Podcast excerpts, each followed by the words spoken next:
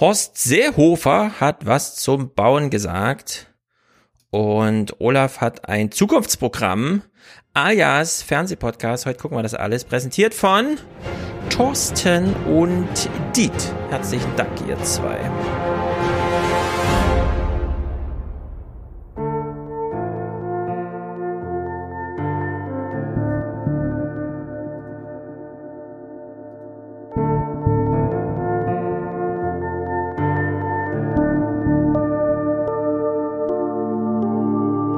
Denken, jetzt kommt da eine äh, riesen Öffnungsgeschichte.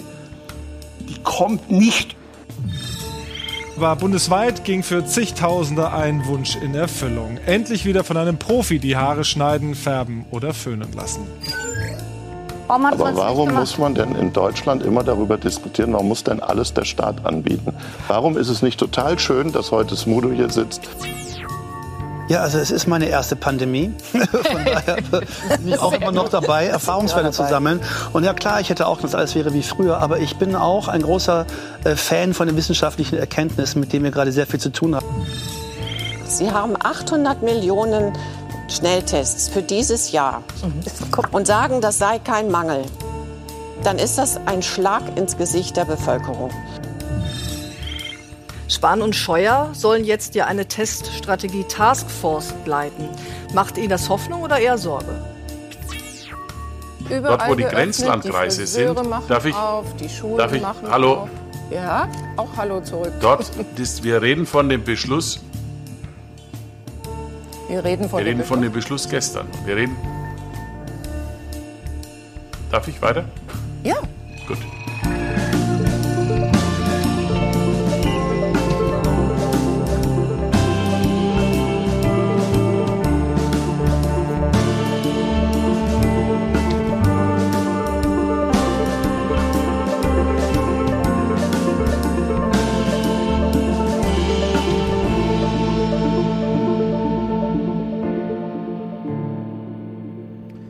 Mann, dieses Corona-Fernsehen wird auch immer zäher. Hallo, darf ich auch mal was sagen hier in München?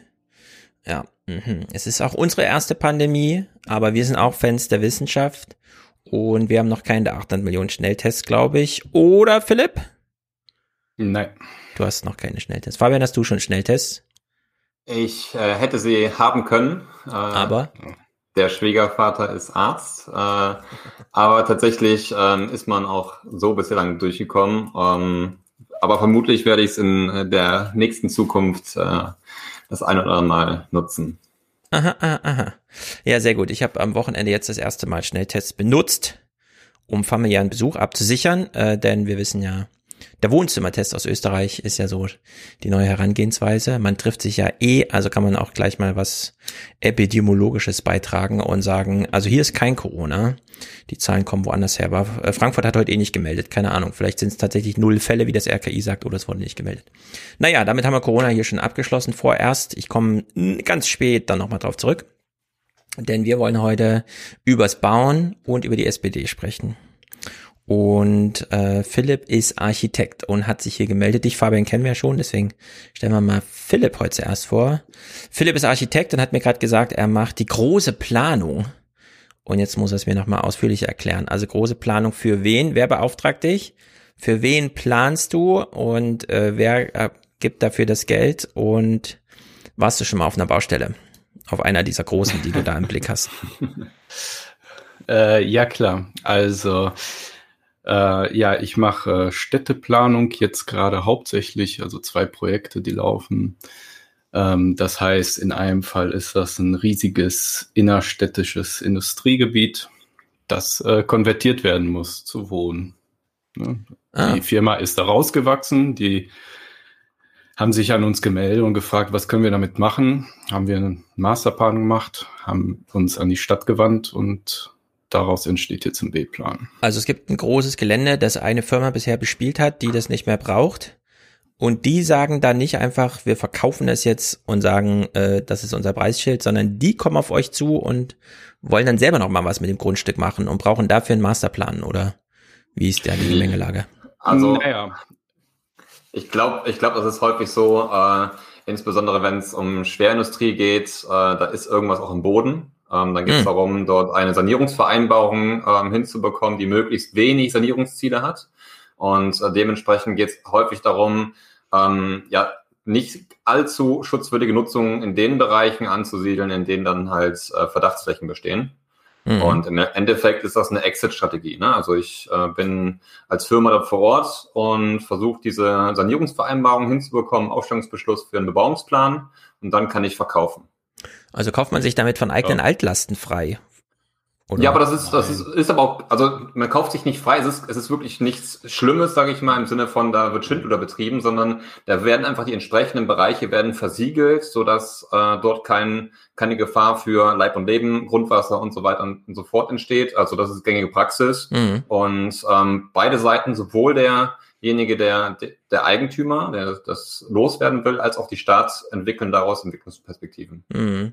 Also der klassische. Ja, das ist so ein bisschen, ja, sag mal. ist ein bisschen komplexer noch. Das ist, da sind schon so ein paar Schritte weiter. Es ist, äh, die Unterschied, also die, die, die, ja, die Gründe dafür sind so unterschiedlich, aber jetzt ist es halt so, eine Firma ist zu groß, die hat einen Standort außerhalb der Stadt gefunden ja. und äh, die sind ja nicht doof, die wollen das verkaufen und für, für möglichst viel.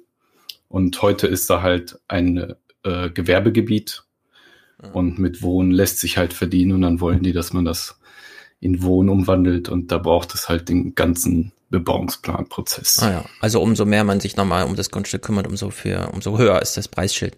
Ich dachte jetzt so Richtig. an, hier in Frankfurt kommen jetzt ganz viele Datencenter und da ist zum Beispiel ein riesiges niederländisches Unternehmen auf die alte Fläche von Neckermann gezogen. Neckermann hatte also hier dieses komische, und die hatten halt noch so ein äh, riesiges Gebäude mit Treppen außen und dieses Treppenhaus außen ist irgendwie denkmalgeschützt. Und jetzt war irgendwie die Frage, mussten die mit der Stadt klären, wie machen wir das, dass da was Sinnvolles reinkommt niedrige Deckenhöhe, Treppe von außen, die man nicht abbauen darf. Also die Fassade muss irgendwie stehen bleiben.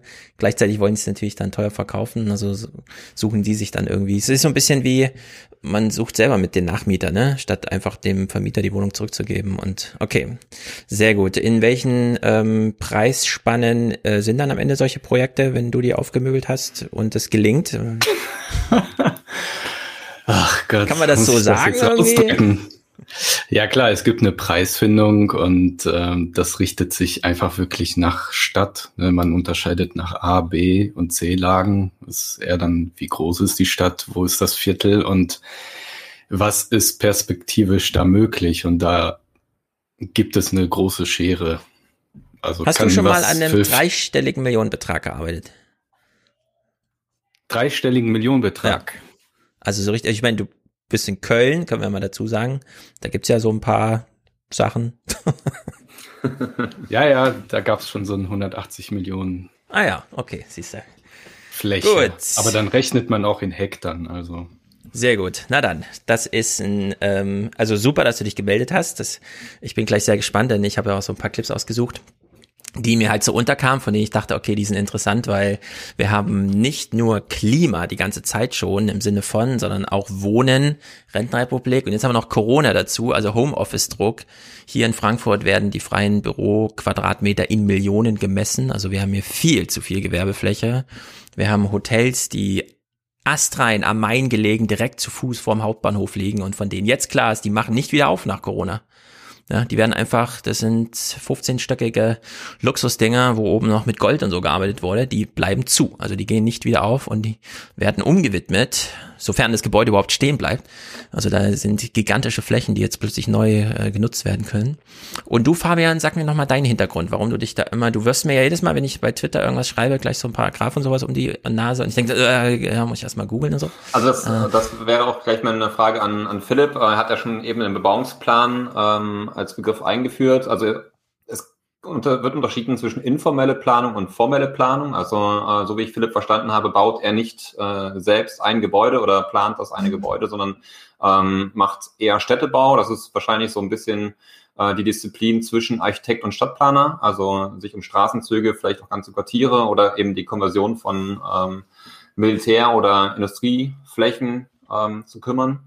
Und ähm, ich habe bis äh, letzte Woche tatsächlich, äh, oder vorletzte Woche tatsächlich äh, die formelle Planung gemacht. Also ich habe ähm, Bebauungspläne quasi entwickelt. Da, da macht man sicherlich auch Städtebau, also auch entwerferisch ist man da tätig. Aber im Wesentlichen geht es darum, ähm, dann mit den Paragraphen als Entwurfswerkzeug quasi Bodenrecht zu schaffen, ähm, Eigentumsfragen zu klären. Also da werden wir heute sicherlich auch noch zu kommen. Ähm, Artikel mhm. 14 des Grundgesetzes.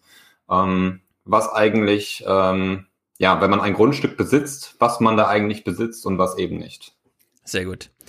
Genau, vorher reden wir nämlich über die SPD. Ich will noch kurz teasern. Stahl und Beton, also die beiden Sachen, die man zum Bauen bisher glaubte zu brauchen, sind für 60 Prozent des restlichen CO2-Budgets auf der Welt, also des Klimabudgets, das wir uns gegeben haben, verantwortlich. Megathema.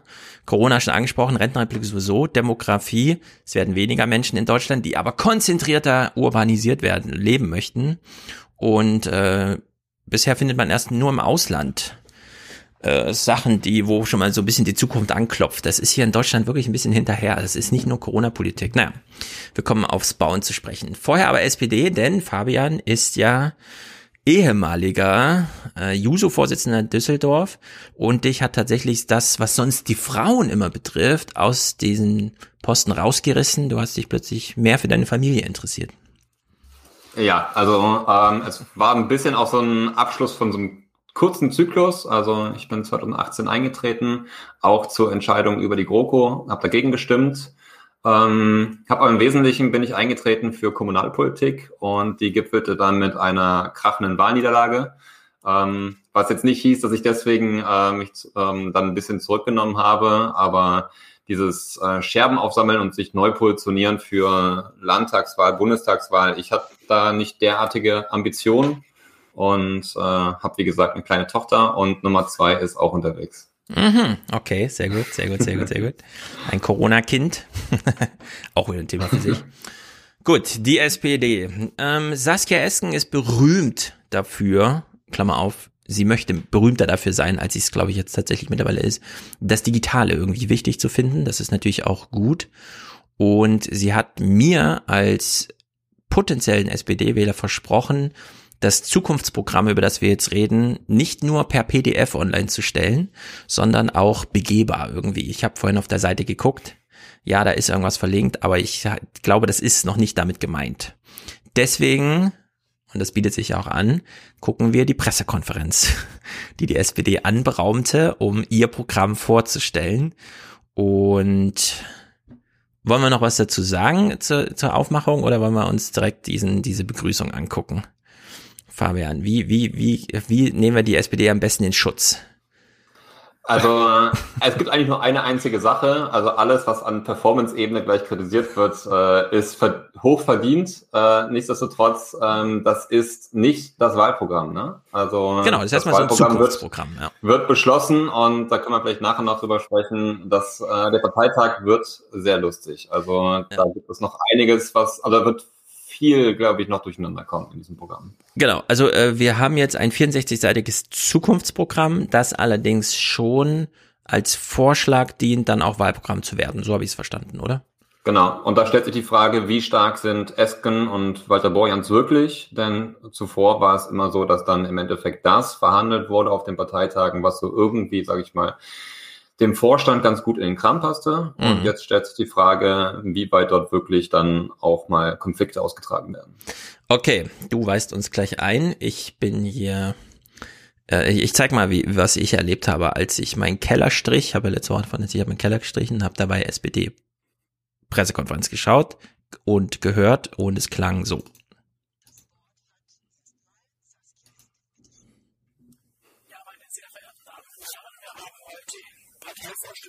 Lesung unser Regierungsprogramm, das Zukunftsprogramm der SPD, beraten. Eine sehr wertvolle Debatte. Wir haben uns außerirdische überlegt, wichtige Zukunftsaufgaben, die Grundlagen darüber wollen wir Ihnen heute gerne berichten. Wie kann das sein?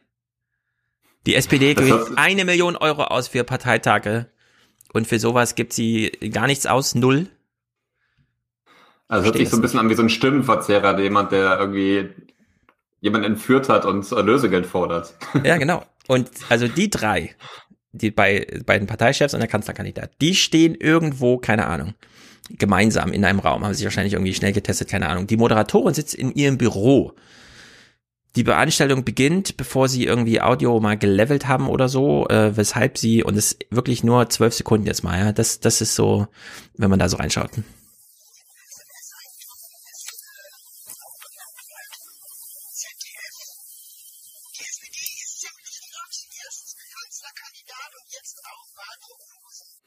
Ja, lauter, lauter, lauter bitte. Es ist vom Noise kaum zu unterscheiden, was Signal ist. Mhm. Und dann versucht sie lauter in ihr Mikrofon zu sprechen. Das ist natürlich, ah, naja, gut. So, ich habe mich auf Twitter schon über eine Sache beschwert und aufgeregt. Äh, du warst da ganz Feuer und Flamme für. Du fandest das eine sehr gute Idee, deswegen müssen wir hierüber mal reden.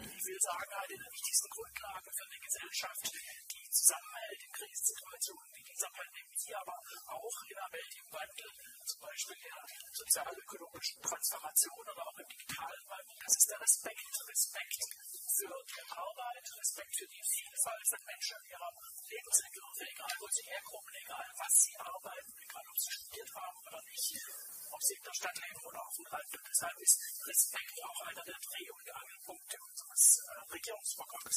So, wenn ich auf die Webseite gehe, steht da groß Respekt. Wenn ich den Werbefilm anmache, kommt sofort Respekt. Wenn ich sie reden höre, ist das allererste, was sie sagt, Respekt.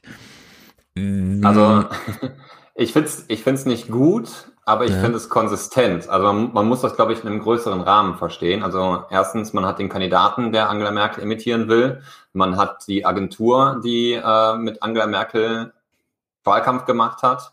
Und jetzt, ja, macht man das Gleiche, was die CDU macht, nämlich irgendeinen Begriff, der gesellschaftlich relevant ist, besetzen und, und dir das so oft um die Ohren zu hauen, bis es ja vermutlich selber glaubst.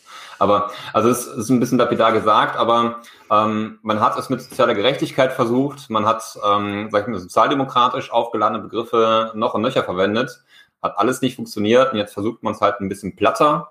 Ähm, Finde ich legitim, konsistent, was nicht heißt, dass ich äh, die Kampagne insgesamt gut finde. Mhm. Und Würde hat damals nicht funktioniert, ne? Ja. Ja, Würde kommt aber auch immer noch recht deutlich vor. Also im Video zum Beispiel, da kommt dann Respekt und dann kommt gleich als nächstes Würde. Ich glaube, hier ist eigentlich der gleiche Fehler wie immer gemacht worden. Man hat irgendeine Umfrage gemacht und dann war die Frage irgendwie so gestellt, dass rauskam, ja, die Leute brauchen, äh, also Respekt ist denen irgendwie wichtig. Nur Respekt ist unkonkret. Das kann man dann aus, das müsste man eigentlich aus 17 Richtungen nochmal überprüfen. Was ist damit gemeint? Wie ist es gemeint? Und so weiter. Und ich glaube, es ist hier eine totale Überbetonung.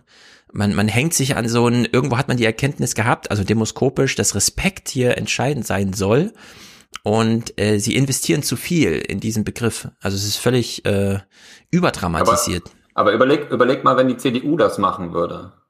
Das würde funktionieren. Ja, die CDU genau macht halt sowas wie Mitte oder so, wo alle wissen, naja gut, Mitte halt, das ist dieser Begriff, wo man so aber, weiß, okay, aber.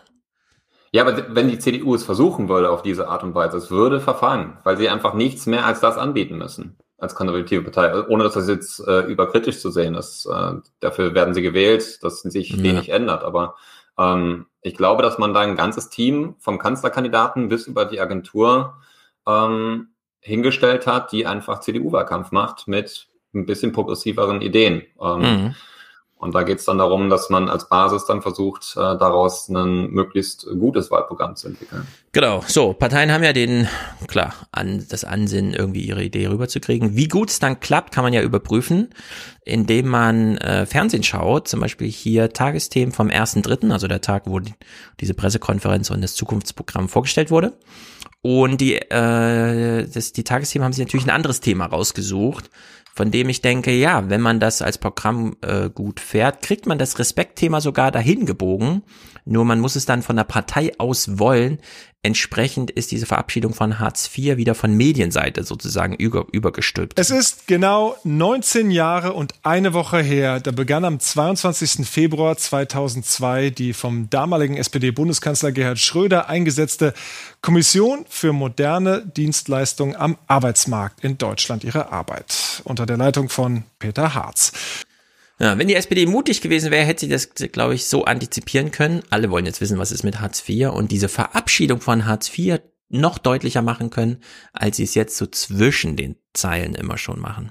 Aber es ist ja deutlich gemacht worden damals, als das neue Grundsatzprogramm ähm, beschieden wurde. Also ja, es ist vielleicht strategisch nicht klug, es nicht so offensiv zu spielen.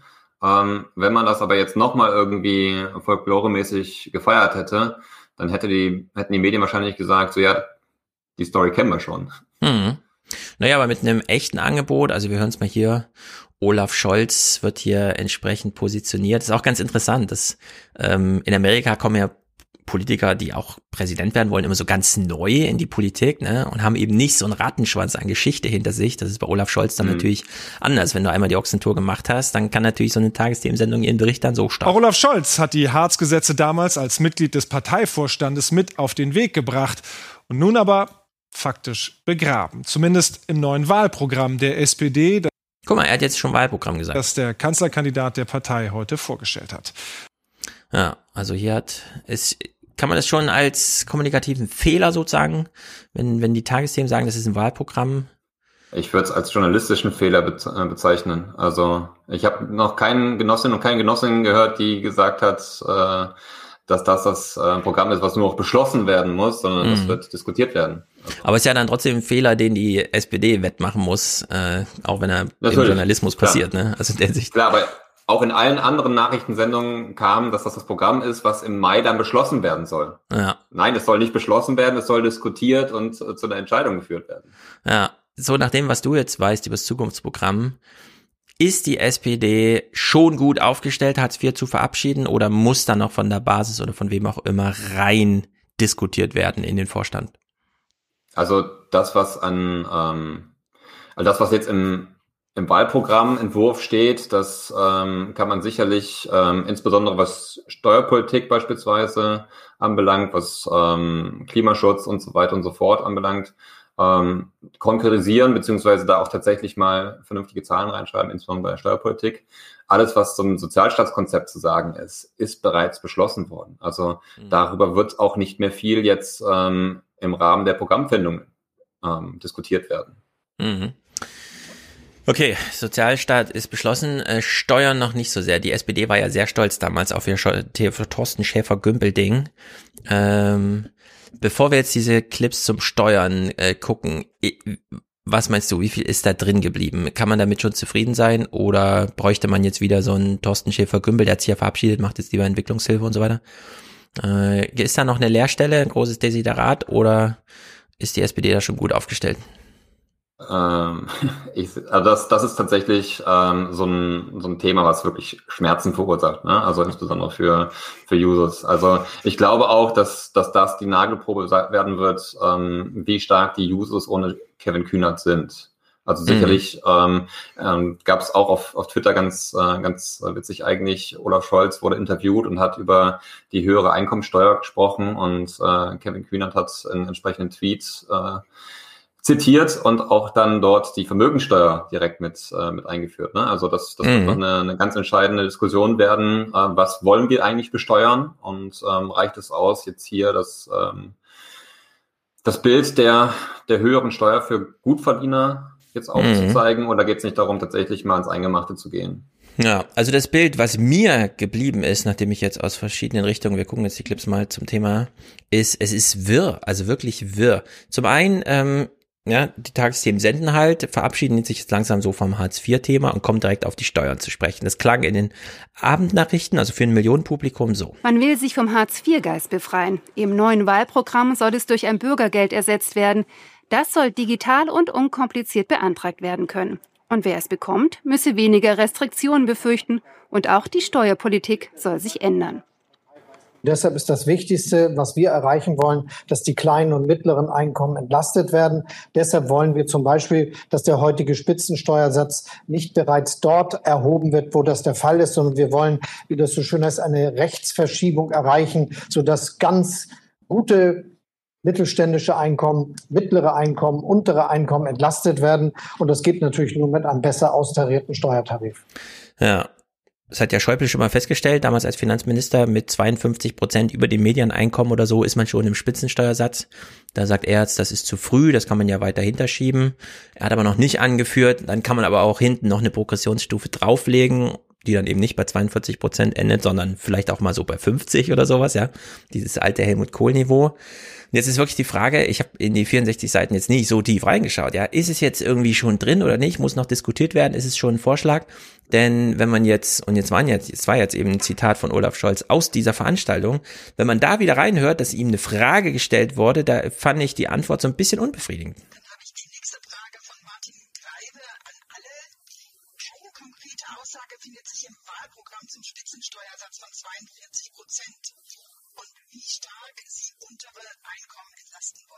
Sie da jetzt schon konkreter werden oder folglich später? Ja, wir haben schon letztes Mal einen klaren Sozialdemokratische Partei gemacht. Das ist doch irre. Die Tagesthemen entscheiden sich als allerersten Thema nach der Hartz-IV-Folklore für Olafs Spitzensteuersatz. So. Dann gucken aber Leute da rein, die die SPD-Veranstaltung äh, begleiten, fragen danach, wieso steht denn da nichts drinne? Und Olaf antwortet bei diesem Thema, was den Tagesthemen da so wichtig war. Ja, wir haben doch damals schon, und da bezieht er sich ja wieder zurück auf 2017 Thorsten Schäfer-Gümbel und so weiter. Also wo sind wir jetzt hier zeitlich und sachlich, ehrlich äh, gesagt? Ja, es ist der Finanzminister, der hier Kanzler werden will und der jetzt hier auf das alte Programm verweist und eigentlich noch nicht so richtig anbieten kann. Oder will er es mit Absicht offen lassen, damit ihr euch dann alle da reinbeißt? Also das ist also die Frage nach Prozentzahlen bei äh, Steueranträgen. Das ist die heilige Kuh. Also ähm, ich habe ganz äh, ganz witzig eine Anekdote. Ich habe mal als äh, da war ich noch stellvertretender User-Vorsitzender. Da haben wir quasi als Users einen drüber bekommen, weil wir mal keine Prozentzahlen reingeschrieben mhm. haben, sondern wirklich nur darüber diskutieren wollten, was wir eigentlich äh, besteuern ja. wollen. Äh, dann haben wir von, äh, von Altlinken dann quasi einen über den Deckel bekommen, ihr müsst auch 70 Prozent fordern und ja, ich weiß nicht mehr, in welchem Zusammenhang das war, aber äh, 70 Prozent hört sich immer gut an. Und ähm, ja. ne, ich finde, da ist die Grenze zwischen SPD und CDU, ja. Die einen sagen unter 50, die anderen sagen halt irgendwas mit über 50 und dann einigt ja. man sich irgendwo, je nachdem wie die Mehrheitsverhältnisse sind. Aber das, das, das Olaf hier es war ja irgendwie klar für ihn, dass das in den Tagesthemen schon als das große Ding ausgewählt wird, oder? Aber Einkommenssteuerpolitik. Ich, ich kritisiere mal die, das, äh, das Programm so bei dem, bei dem Wurzeln. Also wenn ich, mhm. wenn ich von Respekt spreche, wenn ich davon rede, kleinere Einkommen zu entlasten, dann spreche ich nicht über Steuern. Dann spreche ich über Sozialabgaben. Mhm. So, was, was nützt mir eine Steuerentlastung, wenn ich keine Steuern zahle? Ja, das ist natürlich, da müsste man sich, aber da fanden sich ja die Linken immer die Hände verbrannt, ja, wenn man ähm, die Politik zu sehr auf eine Klientel zuschustert, die ähm, so ein bisschen in der Loser-Ecke steht, was die allgemeine gesellschaftliche Semantik angeht. Weißt du? Das wäre ja auch so eine Idee, dass damit kommt ja Wolfgang ähm, Schmidt immer wieder, dass man die Linken können ja auch mal eine Gesellschaftspolitik für alle machen, also die ganze Gesellschaft auf links bürsten, statt immer nur den Schwachen helfen zu wollen, weil damit stehen sie immer mit in der Ecke der Schwachen und dann will man mit ihnen nichts anfangen. Und das verstehe ich dann, dass sich Olaf Scholz da nicht positioniert, sondern dass er sagt, wir machen hier für alle und so weiter. Den, wir, wir machen den großen Blick drauf. Aber ich finde, wenn man hier mit einem Zukunftskonzept kommt und als Finanzminister ähm, Kanzler werden will, ja, dann kann man ja durchaus wissen, dass man hier auch einfach mal einen großen Aufschlag machen kann. Und sei es eben, dass man sagt, wir nehmen, wenn schon, denn schon, äh, den Spitzensteuersatz von Helmut Kohl oder sowas, ja. Und dann hat man halt eine Prozentzahl. Also ohne Prozentzahl finde ich irgendwie, das ist so, hm. Das wäre sogar ganz witzig, einfach keine Prozentzahl zu sagen, sondern einfach, ähm, wir nehmen den den Spitzensteuersatz von Helmut Kohl und dann tatsächlich genau CDU-Politik zu machen. Ja, man also, kann ja durchaus bis hin dazu plakatieren, ja, macht die AfD ja auch. Äh, Strauß hätte AfD gewählt oder sowas. Sagt also Kohl und Blüm, die hätten uns gewählt. Ja, dass man da noch mal so. Aber ah, dann, dann aber lieber Blüm als Kohl. Naja, zum Beispiel, man kann ja mit Blüm machen. Und das mit den Sozialabgaben, klar, aber wenn äh, Rente sowieso 100 Milliarden aus der Steuerkasse kommt, kann man das ja auch irgendwie zusammendenken und dann sagen, das große Konzept, ja, differenziert da jetzt gar nicht, sondern sagt einfach, darum geht's. Also in der Hinsicht ist das hier so ein bisschen halbgar, fand ich nicht gut. Äh, allerdings ist ähm, Olaf, also Olaf weiß, um welches Thema es geht, ja. Er verknüpft es ja hier zum Beispiel. Die Partei witzig. hat mich als Kanzlerkandidaten aufgestellt. Okay. Sie freut sich darüber. Wir haben ein großartiges Programm, das die Zukunftsfragen unseres Landes bespricht. Und selbstverständlich gehört ein faires Steuersystem dazu. Mhm. Also er kann es ja verknüpfen, aber er hat es nicht, nicht ausreichend unterfüttert. Das finde ich, das ist ein echtes Manko irgendwie. Und sei es als Diskussionsgrundlage Vor allen Dingen, er hätte ja eine Möglichkeit gerade als einziger Spieler auf dem Feld, Steuern wirklich auch mal so zu, ähm, zu definieren, dass sie tatsächlich steuern. Ne, also Corona zeigt uns, wir brauchen das Geld nicht. Wenn da jetzt einer sitzt, der Finanzminister ist, dem man tatsächlich ja auch eine breite Masse der Bevölkerung zutraut, ähm, mit Geld umzugehen, wenn der jetzt uns zur besten Sendezeit darstellen würde, was man eigentlich mit dem Geld tun könnte. Ja, ganz genau. Und entsprechend gab's hier, das ist ein Ausschnitt von Lanz, eine ganz, also wirklich eine interessante Szene. Olaf Scholz traut sich nämlich mal einen Spruch zu und holt sich dann auch erwartbar von Markus Lanz so eine Gegenfrage ab. Und ich finde, dieser Moment, den hätte er wirklich ausnutzen können. Denn Markus Lanz spricht hier für eine Klientel. Das hört man gleich daran, dass wir wahrscheinlich alle nicht, die hier zuhören, mit Markus Lanz mitgehen, sondern eigentlich dann eine Erwartung an Olaf Scholz ausbilden. Sie irren sich gewaltig, wenn Sie glauben, dass es eine Zukunft ohne faires Steuersystem gibt. Das glaube ich nicht. Hm. Die Vermögensteuer gab es während des ganzen Herr Wirtschafts... Kurz, wir haben kein, Sie sagen, wir haben kein faires Steuersystem, sagen Sie. Ich glaube, dass es fairer werden muss, ja, selbstverständlich. Aber Sie sind, Sie sind Finanzminister in der GroKo. In der GroKo. Da müssen Sie doch jetzt zurücktreten und sagen, für sowas stehe ich Nein, nicht gerade. Ich will Kanzler werden, deshalb schlage ich das ja auch vor. Mhm.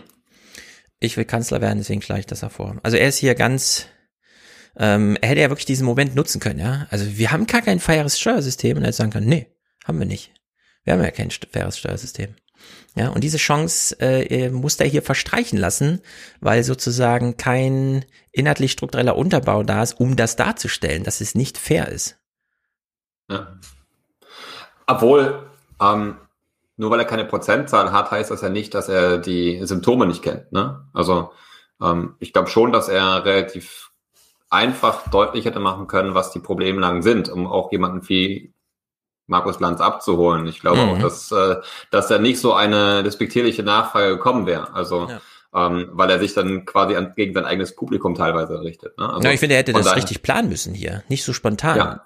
Sondern er hätte einfach, also es wäre ja klar, dass äh, Markus Lanz dann so reagiert und dann hätte man das wirklich äh, aktiv sozusagen machen können, ja, hier zu sagen, nee, weißt du, das ist halt nicht vor, fair. Vor, vor allen Dingen als Finanzminister ähm, würde ich ihm zutrauen, dass er da eigentlich, sag ich mal, ein Heimspiel hat. Ne? Also mhm. das müsste ihm ein leichtes sein, auch wenn er jetzt sicherlich nicht der charismatischste ist und äh, vielleicht auch nicht die, die besten Sprüche darauf hat.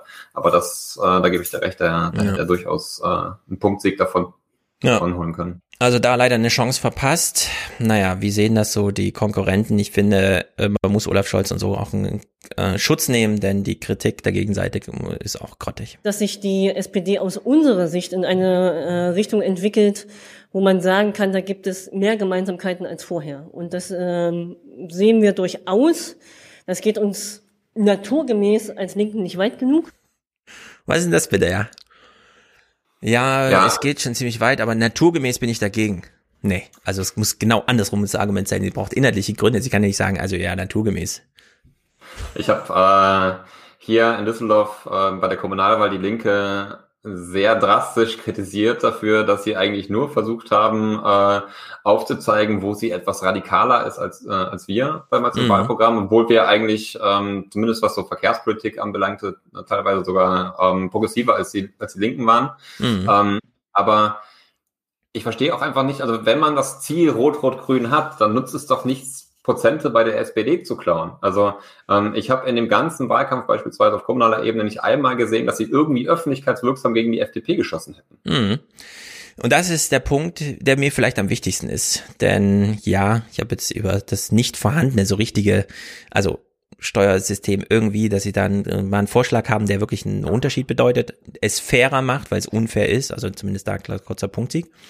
Aber ich hatte ja äh, im Aufwachen-Podcast mal Nova-Boot zu Gast und habe ihn gefragt, versprichst du uns einen Lagerwahlkampf? Und er hat mir gesagt, ja, ich verspreche euch einen Lagerwahlkampf. Ich werde alles daran setzen, dass wir hier linke Seite gegen rechte Seite, rot, rot, grün gegen was auch immer, äh, ja, mit AfD oder ohne, da auf der Gegenseite parat steht. Und wie Olaf Scholz hier dem eine Absage erteilt, finde ich schrecklich.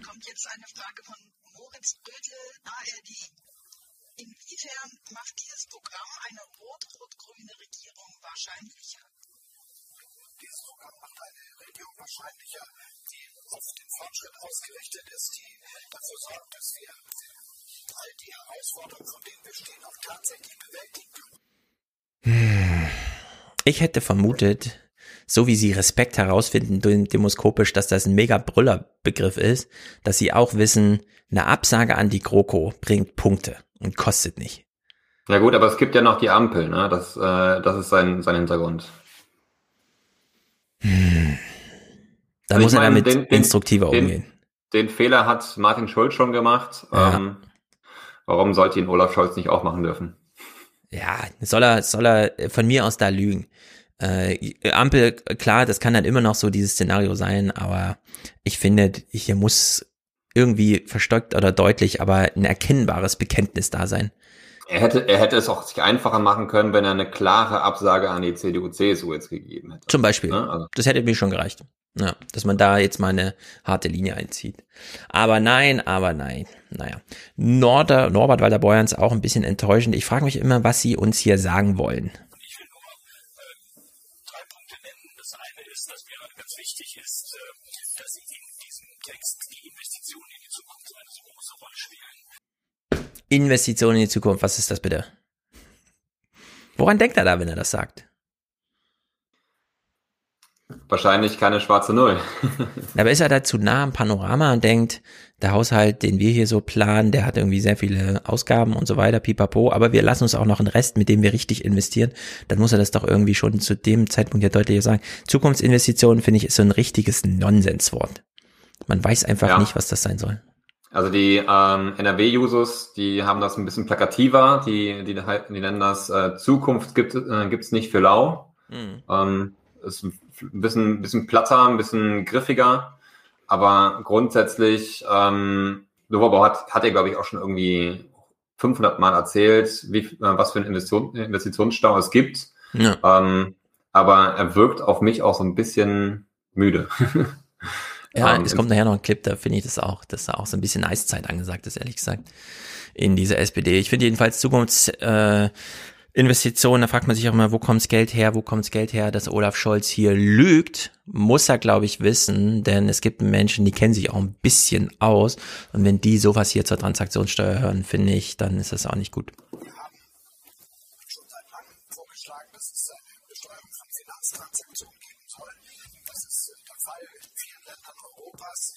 Frankreich zum Beispiel, Großbritannien, Italien, Spanien, viele große Börsenplätze haben eine solche Besteuerung nur Deutschland nicht. Und das hat etwas damit zu tun, dass die Macht großer Immobilien, äh, großer Finanzinvestoren und ihrer Fonds sehr groß ist, die immer wieder das versucht haben zu verhindern. Ja, er. Er hat das aus irgendeinem Grund verhindert. Das ist sehr ärgerlich, gerade wenn er hier Frankreich nennt. Frankreich hat das ja wirklich nur mit zwei geballten Fäusten in der Faust national gemacht, weil Deutschland sich so gewehrt hat, das europäisch zu machen. Und es hätte Deutschland und Frankreich gemeinsam machen können. Jetzt steht Frankreich alleine im Feuer und kriegt da irgendwie zuerst von Trump und jetzt von beiden da rechts und links ständig eine gescheuert. Also in der Hinsicht ist das hier sehr unglücklich, finde ich echt nicht gut. Naja, hier so ein alter Evergreen, da haben wir schon vor Jahren damals mit, mit äh, bei Martin Schulz drüber gelacht, weil wir genau wussten, passiert sowieso nicht. Aber ich bekenne mich ganz klar, ich bin dafür, die sachgrundlose Befristung abzuschaffen und will das auch, wenn ich Kanzler dieser Republik werde, durchsetzen. Tja. Also, tatsächlich, wenn, wenn er Kanzler wird, kann er es wahrscheinlich ähm, durchsetzen. Nur nur wenn er sich zu einem Lager bekennt, mit dem er das kann. Vorher. Richtig. Ja. Hier kann er das nicht so wenn es, wenn es eine Ampel wäre, hieß das natürlich wieder Verhandlungsmasse. Müsste mhm. auf der anderen Seite auch mit äh, dabei sein. Aber grundsätzlich wird es ja keine GroKo äh, unter der Führung der SPD geben. Von daher. ähm, Zum Beispiel, ja. Gibt es ja. nur zwei Varianten, in der er Kanzler werden kann. Und in einer kann er es wahrscheinlich ohne Verhandlungsmasse und mit einer mit. Ja. Von daher kann er es eigentlich versprechen, ohne dabei auch äh, rot zu werden.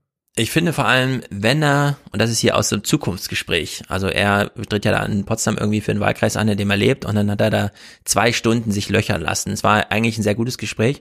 Nur ich finde, wenn sich jemand dort in so einem Gespräch zu Wort meldet zum Thema sachgrundlose Befristung, muss Olaf Scholz wissen, dass derjenige die ganze Geschichte von, das hat mir damals der Martin Schulz auch schon in seiner Arbeitsrede in Bielefeld versprochen und so weiter, nochmal warm machen. Dann kann man das nicht einfach nochmal behaupten, als wäre nichts gewesen, ja, weil da ist ganz schön viel gewesen. In deren Sicht ist das echt so ein bisschen.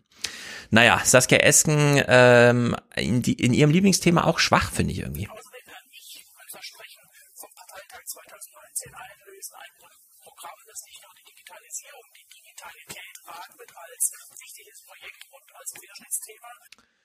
Wichtiges Projekt und Querschnittsthema. Da wissen wir, dass es bedeutet, kein Digitalministerium, sondern alle machen so ein bisschen irgendwie und dann wird eine Taskforce gegründet. Und wenn Europa mit einem Digital Services Act kommt oder so, dann weiß man nicht genau, wer jetzt in Deutschland darauf reagiert und was beiträgt. Sondern dann hängt das alles in der Luft und irgendwo. Und in der Hinsicht, gut, sie hat das damals als Thema aufgeworfen, wurde deswegen wahrscheinlich auch mitgewählt, aber ich weiß nicht, ob sie hier noch was einlösen kann. Also es, es gibt äh, ja viele unterschiedliche Gruppierungen, auch in, also nicht nur die Users, auch inhaltlicher Natur, beispielsweise Arbeitsgemeinschaft sozialdemokratischer Juristinnen. Dann mhm. gibt es aber auch ein, relativ neu und auch noch nicht so formalisiert auch äh, Gruppierungen, die sich mit Digitalisierung und ähm, den dazugehörigen Themen halt auseinandersetzen. Und ich glaube, da kommt auch noch einiges und ich glaube auch, dass da tatsächlich Wählerpotenzial drin ist. Ähm, ja, klar. Weil die Union wird das liegen lassen. Ähm, die werden sich irgendwie äh, ein bisschen, bisschen hip anstreichen digital. Ähm, die Grünen, die brauchen es nicht, glaube ich. Also sie denken vielleicht, sie brauchen es nicht. Und von der FDP kann ich mir da gerade relativ wenig vorstellen, dass sie explizit auf ähm, auf Netze, auf, auf Recht ja. im Netz und so und so weiter irgendwie ähm, ja, quasi aufsteigen werden. Ich glaube, da geht es eher um generelle Kritik an der, an der Bundesregierung. Also eigentlich hat man hier als Regierungspartei ähm, die Möglichkeit, relativ viele Oppositionsthemen inhaltlich zu besetzen. Weil mhm. viel, glaube ich, von der Opposition ähm, ja auf Corona quasi ähm, projiziert werden wird. Ja, selbst wenn man nur das digitale Thema nimmt, äh, glaubt man auf dem Gewinnerstraße zu sein, wenn man einfach nur sagt, wir brauchen mehr Internet. Und das stimmt ja auch. Das ist ja der Zustand in Deutschland, wir brauchen hier mehr Internet. Nur wir müssen gleichzeitig ja, diesen Gestaltungsaspekt eben mitnehmen. Die FDP macht es nicht. Die Grünen könnten es machen, sobald sich da Themenräume eröffnen. Die SPD, finde ich, müsste es eigentlich einfach machen. Ja? Ich, ich würde, würde Saskia gerne auch einen, einen letzten äh, neue 20er empfehlen. Also da war eine Menge drin. Ja, also da ist, äh, es, es sind einfach, gerade beim, ich meine, die Arbeiterpartei, ja, während alle im Homeoffice sind, es fällt doch nicht schwer, einfach mal über digitale Arbeit dann neu nachzudenken, ja, wenn der Druck so groß ist innerhalb eines Jahres. So ein Megathema plötzlich. Hier um die, äh, um die Ecke, zwei Straßen weiter, ist die, äh, sag ich mal, die Haupt, äh, das Hauptquartier von Lieferando. Ähm, direkt bei mir vor, vor dem Fenster ähm, ist so ein kleiner Park. Da ist immer, sag ich mal, der Pausenraum von, äh, von Lieferando. Da sind immer so bis zu 15 Fahrer da unten und machen irgendwie Pause, weil dort auch Free Wi-Fi ist. Also dort mhm. sind die Arbeiter. Ja, Für die genau. müssen wir Politik machen. Ne? Richtig, also, richtig, richtig, äh, richtig. Clickworking, das, also noch prekärer geht's eigentlich gar nicht. Ganz und, genau. Ähm, da könnte man sogar ähm, das alte Label der Sozialdemokratie mit Digitalisierung verbinden, indem man halt auch einfach Mindestrechte, Mindeststandards ähm, beim Clickworking setzt. Genau, ist genau die richtige Zeit, das jetzt zu machen, ja. Also in der Hinsicht äh, wirklich krass. Naja, so wie die Digitalität aber hier scheitert, scheitert auch das Thema Bildung und äh, Saskia Essen macht das so richtig, richtig explizit. Ist ganz erstaunlich, dass ihr das so als Fauxpas, würde ich sagen, hier äh, misslingt. Äh, Gero Neugebauer ist mit im Chat und stellt eine Frage.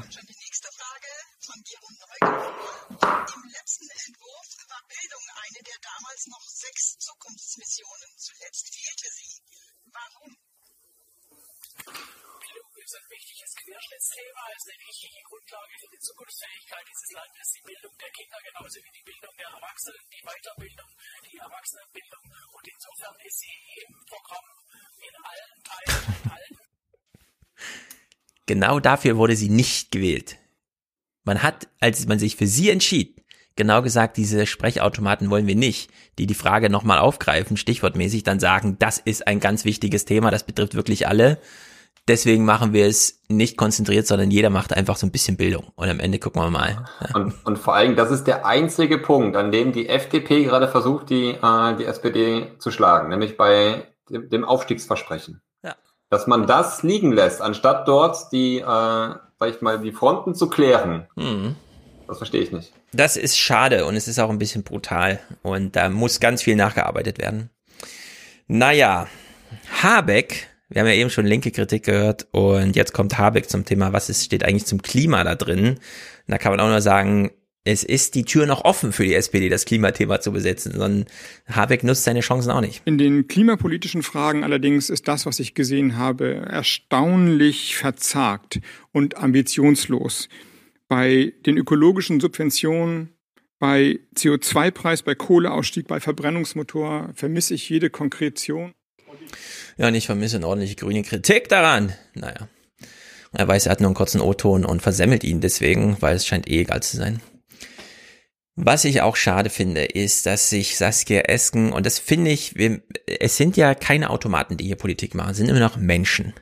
Und die könnten ja durchaus von so einem allgemein, die Partei möchte irgendwas und so weiter und schreibt das ins Programm, mal kurz durchzeigen lassen. Ich bin auch ein Mensch. Mir fehlt zum Beispiel das kulturelle Leben. Und dann könnte man ja durchaus in so Pressekonferenzen oder so wirklich mal einen kurzen Appell, keine Ahnung, Kulturschaffenden, es tut mir alles leid, wie es gelaufen ist, vielleicht auch eine kleine Entschuldigung dafür, ja, dass jemand, der im November eine Hilfe beantragt, dann im März irgendwie 1400 Euro überwiesen bekommt oder so, ja, dass man da mal kurz aufzeigt, und sagt, ich bin ein Mensch, ich spreche hier aus innerem Antrieb, ja, ich öffne kurz mein Herz. Stattdessen verstolpert sie ihr Skript.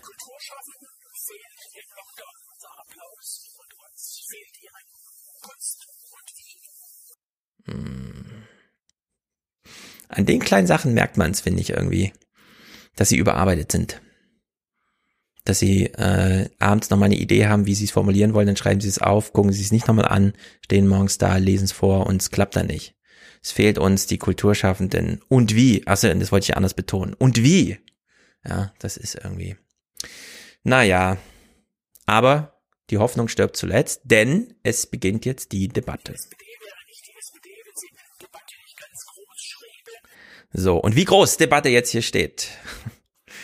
Fabian, kennst du die eigentlich so ein bisschen? Hast du die mal persönlich gesehen? So, also Saskia im 1 zu 1 Gespräch oder sowas? Keine Ahnung. Ich habe sie, also ich habe sie in äh, Duisburg, äh, war ich vor Ort bei den ähm, damals Konferenzen zum, mhm. zum Parteivorsitz und äh, habe sie tatsächlich mal auf äh, die, den demografischen Wandel als politischen mhm. Akteur angesprochen.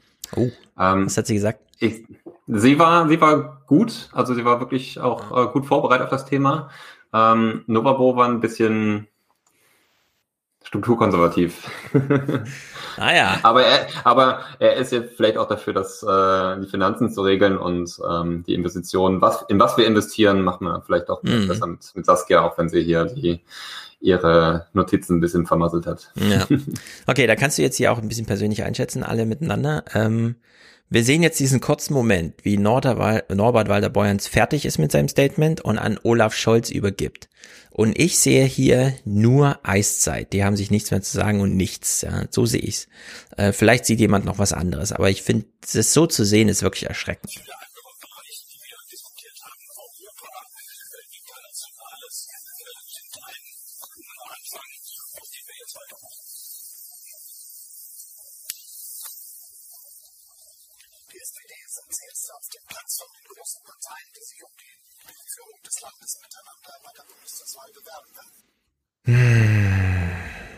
Das also ich, nicht so weg. Ich glaube, also wenn ich es mal positiv formulieren will, glaube ich, dass man nicht ganz so sicher war, was der Regisseur gerade von einem will. Wo muss ich hingucken? So habe ich es im ersten Moment gesehen. Mm, ähm, also er guckt halt nach rechts, aber kenne jetzt die, äh, den, den Flurfunk nicht, von daher kann beides sein. ich glaube, die reden alle nicht miteinander. Ich glaube, das ist wie mit Schäuble und Merkel. Die machen zwar jahrelang gemeinsam Bundespolitik, aber da ist Funkstille und da quält man sich durch diese gemeinsamen Termine und da wird auch nichts mehr passieren. Kann sein. also ich meine, grundsätzlich ähm, und das finde ich nicht gut. Bei den Grünen finde ich so harmonisch gerade, obwohl die so eine große Frage jetzt zu klären haben.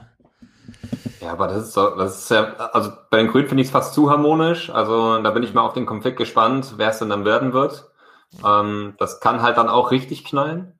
Ähm, grundsätzlich, also wenn sie natürlich überhaupt nicht miteinander sprechen, dann, dann ist das ein Problem. Wenn sie sich einfach nur nicht gut riechen können und aber, sag ich mal, kollegial für die Sache gut zusammenarbeiten, ist mir das grundsätzlich auch als äh, Parteimitglied egal. Ne? Also natürlich äh, wäre es mir lieber, wenn man sich ähm, viel Wertschätzung und Vertrauen entgegenbringt, dann arbeitet man wahrscheinlich besser zusammen. Ja. Aber wenn man es äh, schafft, es auf einer, auf einer, einer professionellen Ebene ja, abzuarbeiten, dann hat man sicherlich so ein paar Prozentpunkte ver verpasst. Mhm. Und aber ob daraus jetzt quasi schlechtere Arbeit wird, weiß ich nicht. Ich weiß nicht, ich habe da höhere Ansprüche irgendwie. Ich hoffe auch immer, dass es da doch irgendwie. Ich meine, das Thema ist Respekt bei denen, ne?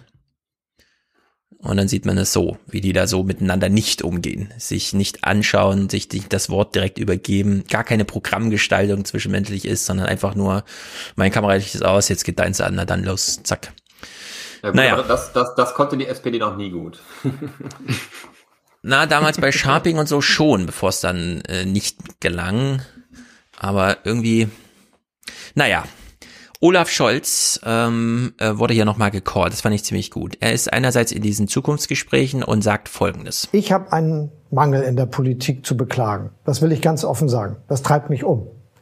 Es wird so viel geredet. Nun gehört das zur Demokratie dazu, dass man sich miteinander unterhält. Wir tun das heute Abend auch.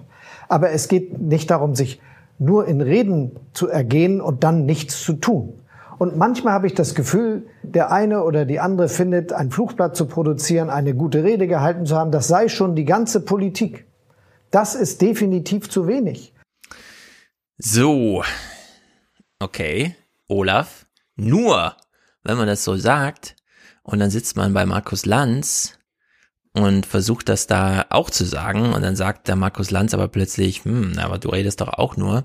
Ich finde, das ist hier äh, ganz aufschlussreich, wie Markus Lanz mal die Situation genutzt hat. Ich glaube, in der Politik muss das Posen aufhören oder meinetwegen kann das jeder gerne machen. Das Posen? Ja, dass man Gesten hat, dass man Auftritte hat, dass man Reden hält, wenn man das nicht ordentlich vorbereitet hat. Und deshalb ist das natürlich ein Problem, per Tweet eine Regierungsmaßnahme zu verkünden, die mit niemandem so intensiv abgestimmt ist, dass man sagen kann, das könnte vielleicht auch klappen und Sie all die Fragen zu diskutieren. Spahn. Und wenn wir außerdem noch einen allgemeinen Zugang schaffen ja. wollen, dass jeder, der sagt, ich möchte mich mal testen lassen, einen Ort findet, wo er das machen kann. Und das ist das, was jetzt entschieden ist. ist und da werden wir das Geld hinterlegen und dann wird es auch, ruckeln wird es bestimmt, aber wird es diese Angebote geben. Okay, das ist so viel, das ist so viel, so wenig Präsenz und so viel Futur 1. Es wird es irgendwann geben, das wird irgendwann gemacht. das Einzige ist, es ist, jetzt, der Präsenz ist, jetzt, ist nur, es ist, ist jetzt, jetzt entschieden. entschieden. Die Österreicher machen es bereits, schon wieder Präsenz und haben es bereits entschieden und haben es bereits aufgebaut. Das, das, das ist das, was man keinem erklären kann. Warum geht das so langsam? Ich finde, Markus Lanz einen Punkt. Und es ist ein bisschen traurig, dass er hier gerade Olaf Scholz an dem Punkt trifft, wo er sich eigentlich anders positionieren wollte, nämlich als der Macher. Und es gelingt ihm da nicht, weil niemand was macht in dieser Bundesregierung beim Thema Corona, außer halt Lockdown zu verlängern. Naja, letzter Clip zu diesem SPD-Kram. Ähm, ist ein bisschen traurig, denn die eigentliche Herausforderung von der SPD ist nicht irgendein politischer Gegner oder Markus Lanz oder wir, sondern es ist tatsächlich der Abendnachrichtenbetrieb oder allgemein der Nachrichtenbetrieb, der sagt, all das, was die SPD macht, ist uns mehr wert als eine Kurzmeldung. Und da sind sie gerade unter Wasser, wie man das hier im Heute-Journal sieht, vom 1.3. Gut sechs Monate vor der Bundestagswahl hat die SPD heute ihr Wahlprogramm noch nicht verabschiedet, aber den Entwurf vorgestellt. Damit beginnen die Nachrichten mit Gundula Gause. Mhm. Dabei setzen die Sozialdemokraten auf bekannte Positionen wie eine Vermögensteuer und höhere Spitzensteuersätze. Die Grundsicherung Hartz IV will die SPD abschaffen und durch ein Bürgergeld ersetzen. Zudem plant die SPD, alle Spielräume zu nutzen, damit der Bund weiter Schulden aufnehmen kann. SPD-Kanzlerkandidat Scholz drängt zudem auf mehr Klimaschutz und fordert Tempo 130 auf Autobahnen. Der SPD gehe es nicht darum, grüner als die Grünen zu werden, sondern um technologischen Fortschritt und moderne Arbeitsplätze. Beschlossen werden soll das Programm am 9. Mai. Finito, nicht mal eine Minute. Kurzmeldung morgens in der Redaktionskonferenz an Gundala Gause abgegeben und dann nicht mehr in der großen Redaktion besprochen. Das ist schon, tja, Also ich fand diese, diesen versteckten äh, Schlag irgendwie altbekannte ähm, Positionen für das Zukunftsprogramm fand ich äh, dramatischer als, äh, als die Minute. Ähm, mhm. Grundsätzlich, ich sage ja selbst, das ist nicht beschlossen. Äh, von daher reicht es, glaube ich, in, in der Kürze. Also, ja. das also meinst du mal, Mai ist so der Termin, auf den alle dann zusteuern sollten. Auch. Ja.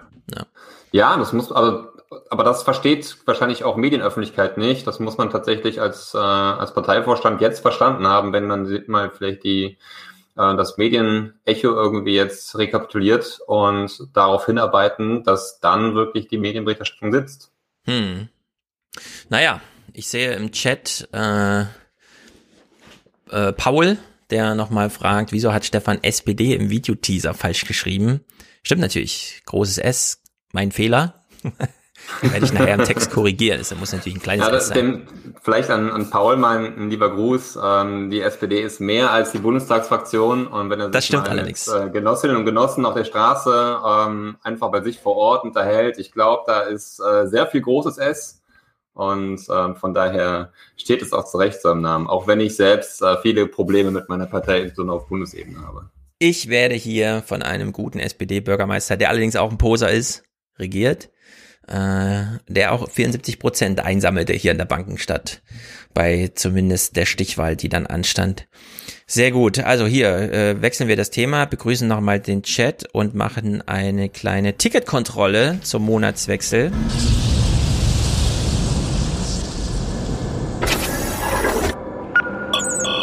Letzter Aufruf für den Alias Express. Die Fahrkarten bitte.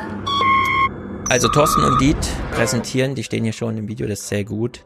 Außerdem nach den Kriterien, wie man sich hier aus der Blindflugteilnahme raushält, Stefanie sei hier genannt, Tobias, Dominik, Yannick, Fabian, Jan, Tanja, Daniel, Mike, Björn und Johanna, sehr gut. Alle sitzen jetzt gerade zu Hause, weil sie ein Zuhause haben.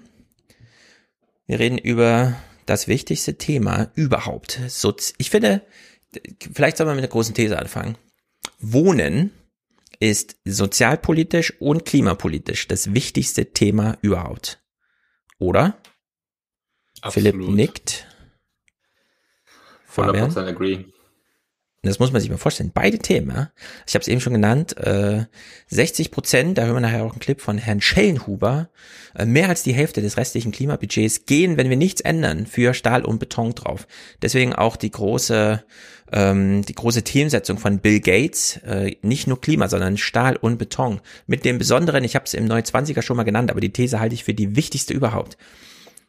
Verkehr lässt sich super gut elektrifizieren, weil wir dadurch geilere Autos kriegen. Also ein Elektroauto, wenn man da mal drin saß und dann äh, Ludacris Motor, wie der auch immer heißt, dann weiß man, okay, das ist jetzt wirklich was anderes, das ist besser. Stahl und Beton, wenn man die äh, green macht, ist es immer noch Stahl und Beton. Also da kann man keine große Attraktivität rausholen. Ähm, man kann natürlich den Baustoff wechseln zu Holz, das besprechen wir nachher. Aber Stahl und Beton müssen, obwohl sie zehnmal teurer werden, zumindest in der Übergangsphase, wenn irgendwie der Hochofen nicht mehr mit Kohle, sondern mit äh, Wasserstoff funktioniert, müssen ähm, trotzdem bezahlt werden, obwohl man nicht mehr bekommt, außer einen Klimaschutz, den man halt erstmal nicht sieht. Denn sich da ist ganz große Herausforderung hier beim Thema Wohnen. Und wir steigen mal ein, würde ich sagen. Äh, ich habe eine Clipliste vorbereitet äh, die wir einfach mal durchgehen, denn ich habe von dem Thema null Ahnung, außer dass es ein großes Thema ist irgendwie. Ihr beide habt super Ahnung. Äh, Fabian hat mir eben schon gesagt, er hat die Clips so ein bisschen gewertet, gewichtet nach, ist wichtig, ist nicht wichtig. Da bin ich sehr gespannt. Mein Vorschlag ist, wir fangen mal an bei diesem, was wir alle kennen. Es wurde um das Eigenhaus, Eigenheim gestritten. Also das wirklich freistehende mhm. Eigenheim, dass man umgehen kann, wo man sagen kann, das ist meins. Äh, da gab es ja von dem bayerischen Grünen Fraktionschef, wie heißt er nochmal, Hofreiter, Toni Hofreiter, die Idee, das ist, hat keine Zukunft. Dann kam die, S, äh, die CDU und vielleicht auch die SPD, weiß ich nicht, die CDU hat gesagt, nee. Und dann gab es da einen großen Streit. Und wir fangen mal da an, weil da sieht man jetzt, wie emotional solche Debatten sind. Ulrich Lange von der CSU ist zum Thema Wohnen im Bundestag ähm, und ja, bringt einfach, äh, also man klopft jetzt so Sprüche da einfach. Ihr Fraktionsvorsitzender der Partei der teuren Altbauwohnungsbesitzer will denen, die auf dem Land, und in erster Linie sind es die Menschen auf dem Land, die die ihre, die ihre Einfamilienhäuser mit Garten haben, über diesen Lebenstraum bestimmen. Liebe Kolleginnen und Kollegen, dazu sagen wir ganz deutlich Nein.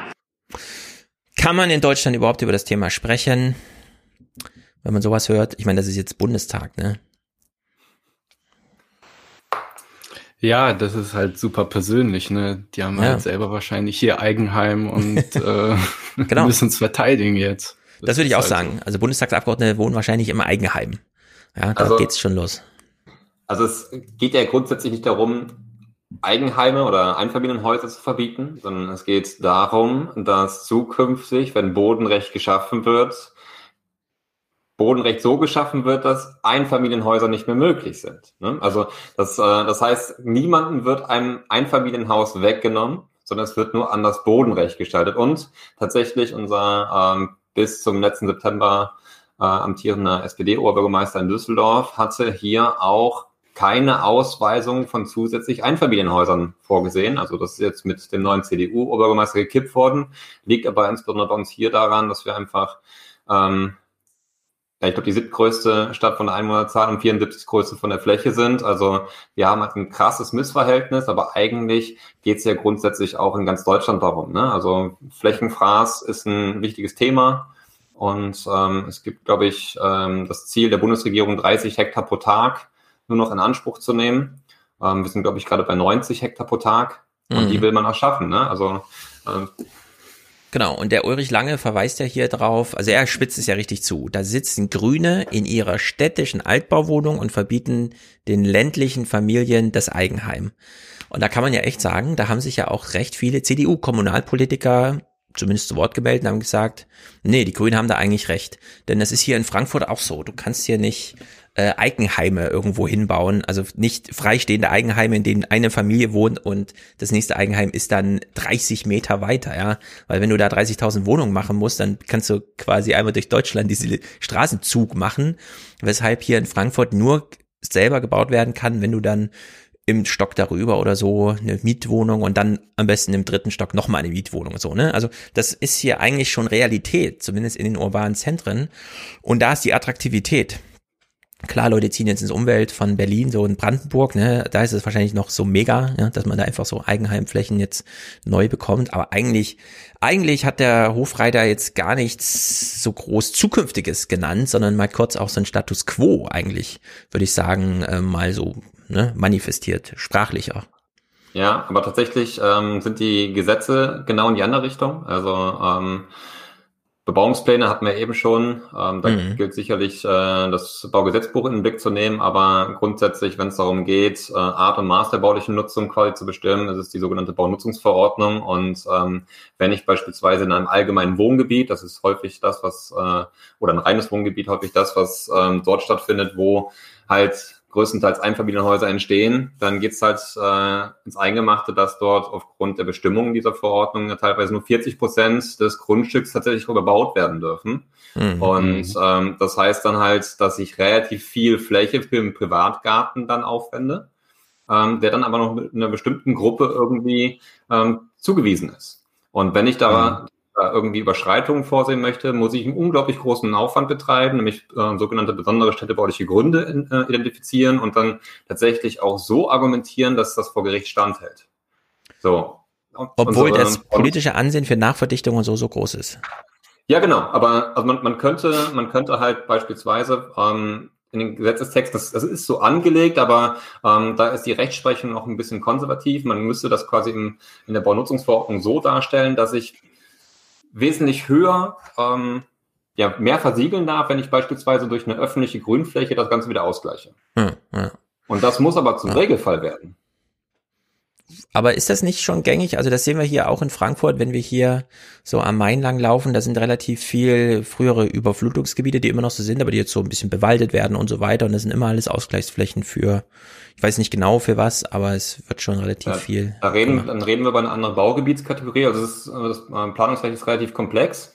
Aber wir sprechen ja, wir wollen ja nicht jetzt irgendwie dafür sorgen, dass es dichter wird im Ballungszentrum. Da, da ist ja ohnehin der Druck und es wird gemacht. Mhm. Aber die Frage stellt sich, welche Art von ähm, Wohnraumtypologie eigentlich im ländlichen Raum ähm, ja zukünftig das Richtige ist, wenn wir Flächenfraß vermeiden wollen, aber gleichzeitig vielleicht diese besondere Privatheit ähm, den Menschen doch zugebilligen äh, wollen. Also ich mhm. denke immer an dieses, äh, an das japanische Hofhaus. Das ist quasi ein ummauerter Raum, der quasi mhm. den Garten mit aufnimmt, wo innen und außen verschwimmen. Sehr privat, ähm, auch sehr ästhetisch.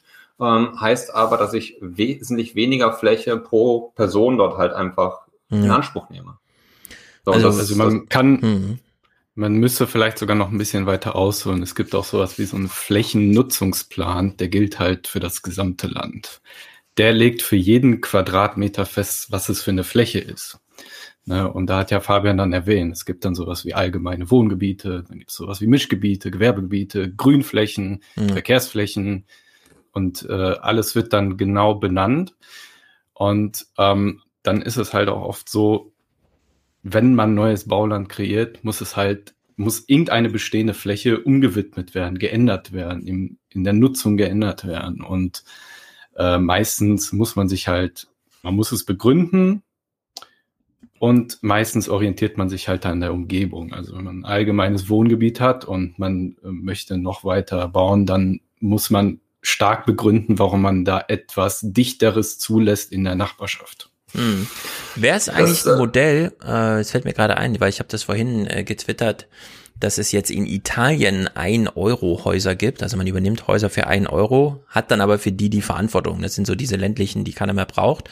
Das gleiche Problem gab es ja in Japan, also wo sich die Natur schon so zurückarbeitet, dass man äh, auf gar keinen Fall staatlich groß angelegt jetzt die Dörfer wieder renaturisiert, weil das geht gar nicht. Das muss sozusagen privat gemacht werden. Also gibt man Leuten für einen Yen oder so äh, die Gebäude und sagt dann, du bist dafür verantwortlich, dass daraus kein Umweltschaden entsteht.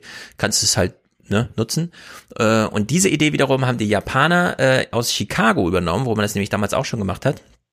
Und man könnte ja eigentlich auch hier sagen, äh, man kann in der Stadt neuen Bauland für sich erschließen, wenn man gleichzeitig irgendwo in Sachsen im Land äh, äh, so eine alte Scheune aufkauft und sich dann, wenn man die sozusagen ab abbaut, so wie man sein eigenes Haus ab, äh, aufbaut, äh, dass man sagt, und äh, dann ist man gleichzeitig verantwortlich für die Entsorgung von allem, was da halt in die Natur eingetragen wurde. Ist dann halt sehr teuer, nach, aber. Du hast nachher noch einen Clip von, ähm, vom Regierung Bürgermeister aus Berlin, mhm. ähm, wo es darum geht, dass er der, der Bundesregierung dankt für die Flächen der Beamer. Ähm, ja, die äh, Bundesflächen, genau. Da, da sieht man aber, dass, also dass das quasi ein, äh, einen großen Dank in der, in der Bundespressekonferenz wert ist, wie schwierig es eigentlich ist, Eigentumsfragen zwischen verschiedenen, verschiedenen ähm, Körperschaften ja. des Staates überhaupt zu organisieren. Und äh, wenn man beispielsweise in Düsseldorf dann ähm, bauen darf, weil man dann, was weiß ich, in, in Mettmann irgendwo eine, eine Brache noch mit übernimmt, das mhm. ähm, ich glaube, das Spaß für alle. Muss man dann auch mal dahin fahren und sich darum kümmern. Gut, also ja, wir lernen uns also mal, wir sehen es, wie kompliziert ja, es ist. Wir, wir lernen uns den mal langsam, indem wir hier einmal nochmal aufzeigen, wie im Fernsehen diskutiert wird. In Baden-Württemberg ist jetzt auch Wahl am 14. nächste Woche mit Rheinland-Pfalz, glaube ich. Und äh, Winfried Kretschmann musste sich im Duell stellen, Susanne Eisenmann. Und das eine Thema, der eine O-Ton, der aus dieser Diskussion in den Tagesthemen gesendet wurde, ist dieser. Unterm Strich aber, so sagt sie, sei ihre Partei eben doch die wirtschaftsfreundlichere und eine, die anders als die Grünen niemandem vorschreiben wolle, wie man zu wohnen habe. Tatsache ist, dass auch Einfamilienhäuser künftig bebaubar sein müssen und auch als Wohnraum zur Verfügung stehen. Und deshalb ist es immer schwierig, wenn man sich über Verbote oder über Vorgaben entlang hangelt. Also sie kocht es auch eine Runde auf dieses Wahlkampfthema, weil sie halt ein Grüner vor ihr steht, ja, gegen sie sich da durchsetzt. Die FDP macht's genauso beim Thema Wohnen im Bundestag. Es gab eine aktuelle Stunde anberaumt von der FDP äh, zu diesem ganzen Komplex letzte Woche. Und äh, Daniel Föst von der FDP auch hier mal so einen Spruch gemacht. Über den kann man ja echt mal diskutieren. Aber nur kurz, glaube ich. Wir müssen auch mehr Menschen den Weg in die eigenen vier Wände ebnen. Fast überall in Deutschland ist Wohnen günstiger als Mieten. Und Wohneigentum ist der beste Schutz vor Altersarmut. Wie irre ist das denn? Das verstehe ich nicht. Wie kann man denn das, das so sagen? Äh, stimmt ja. auch einfach nicht mehr. Ne? Ja, genau. Ich meine, das ist doch verrückt. Die Idee ist dann wirklich, äh, ich, ich dachte, die hätten sich damals eine blutige Nase geholt, als sie gesagt haben, ne? die Leute sollen da lieber Kuchen essen, wenn sie kein Brot haben und so weiter, sollen doch lieber in Eigentum gehen, äh, wenn sie in die Miete zu hoch ist. Nur das kann man doch nur wirklich mit einem Taschenrechner ausrechnen, dass das nicht aufgeht. Ja. Wenn selbst im ländlichen Raum, in äh, wie in den Städten, ja, äh, da einfach eine Verdopplung in zehn Jahren stattfindet, was diese Preise. Wie, wie, wie heißt die, wie heißt die ähm, Spitzenkandidatin von den, der CDU? Äh, Susanne Eisenmann von eben. Ja, also das Lustige ist, ähm, für das, was, äh, was sie als Schreckensgespenst irgendwie aufzeichnet, braucht es keine neuen Gesetze. Ne? Also ähm, ja, ein Bebauungsplan besteht quasi nur aus Verboten. Ja, da habe ich auch gerade wieder dran gedacht. Äh, eigentlich, klar, kann man das immer so als Ideen draufstellen, das Haus dann zu bauen, aber äh, irgendwann geht ja dieser juristische Weg los, den man da absolvieren muss und dann ist eigentlich für relativ viele klar, der führt mich nicht zu meinem Eigenheim, in dem ich dann alleine wohne und einen Zaun drum baue und so weiter. Also in der Hinsicht, äh, wie vorhin schon äh, genannt, ist ja Hofreiter und so, die sind jetzt schon so ein bisschen in der Realität im Jetzt angekommen und versuchen eben nicht so alte Ideen noch mitzuschleppen. Lukas Siebenkotte war in der Phoenix-Runde und hat dort mal sozusagen auf diesen Föst hier geantwortet, ja. Äh, Eigentum soll im Grunde dann wichtiger sein auf die Lebens, äh, ganze Lebensphase gerechnet als, als Mieten und meinte, nee, also wir sind schon beim Mieten eigentlich am, am Existenz, also an der Existenzgrenze angekommen und es gilt insbesondere für Frankfurt. Wir haben heute die Situation, dass viele Menschen im unteren Einkommenssegment fast 50 Prozent ihres verfügbaren Nettohaushaltseinkommens für die Miete aufwenden müssen, fürs Wohnen aufwenden müssen gesund wäre unter 33, also unter einem Drittel. Ähm, und das ist auch zurzeit der Durchschnitt. Aber es gibt mhm. sehr viele Menschen äh, mit geringem Einkommen, die das gar nicht stemmen können. Ja, 50 Prozent fürs Wohnen. Also für Frankfurt gilt das für jeden zweiten Einwohner hier, jede zweite äh, Wohnpartei, die hier irgendwie sesshaft ist. Äh, und das ist, finde ich, für so eine Partei wie die SPD, ne? Wenn 50 Prozent fürs Wohnen drauf geht, da sind null Spielräume für freien Kopf, da könnte man ja hier und da nochmal und so, ne? Wenn das Wohnen so teuer ist, braucht man kein anderes Thema eigentlich aufwerfen als, als das Wohnen im Wahlkampf. Und dann hätte man schon ganz schön viel gewonnen.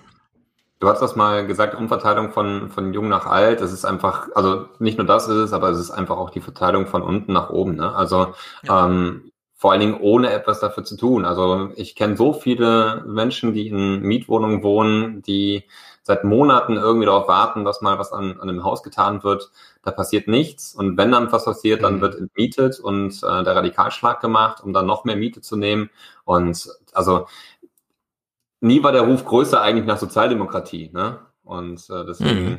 ist es auch häufig äh, schwierig mit, mit meiner Partei, aber ja. Man soll ja die Hoffnung nicht aufgeben, ne? Das war eben so krass. Es gab ja diesen Wohngipfel, der hat dann eine Bundespressekonferenz gemacht, also Seehofer, Scholz. Und da hat Scholz ja tatsächlich dort dann, und das verstehe ich dann nicht, warum man das dann so punktuell in einer Pressekonferenz macht, ne? Und dann spielt es wieder stundenlang in Bürgergesprächen, in Reden keine Rolle. Die Hälfte aller Haushalte in Deutschland hat einen Anspruch auf einen Wohnberechtigungsschein. Nicht alle brauchen ihn, weil sie haben schon eine Wohnung. Manche haben sogar ein Haus, manche wohnen in einer geförderten Wohnung. Aber das muss ja für uns der Maßstab dafür sein, dass wir nicht nachlassen dürfen und dass wir uns immer klar machen müssen, es geht mindestens um die Hälfte der Bürgerinnen und Bürger dieses Landes, wenn wir über geförderten Wohnraum reden. Man hat ja am Anfang so gehört, wie er kurz gezögert hat, ne? Ja, so die Hälfte hätten Anspruch auf. Das heißt, sehr viele haben Anspruch auf eine Sozialleistung, die sie gar nicht in Anspruch nehmen, man würde gerne mal wissen, wie so ein Zuschuss aus dem Steuersack aussehen müsste, ja, ob der sich so vage halten würde mit dem, was wir schon für die Rente dazu schießen, also, wenn das also mal alles aktualisiert würde. Vor allem, es sind zehn Wörter, die eigentlich jeglichen Antrieb für sozialdemokratische Politikerinnen und Politiker einfach äh, bedeuten ja. müsste. Ne? Also 50 Prozent der Menschen in Deutschland sind. Also die in den Innenstädten wohnen, in den großen. Ja. Ja. aber allein das würde ja schon ausreichen an Wählerpotenzial. Also Absolut, die muss ja. ich hinter mich bringen. Genau. Und die kriegt man mit diesem Thema auch, weil die denken ja, wer 50 Prozent seines Einkommens dafür ausgibt, der denkt darüber jeden Tag nach. Spätestens in der zweiten Hälfte des Monats. So. Und da muss man echt nur die richtige Ansprache machen. Und natürlich auch ein Angebot, Dingen- ne? Vor allen Dingen da kommt auch wieder das, das Wort Respekt. Ne? Also wenn ich, wenn ich die Hälfte meines Monats nur dafür arbeite, um irgendwo ein Dach über dem Kopf zu haben Ja. Und dann im Endeffekt ein Auskommen habe, was wesentlich kleiner ist. Und dann kommt die Giffey und sagt, ich will in Berlin Bürgermeisterin werden und das erste, was ich tue, ist Mietendeckel abschaffen. Ich frage mich ja bei dem, äh, ob der weiß, was äh, ähm, das bedeutet, wenn man ja Wohnberechtigungsschein hat und wenn 50 Prozent dafür äh, ja berechtigt sind. Also wer es nicht weiß, also für Singles, äh, die, einen Wohnberechtigungsschein suchen, da ist es mit allen ja, Freigaben bei 24.000 Euro Einkommen im Jahr gedeckelt. Und wenn man das weiterrechnet, hätte man quasi, würde das bedeuten, ja, 530 Euro, ein Drittel des Einkommens irgendwie für eine 47 Quadratmeter Wohnung und dann gucken, ob das realistisch ist in der Stadt noch. Mhm. Ja, ich meine, äh, nächste Woche ist übrigens Jenny wieder da. Wir besprechen die Landtagswahlen. Jenny kommt ja immer mit diesem, ne, dieser besonderen thematischen Betonung, im Osten gibt's Defizite auszugleichen, Angleichung an Westen und so weiter. Ich würde sagen, diese Unterscheidung zwischen urbanen und ländlichem Wohnen ist in Deutschland viel, viel wichtiger als jede andere regionale große pauschale Unterscheidung. Ja. Weil wenn man sich anguckt, in Stuttgart, Frankfurt, München, Hamburg, das ist einfach zu teuer für alle dort.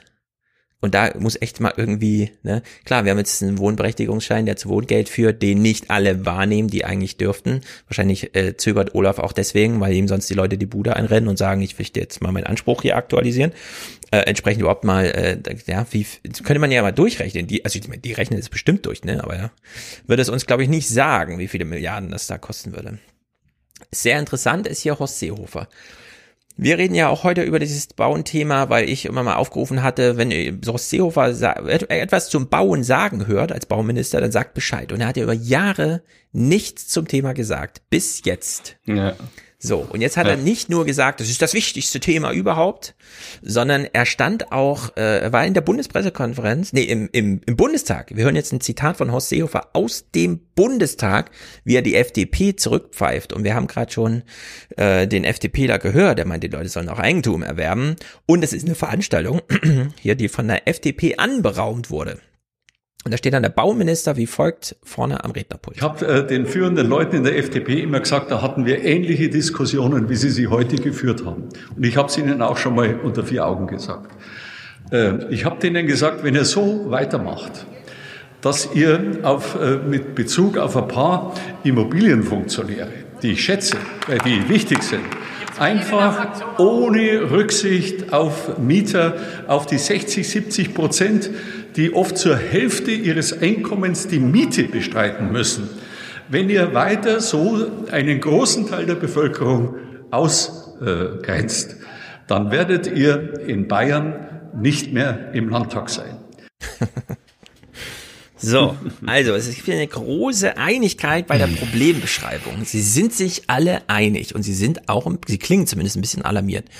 Deswegen hören wir uns noch zweimal diesen O-Ton von Olaf an, weil er ihn in unterschiedlichen Situationen gegeben hat. Zum einen hier in diesen Zukunftsgesprächen. Also er ist bei seinem Wahlkreis in Potsdam dazu geschaltet, war auch ganz lustig, auf den Plakaten stand äh, live im Internet, in, also live im digitalen in Potsdam. Ja, das ist eine Veranstaltung, die in Potsdam im Internet stattfindet.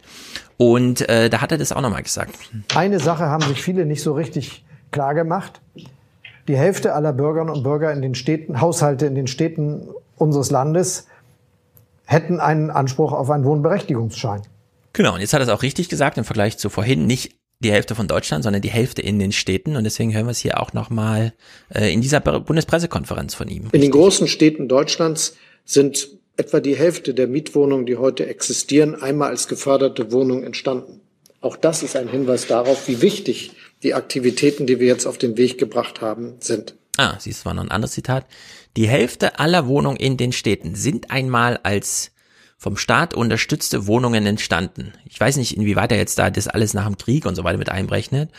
Aber wir haben ja immer noch diesen großen Bedarf, wie wir jetzt gehört haben, an unterstützenden Wohnungen. Die kann man natürlich gleich so planen. Dann sind das diese äh, sogenannten das soziale Wohnen, was dann da unterstützt wird. So, und hier kommt so ein richtig krasser Vergleich von Karen Lai von der Linksfraktion, die ist in der Phoenix-Runde zugeschaltet. Das war auch letzte Woche zum Thema Wohnen, äh, Wohnen äh, die mal vergleicht. Und das ist wieder, nachdem uns jetzt Österreich schon in Sachen Corona hier wirklich aus der Patsche hilft, mit sechs Tagen Lieferzeit für Antigen-Tests, die wir jetzt gerade mal, wenn wir morgens sieben Uhr rechtzeitig beim Supermarkt sind, kaufen können. Äh, hier so ein anderer Vergleich. Und die Bundesrepublik gibt insgesamt gerade mal so viel Geld für den sozialen Wohnungsbau aus, wie die Stadt Wien alleine. Und das ist wirklich völlig ungenügend.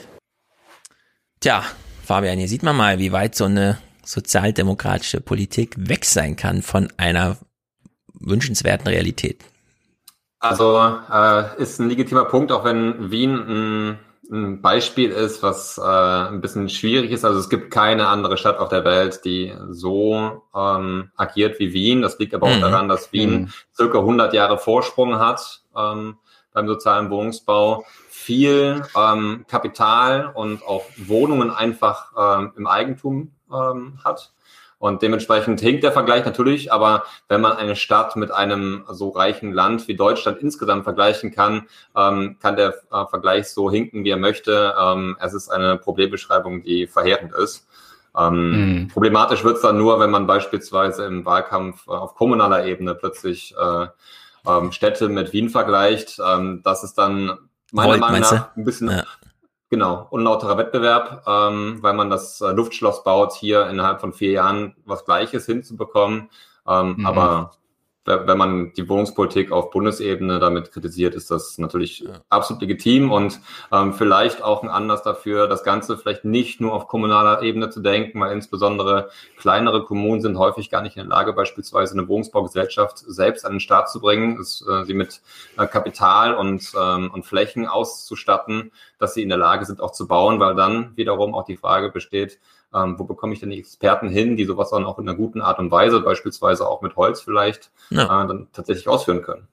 Aber trotzdem diese Zahl nochmal. Also Wien ist zugegebenermaßen der größte Vermieter der Welt. Also die Stadt Wien einfach so als soziale Entität, die vermieten da irgendwie, keine Ahnung wie viele, 400.000 Wohnungen oder sowas. Und in Berlin leben vier Millionen Menschen und 85 Prozent dort mieten. Und jetzt hast du eben gesagt, die haben da irgendwie 100 Jahre Vorsprung und so weiter. Also in Berlin, Berlin war ja lange nicht so attraktiv wie heute und da hat man ja auch ganz viel äh, tatsächlich einfach privatisiert, verkauft, Wohnungen für äh, so einen fünfstelligen Betrag einfach ja im 100er Pack auf den Markt geschmissen und die jetzt eben äh, 10, 20, 30, 100 Mal so viel wert sind. Also hier muss man auch sagen, hier wurden wirklich große Fehler begangen, die man versucht jetzt wieder ein bisschen rückgängig zu machen, aber für zehn verkaufte Wohnungen von damals kann man jetzt so einen Balkon zurückkaufen und in der Hinsicht äh, spielt ihnen auch der Markt jetzt wirklich einen Strich durch die Rechnung. In der Hinsicht, ja, Volt äh, liegt da ein bisschen falsch. Also das kann man nicht als Luftschloss annehmen. Es ist völlig unrealistisch, das zu realisieren. Aber ich finde trotzdem, als Zielmarke ist es genau richtig. Es muss bekannt sein in Deutschland, wie Wien funktioniert, ja. Also Wien wenn man da durchgeht und diese weiß gestrichenen Fassaden, die einen so blenden, die wie Kristalle da dastehen, ja. Und ist das trotzdem, obwohl da eben nicht der große Markt alles regelt, sondern das eben anders gemacht wird. Das finde ich, ist wirklich eine ganz wichtige Info, die sie da gebracht hat.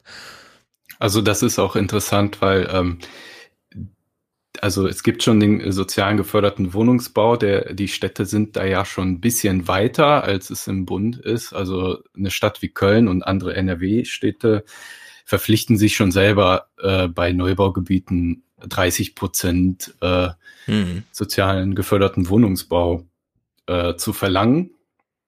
Und da gucken die im Ministerium, ist halt Ländersache, gucken die da schon sehr genug, sehr genau drauf und ja. äh, vor allem auf die Qualitäten auch. Also im Privaten guckt keiner drauf. Ne? Ja, wie, wie, hm.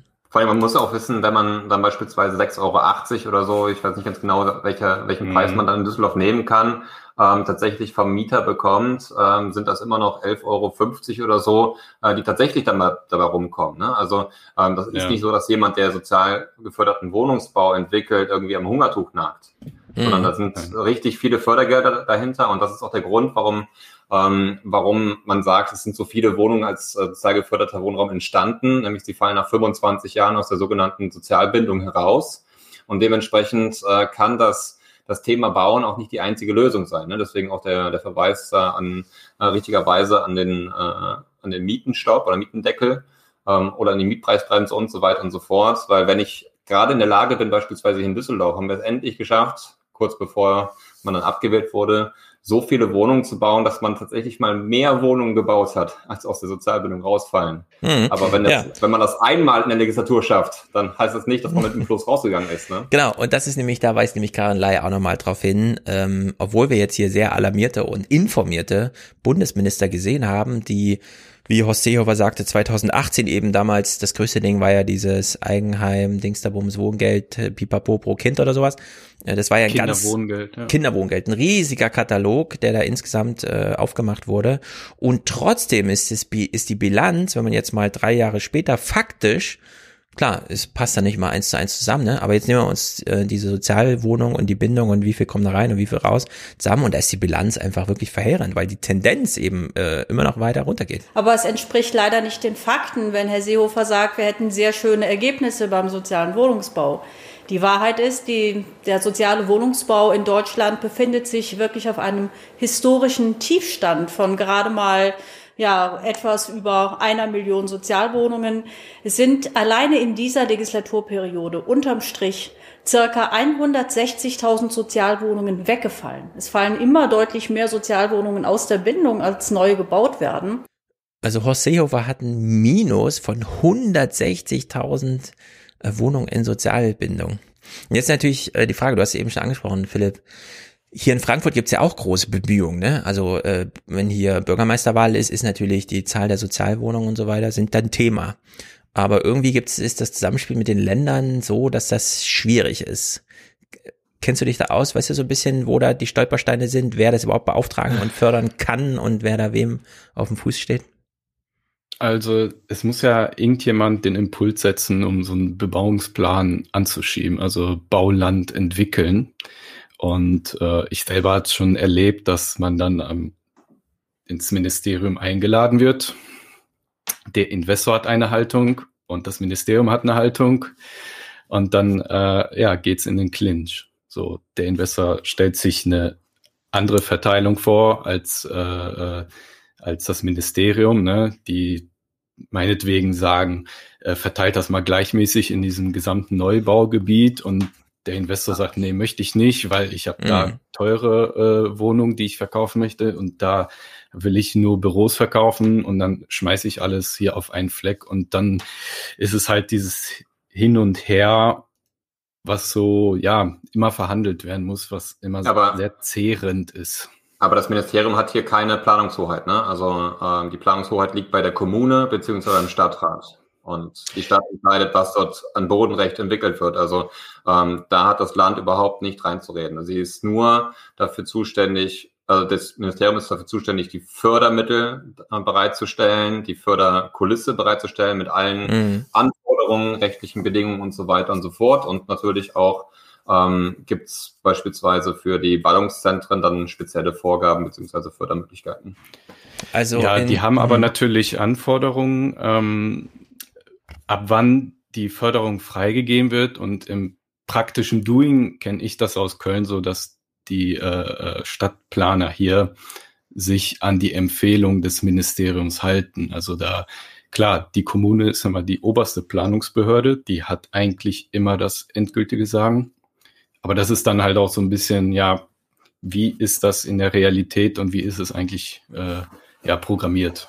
Ja, das hm. wird nur halt nicht, also ja, also grundsätzlich ja, es wird halt nur nicht als Teil des Bebauungsplans gemacht, außer es ist ein sogenannter ähm, vorhabenbezogener Bebauungsplan. Da muss, da, da muss quasi schon bei der Baurechtschaffung definiert werden, wie die Fassaden aussehen, Grundrisse und so weiter. Dann, genau. dann, kann, das, dann kann das vorkommen, aber grundsätzlich ist das nichts, was äh, zum Bodenrecht dazu zählt. Das ist einfach die Frage der Förderkulisse. In Köln zum Beispiel äh, fährt jetzt das Modell seit äh, 2018, die nennen das äh, kooperatives Baulandmodell und die sagen, wenn man über 75 äh, Wohnungen äh, auf einem äh, Gebiet äh, errichten möchte, dann muss man sich äh, an 30 Prozent äh, sozialen äh, Wohnungsbau halten. Ja gut, das, das, das gibt es in Düsseldorf auch mit 40 Prozent.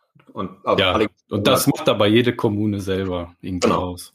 Ja. Genau, und das heißt ja, da greift man ein äh, wirklich in den Markt, weil das sind ja dann privat äh, Firmen, die da bauen und die dann aber die Vorgabe kriegen, es muss so und so äh, entsprechend anteilig gemacht werden. Also hier kann nicht nur nach Preis und äh, Gebot gegangen werden. Äh, ich war damals sehr überrascht, als der Mietendeckel in Berlin verhandelt wurde. Es war ja eigentlich eine Idee aus Hamburg, da haben die das ja im, im Senat schon so ein bisschen diskutiert dass äh, allen Beteiligten erstmal lange unklar war, bis dann Gutachten geschrieben wurden, ob für diese Art Mietrechtseingriff jetzt eigentlich der Bund oder das Land zuständig ist. Und da musste sich ja Berlin erstmal juristisch freikämpfen und sagen, ja, Mietrecht ist zwar Bundesrecht und so, aber wir haben hier tatsächlich äh, eine gewisse Hoheit und können das dann auch machen. Und sie haben es ja dann jetzt auch gemacht. Und so wie es jetzt aussieht, scheint es ja eine politische Entscheidung zu sein. Also da droht ja jetzt nicht mehr irgendwie ein äh, Landesverfassungsgerichtsurteil oder so, sondern das, das ist jetzt ein Wahlkampfthema. Und das finde ich schon eine so krasse Errungenschaft. Tatsächlich ist das eine Errungenschaft der, der SPD. Richtig, richtig, richtig. die, ja, die Linken die, spielen die, auch eine wichtige Rolle, ne? Also ja, die, die, Link, die Linken, die, äh, die bespielen das Thema, aber tatsächlich ist die Idee nämlich in der Arbeitsgemeinschaft sozialdemokratischer Juristinnen entstanden. Äh, also ich weiß aus Hamburg im Senat, da haben die Linken das aufgeworfen. Oh, also wirklich ja, ja. als Tagesordnungspunkt nur, im Parlament. Nur die, die, Art, die Art und Weise, wie, ja. äh, also die, die Rechtsgrundlage zu finden und so weiter und so fort, das äh, ist innerhalb der SPD entstanden. Ich will damit jetzt keinen Punkt machen, ich wollte nur mal. Äh, Nein, es ist ganz wichtig, weil jetzt haben wir das halt erkämpft sozusagen. Ja, das ist jetzt in der politischen Domäne, dass es funktioniert, zumindest in den Stadtstaaten. Berlin kann das. Und deswegen ist es, deswegen ist das so hirnrissig, dass äh, die SPD in Berlin das quasi ad acta legt, obwohl sie ja eigentlich erstmal nur sagt, okay, wir wollen das erstmal prüfen lassen. Ähm, aber warum man es denn, man, man könnte es ja einfach weiter gelten lassen, bis es eventuell gekippt wird. Also so funktioniert doch unser Staat. Ja, eigentlich ja. ja äh, also das muss die SPD dann uns allen mal erklären, was sie da gerade. Ja. Ähm, Eigentlich müssten sich ja, ja die äh, Städte alle irgendwie verbund, verbünden, um dann gemeinsam so sowas wie einen Mietendeckel äh, ja zu vereinbaren. Weil im Moment ist das ja so klar, in Berlin äh, sind jetzt erstmal zum ersten Mal die Mieten gesunken, mhm. aber es werden keine neuen Wohnungen gebaut. Die Investoren nicht. ziehen sich halt äh, im Moment raus. Da habe ich das anderes gelesen. Also da bin ich jetzt gar nicht ganz sicher, ähm, was genau im Artikel stand, aber ähm, anscheinend gibt es ungefähr genauso viele ähm, Bau, genauso viel Bautätigkeit wie zuvor. Aber es gibt eine Unsicherheit. Es wurde eine kleine ja, Unsicherheit ja, geschaffen. Ja. Erstaunlicherweise. Und man muss halt auch die, hm. man muss auch die Wohnung noch dazu zählen, die ja äh, schon äh, formell äh, als Bauantrag eingegangen sind, aber halt noch in der Warteschleife sind, bis sie tatsächlich erstellt werden. Das sind jetzt so diese, diese ähm, ja, vorgehaltenen Bauanträge, die noch durchgewunken werden. Genau, da kommen wir auf die Zahlen. Kommen wir so habe ich das verstanden zumindest. Genau, wir kommen jetzt mal auf solche Zahlen zu sprechen. Denn Horst Seehofer in seinem Alter denkt sich, äh, ich muss hier nicht Quatsch erzählen, sondern ich kann ja auch einfach mal Sachen sagen, wie die Sache ist. Das fand ich wirklich erstaunlich, dass er da bei dieser Wohn-Bundespressekonferenz äh, äh, selber gesagt hat, ja, wir verlieren hier zu viele Sozialwohnungen. Aber die Zahl haben Sie doch genannt heute in der Diskussion, dass äh, 40 oder 45.000 ausfallen und 43.000 ja. 43 rausfallen aus der Bindung und äh, 25.000 äh, neu gebaut. So ist derzeit das Verhältnis. Also besteht eine Notwendigkeit, eine Lücke zu schließen. Hm, und da denke ich mir immer, es ist einfacher, wenn Politiker uns anlügen, weil da können wir was gegen sie haben. Und wenn er einfach den Fehler eingesteht hier, was ist denn, also was, was machen wir jetzt? Ja ihn nochmal zum Handeln. Äh, mit welchem Argument? Der kennt es ja schon. Also in der Hinsicht ist hier liegt ja so ein gewisses das, Problem. Das Problem vor. ist aber, dass wir, dass wir hier ja eine, eine räumliche Dimension von, von Politik haben. Ne? Also ähm, wir können natürlich mhm. das Ziel haben, hier unglaublich viel Wohnraum zu entwickeln, aber wir müssen ja auch die, die Infrastruktur, die Lage haben. Ne? Also ähm, mhm. was nützt es mir an, an der Ortsrandlage jetzt da irgendwie Wohnungen hochzuziehen? Das haben wir schon mal versucht. Äh, in den 60er, ja. 70er Jahren. Aber wenn dort keine Infrastruktur, soziale Infrastruktur oder auch technische Infrastruktur vorhanden ist, ja. das funktioniert halt nicht. Genau. Wir kommen gleich auf die Innenstädte zu sprechen. Da ist die Infrastruktur, da gibt's U-Bahn-Stationen, Apotheken. Vorher klären wir noch hier aus diesen Veranstaltungen, die wir jetzt geguckt haben, sind das eigentlich große Zahlen. Ja? Also wir haben eben schon dargestellt, hier leben 80 Millionen Menschen, davon ungefähr so zwei Drittel in den Städten, davon die Hälfte haben eigentlich äh, Anspruch auf staatliche Unterstützung beim Thema Wohnen. Und jetzt kommt Olaf Scholz mit diesem Geldbetrag und wir fragen uns, ist das eigentlich viel oder wenig? Dazu braucht man Geld. Fünf Milliarden Euro für den sozialen Wohnungsbau haben wir in dieser Legislaturperiode bereitgestellt. Und ich will noch einmal sagen, das muss auch dauerhaft so sein, dass wir Jahr für Jahr mit mindestens einer Milliarde den sozialen Wohnungsbau unterstützen.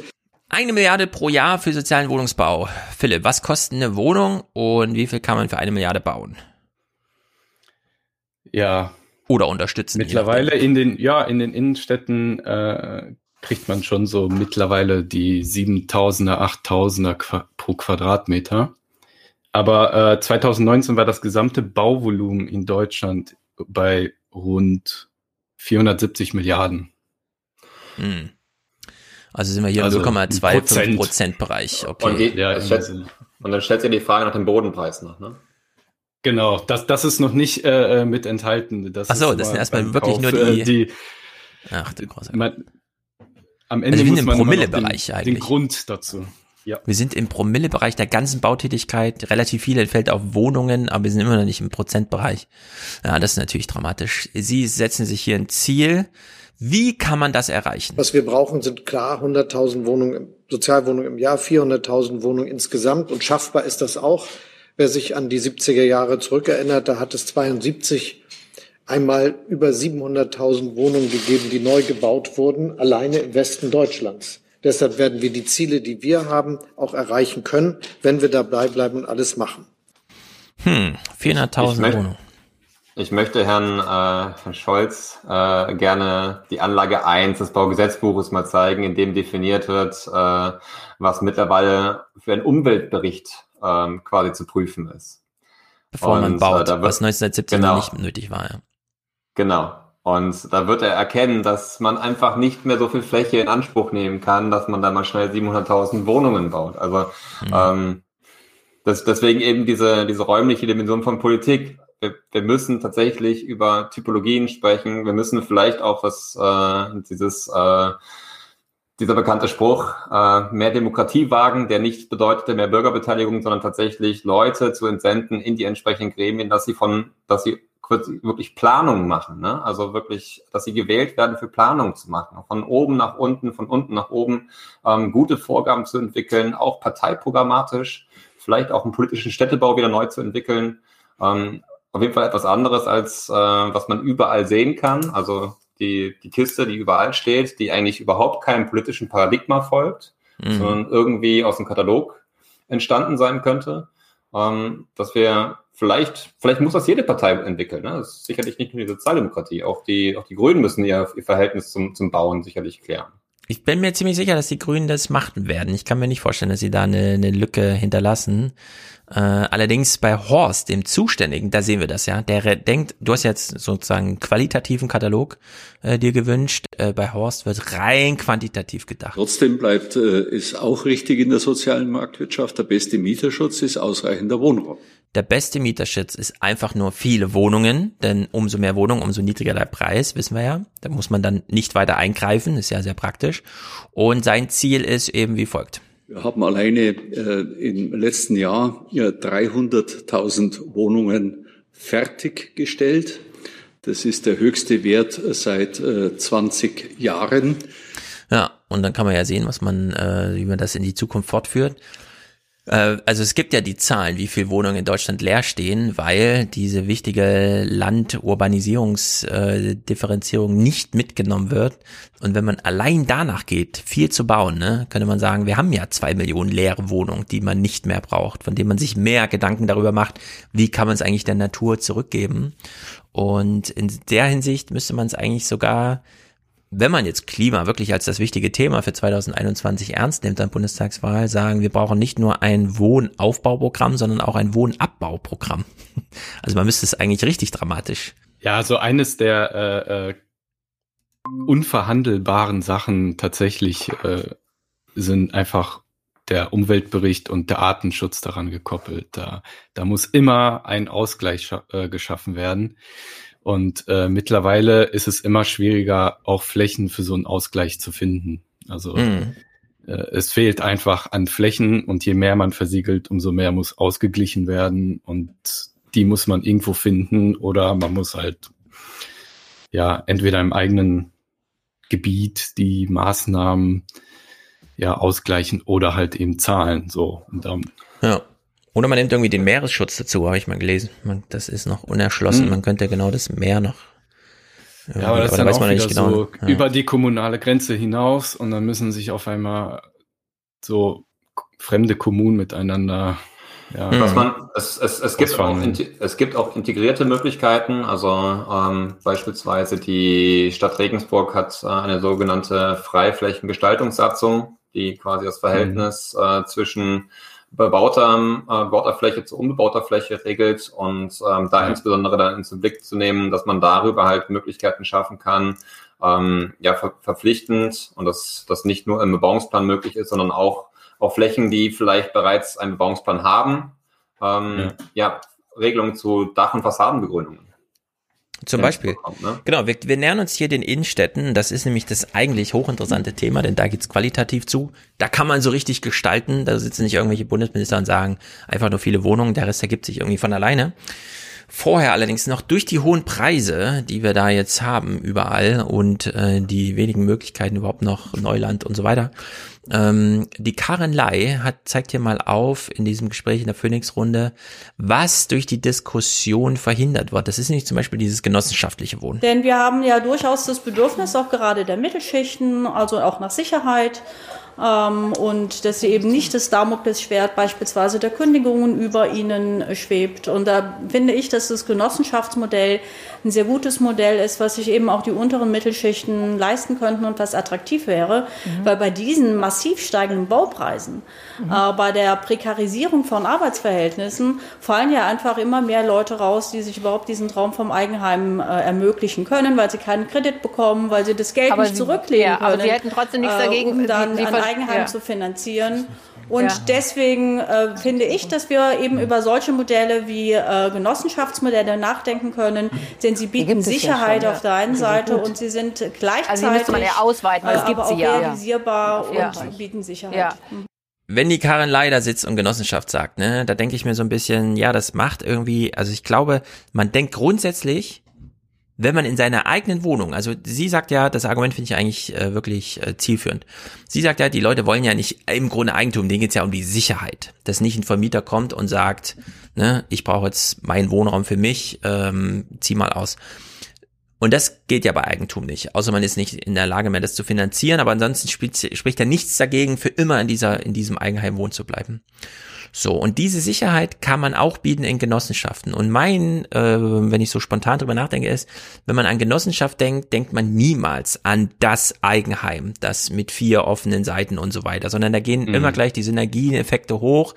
Dann überlegt man ähm, ein Garten für alle oder sowas, ja. Äh, da also da, da ist gleichzeitig so ein Denken dabei, äh, dass das extrem fördert. Deswegen finde ich auch, ist mhm. dieses Plädoyer für Genossenschaften eigentlich nicht zu klein zu machen. Ja? Das ist vielleicht wirklich ein ähm, ganz ja, wichtiger Punkt, ist, der übersehen wird. Ja, es gibt halt gerade sehr wenige, also die haben ja jahrelange Wartelisten ja. und äh, es gibt ja irgendwie unter den Genossenschaften noch Baugruppen und äh, bei beiden Modellen stellt sich auch, auch oft raus, dass die aus eigenen Antrieb her dichter bauen, als würden genau. die irgendwo was kaufen. Genau, da ist so eine intrinsische Sache drin, die automatisch sagt, das Thema ist hier Sicherheit und der Rest wird mal synergetisch irgendwie so, dass wir sparen alle zusammen, ja. Und dann hat man eben mhm. eine Mauer für viele und dann baut man einfach in die Höhe und dann ist da nur ein Dach ja. drauf und nicht jeder hat sein eigenes Dach und der ganze Kram. Genau. Und ich glaube auch, das ist, da liegt Zukunft drin. Und ja, jeder individualisiert trotzdem ne, in einer Kiste. Genau. Ich habe mich auch äh, nebenbei gerade selbstständig gemacht, um Baugruppen und Genossenschaften zu beraten. Ja, siehst du, sehr gut. ich glaube, das ist ein Zukunftsfeld. Oh gerade wenn. Also ich, ich, hatte, ich hatte erst vor, selber eine Genossenschaft zu gründen, aber das, da muss man dann ja auch. Äh, Ja, muss, also tatsächlich ähm, die, die Satzung dafür zu entwickeln, das, das äh, würde ich mir noch zutrauen als jemand, der mit Paragraphen ganz, ganz gerne und gut umgeht. Ähm, es ist auch interessant, da man äh, beispielsweise selbst für Leute, die jetzt sag ich mal, nicht direkt in die Genossenschaft involviert sind, beispielsweise keine Umsatzsteuer auf Miete und so weiter und so fort mhm. zahlen muss. Also da gibt es auch wirklich äh, ganz gute ähm, rechtliche Regelungen zu. Ähm, aber das kann dann vielleicht mal am Ende des, äh, des Arbeitslebens dann sinnstiftend sein. Mhm. Ja, das ist ja aber eine Als Aufgabe. Ja. Genau, aber man könnte es ja auch professionalisieren. Hier hören wir mal Karen Lai, also die linke Politikerin, äh, sie kriegt dann nochmal eine Antwort von Axel Gadeschko. Das ist so ein Vermieterpräsident. Also da gibt's irgendwie so den, die, den Verband der Immobilienwirtschafts Pipapo und er ist da so, so ein Chefe. Und der macht auch nochmal eine gute Idee, finde ich. Denn bei diesen explodierenden Bodenpreisen, da kommen wir überhaupt nicht weiter. Weder für öffentlichen Wohnungsbau noch für Genossenschaften, aber mhm. eben auch nicht für kleine Private, die sich vielleicht selber was bauen wollen. Mhm. Also das ist wirklich ein Thema, wo die Bundesregierung überhaupt nicht rangegangen ist und das wird höchste Zeit. Zeit. Herr Gedaschko, fänden Sie das gut? Würden Sie da der Kollegin Lai von den Linken zustimmen mit sagen, eine Bodenpreisbremse? Weil die Mietbremse ist ja, da sind Sie ja kein Freund von. Aber von der Bodenpreisbremse können Sie sich dafür erwärmen? Jetzt muss ich erstmal Spaßbremse sein. Thema Bodenpolitik. Äh, ganz wichtiges Thema. Ähm, ich glaube, der Bund ist hier noch nicht mal so sehr im Fokus der Aktivitäten zu sehen. Das ist eine zutiefst kommunale Geschichte. Und es gibt Kommunen, die machen seit Urzeiten eine aktive Bodenbevorratungspolitik. Ähm, ich selber komme auch aus einer Stadt, da wurde aktive Bodenpolitik gemacht, Hamburg. Mhm. Und die Stadt Hamburg hat immer Möglichkeiten, auch jetzt noch, selbst nachdem sehr, sehr viele Wohnungen gebaut wurden, neues Bauland zur Verfügung zu stellen, und zwar nicht zum Höchstpreis, sondern äh, bei einem oder mit einem System, wo 70 Prozent dann der Inhalt zählt und nur noch 30 Prozent der Preis. Also das ist etwas, was in den Kommunen passieren muss. So, da sehen wir schon Strack Zimmermann, die du gut kennst, Fabian, die gleich mal Einwände formuliert. Auf die kommen wir gleich. Mm, also Hamburg vergibt manchmal zu 70 Prozent nicht nach äh, Preis, sondern nach Nutzungsart. Das wäre natürlich auch eine Idee, aber da muss man sich dann durchrechnen, wie viel Geld man liegen lässt. Ist die, ist die sogenannte Konzeptvergabe. Also grundsätzlich ist eine Kommune sogar dazu verpflichtet, einen Höchstbietenden zu verkaufen, ne, mhm. um äh, mhm. halt einfach äh, Klüngel entgegenzuwirken. Außer bei der sogenannten Konzeptvergabe, dann ähm, werden sogenannte Zuschlagskriterien entwickelt und der Preis wird, bekommt vorher einen Prozentsatz, nachdem äh, nachdem er dann quasi gewichtet wird. Und dann kann man beispielsweise sagen, günstigste Netto-Kaltmiete, für wie viele Jahre beispielsweise dann auch äh, das garantiert wird, ob vielleicht noch ein Zuschlag über die, ähm, über die Sozialbindung hinaus ähm, in mehreren Jahren quasi noch angeboten wird und so weiter und so fort. Und dann kann man demnach halt äh, die Fläche vergeben. Wie häufig ist das schon gemacht? Also bei Sozialbindung wissen wir es, da steht das als Kriterium mit drin. Also wenn wir nicht abgewählt nicht. worden wären, dann wäre das in Düsseldorf nur noch erfolgt. Hm. Naja. Sehr gut, dann gehen wir mal in die Innenstädte. In dieser Wohn-Bundestagsauseinandersetzung stand Anja Weisberger da. Und äh, sie ist von der CSU und wir wissen schon, in welche Richtung das so ein bisschen geht. Und sie hat hier mal den, die, das, äh, das Förderobjekt benannt. Wir wollen nicht die Einfamilienhäuser verbieten, um Flächenverbrauch zu vermeiden, sondern wir wollen die Familien unterstützen, die die Anwesen in den Ortskernen revitalisieren wollen, modernisieren wollen, da einziehen wollen. Das ist doch der richtige Weg, meine Damen und Herren. So, die Ortskerne. Ortskerne können Dorfkerne oder Innenstädte sein. Äh, ich war doch ein bisschen überrascht, aber ich kenne die Dimensionen nicht. Michael Müller saß in dieser Bundespressekonferenz und hat gesagt, der wichtigste Grundstückseigentümer in den Innenstädten ist eigentlich der Bund. Wir brauchen dringend neuen und zusätzlichen Wohnraum. Die wichtigste Ressource, die wir haben in diesem Zusammenhang, sind die Flächen, die Grundstücke. Und ich will mich ausdrücklich bei der Bundesregierung und auch beim Finanzminister hier bedanken, dass es eben gelungen ist, jetzt wirklich nach jahrelanger Diskussion miteinander zu verabreden, dass die Kommunen die Möglichkeit haben, an Grundstücke des Bundes, an Grundstücke der BIMA zu kommen. Das sind oft in besten Lagen in den Städten Grundstücke, die bisher nicht hinreichend genutzt wurden und die uns für die ganze Quartiersentwicklung, für neue städtische, äh, städtebauliche Konzepte einfach wichtig sind, die davon entscheidender Bedeutung sind. Von welchen spricht er denn da so? Beispielsweise jede ähm, Liegenschaft, wo die ähm, britische, amerikanische Armee war. Mhm. Ah. Ich habe jetzt mehr so gedacht an da, wo die Post einquartiert war oder ein alter so Bahnhof, den man nicht mehr braucht. Ja, sowas auch. Also, also in Köln sind das halt Gleisgelände im Moment. Ja. Aber das, das, äh, das Entscheidende ist hier eigentlich, das hat er nicht, äh, sag ich mal, in Gänze ausgeführt, dass normalerweise die BIMA damit betraut ist, die Flächen halt unter die Leute zu bekommen. Ja, und, ja wie äh, funktioniert das denn, dieses Zusammenspiel derzeit? Das ist, das ist, das ist quasi wie, äh, wie eben bei der Stadt beschrieben, dass an den ja, Höchstbietenden quasi vergeben wird und die Städte halt nicht die Höchstbietenden sein können. Einfach aufgrund der mhm. haushalterischen äh, Bedingungen. Ähm, beispielsweise, wenn man, äh, wenn man sich das in Oberhausen vorstellt, wie soll die Stadt Oberhausen das bezahlen können? Ne? Mhm. Aber könnte man das ähm, nicht einfach durch äh, ein Gesetz, das so wirklich parallel zum Vergabe oder wie auch immer verkaufsfreie Vertragspartnerschaft und bla bla bla, dass man wirklich sagt, der also die Stadt ist ein besonderer Käufer und die kann hier einfach das, sag mal so, ein Bund kann überhaupt erstmal nur eine Stadt verkaufen. Könnte man das nicht im Gesetz schreiben? Das wäre wünschenswert. Also für, für die Praxis, dass die Stadt günstiger kauft, äh, braucht es keine gesetzliche Regelung. Die BIMA ist da nicht gebunden wie die Kommune. Ja. Ähm, wenn die BIMA beispielsweise an, an jemand Privates verkaufen würde, der weniger bietet als jemand anderes, das wäre äh, illegitim, aber an die Stadt zu verkaufen, ist überhaupt kein Problem. Ja, aber es gibt halt das Mittel des Erbbaurechts. So, das war jetzt Thema zuletzt bei uns in Köln äh, bei den Kommunalwahlen. Äh, das wird jetzt auch, meine ich, verfolgt.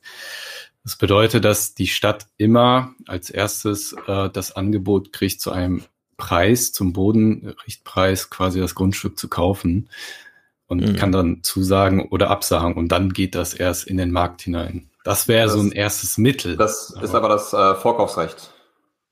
Ja. Genau. Also dann ja. übernimmt die Stadt ein Gebiet, behält es auch und vergibt dann diese hundertjährigen Verträge und so, ja. von denen man da. Wollen, wollen, wir, wollen wir noch mhm. einmal auf die SPD einschlagen? Ja, los. Ja, also wenn du das anbietest, Fabian, natürlich.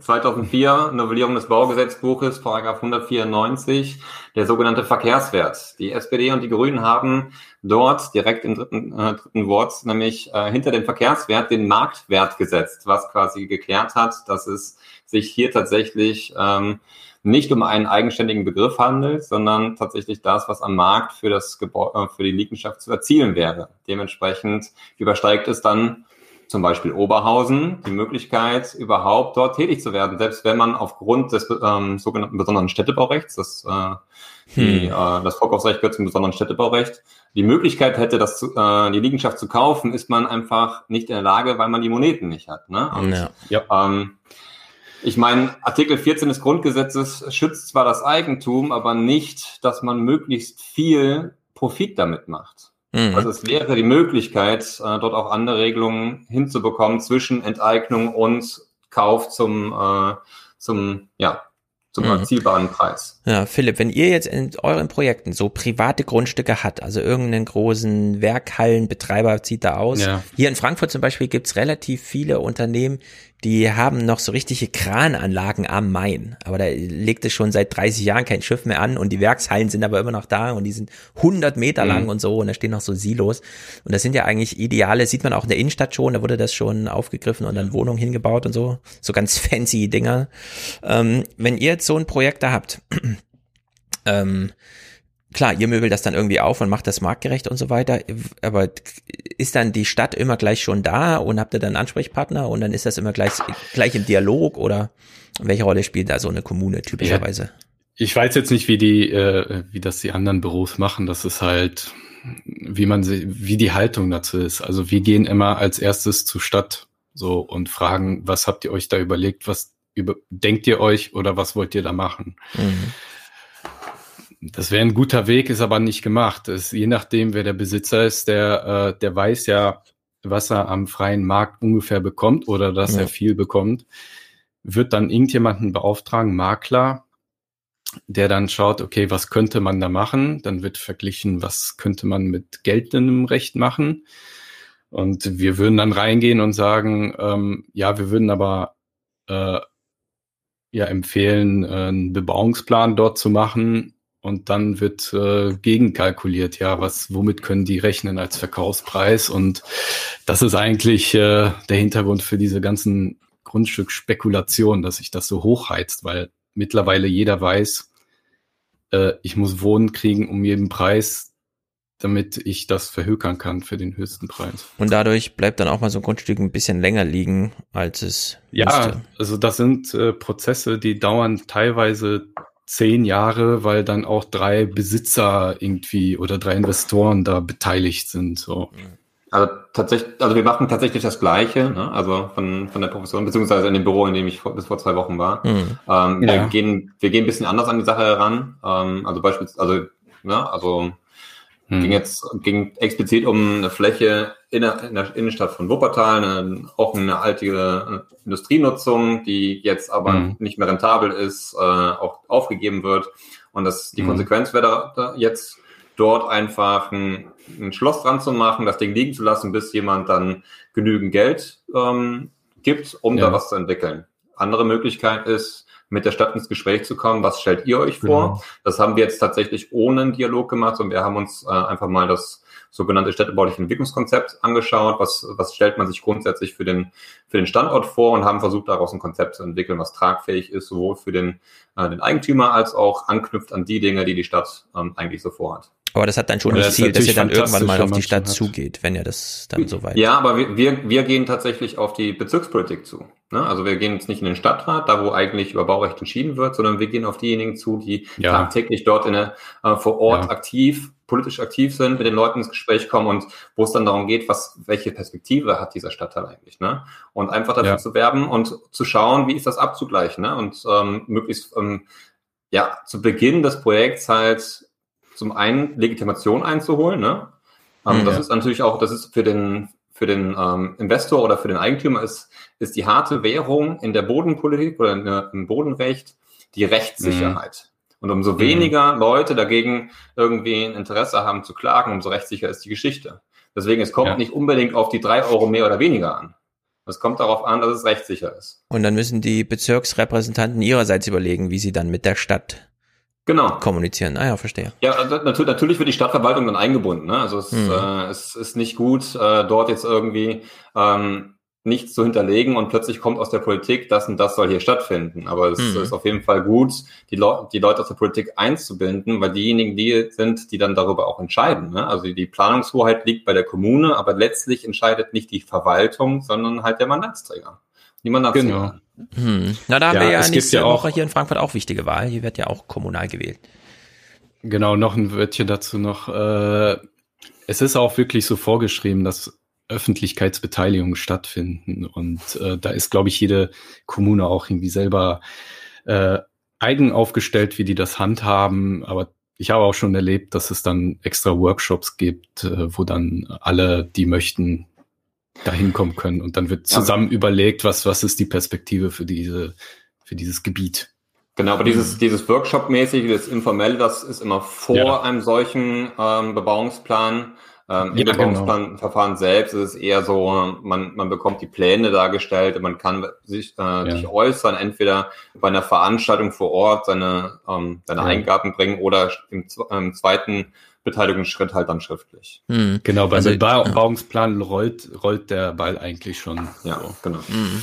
Das habe ich jetzt auch mal so ein bisschen erlebt. Bei Instagram hier in Frankfurt werden gerade vier Hochhäuser gebaut. Die heißen auch irgendwie Frankfurt 4 oder so, keine Ahnung. Und äh, die haben, äh, also die, die das da machen, keine Ahnung wer, die haben einen eigenen Instagram-Account, wo sie schon mal so Renderings und so weiter einfach präsentieren und das schon mal so ins öffentliche Bewusstsein setzen, äh, bevor die Dinger fertig sind. Also man sieht, glaube ich, noch gar nicht so richtig was von denen, also wenn man wirklich mal über den Bauzaun guckt. Das sind so für 2024 oder so geplant. Aber man ist doch immer schon so ein bisschen informiert, was da jetzt passiert. Und es war bei diesen Wohnhäusern, die man da jetzt baut, auch so ein bisschen so. Da gab es schon immer mal so Bilder und hier am Anfang hat es denen immer gereicht, den Bauherren, wenn die einfach an, ähm, also die, die Umzäunung da mit so einem Druck oder sowas, ne, gestalten, so dass man so ein bisschen sieht, was draus wird. Aber mittlerweile sind die doch ein bisschen präsenter, so in der Stadtöffentlichkeit, oh, beispielsweise auch über diese digitalen Wege, wo man sich das schon mal angucken kann. Naja, die Innenstädte jedenfalls. Horst Seehofer zeigt hier mal wieder, mh, hm, er ist nicht ganz falsch. Äh, zumindest wurde er gut unterrichtet von seinen Leuten. Äh, mein persönliches Anliegen ist, dass wir viel stärker als in der Vergangenheit noch äh, äh, innen vor außen in den Blick nehmen müssen. Das heißt, die Innenstädte und die Dorfkerne revitalisieren, äh, sanieren, bevor wir in äh, größerem Umfang wieder neue Baugebiete an den Ortsrändern ausweiten. Und das war jetzt gerade noch, Olaf, äh, von den Ländern sehr, sehr aufgegriffen, dass wir auch in dem Konflikt Flächenverbrauch stärker uns auch um die Bestände kümmern, die zum Teil leer stehen. Äh, die Pandemie hat es jetzt nochmal sehr deutlich gemacht, dass die Innenstädte, Städte, also die Städte vor allem da ein Problem haben, aber auch die Dörfer im ländlichen Raum. So, die Dörfer und die Städte haben im Kern ein Problem. Und jetzt haben wir aber auch noch Corona obendrauf.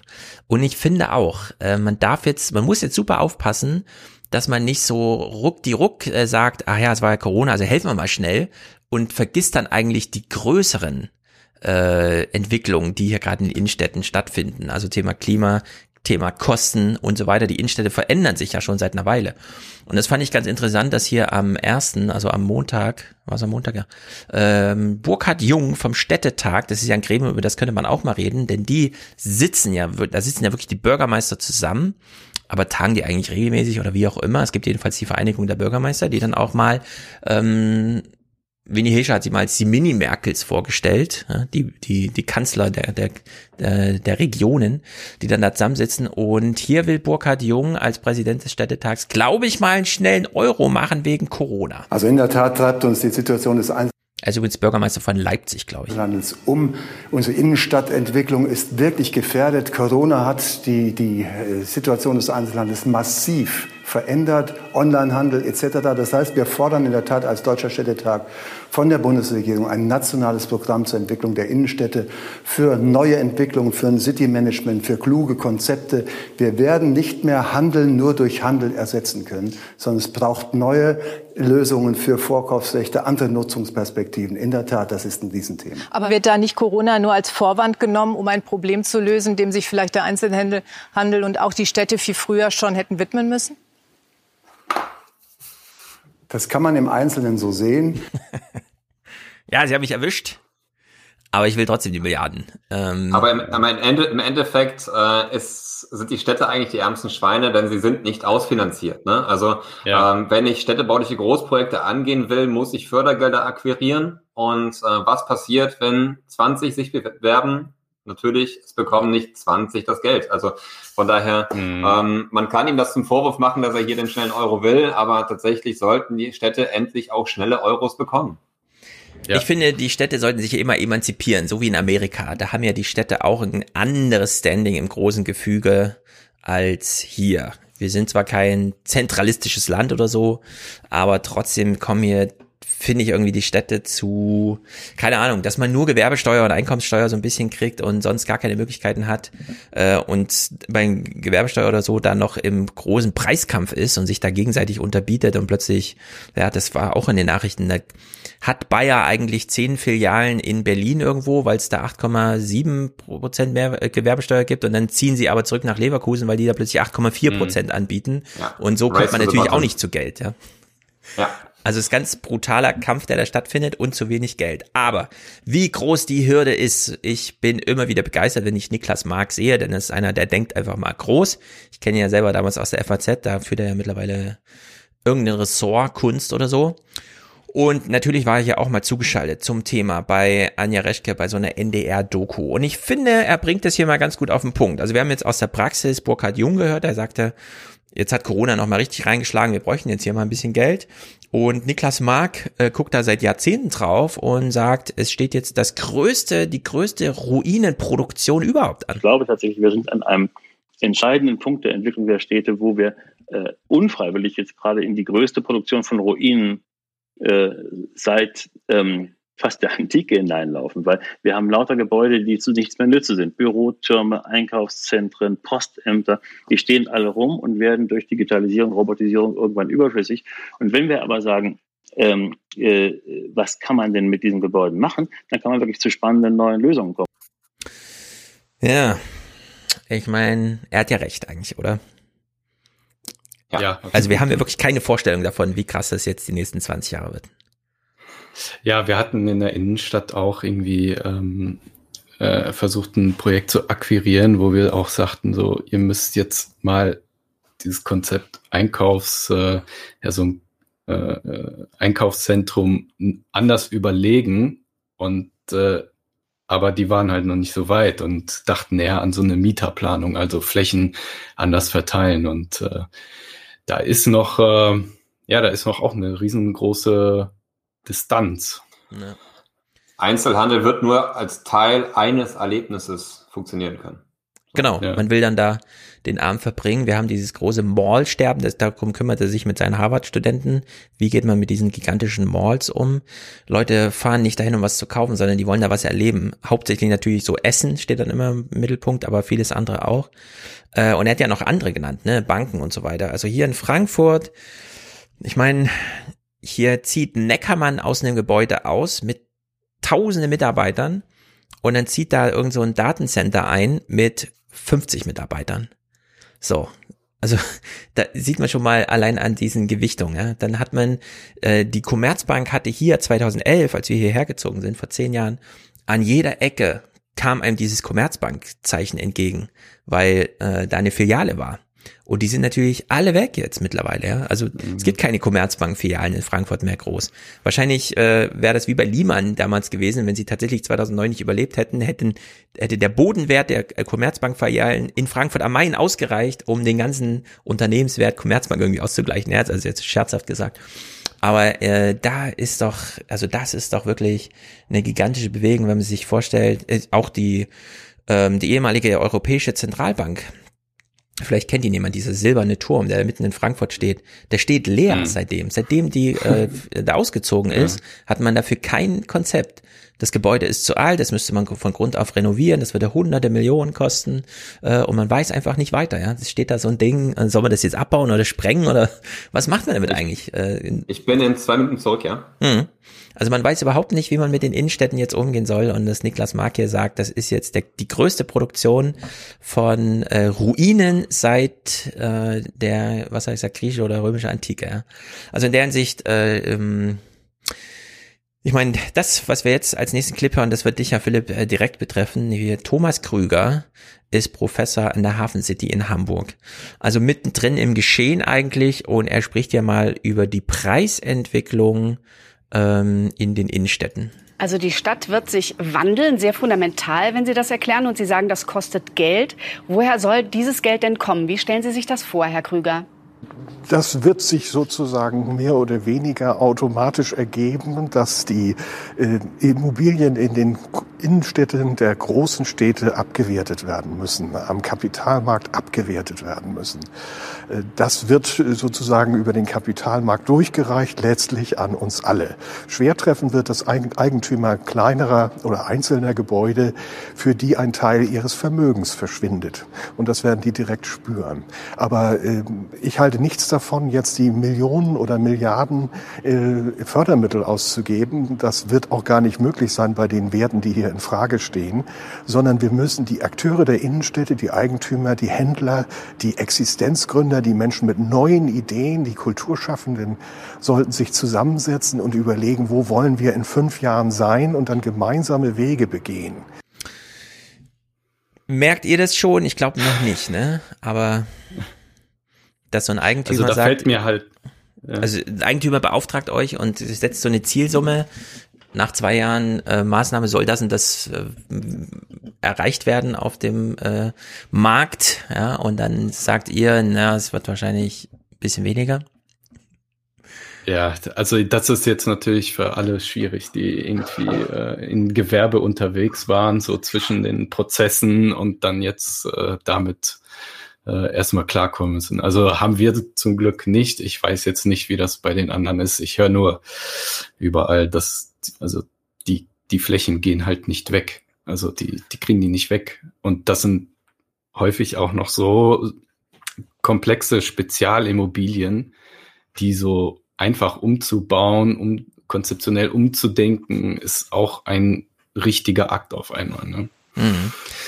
Also da, da gibt's viele Fragezeichen. Also mir fällt eigentlich nur so Rotterdam als Positivbeispiel ein, wo die äh, den eigenen ja, Einwohnern sehr viel äh, Freiheit gegeben haben und auch äh, dazu ermutigt haben, mit eigenen Ideen was anzufangen. Ja, dann stehen da irgendwelche freien Hallenbäder, wo dann die äh, kleine Startups sich da irgendwie zusammentun und sagen, wir haben eine Idee, wir würden da gern was umsetzen, solche Sachen. Und das äh, ist noch gar nicht hier angekommen.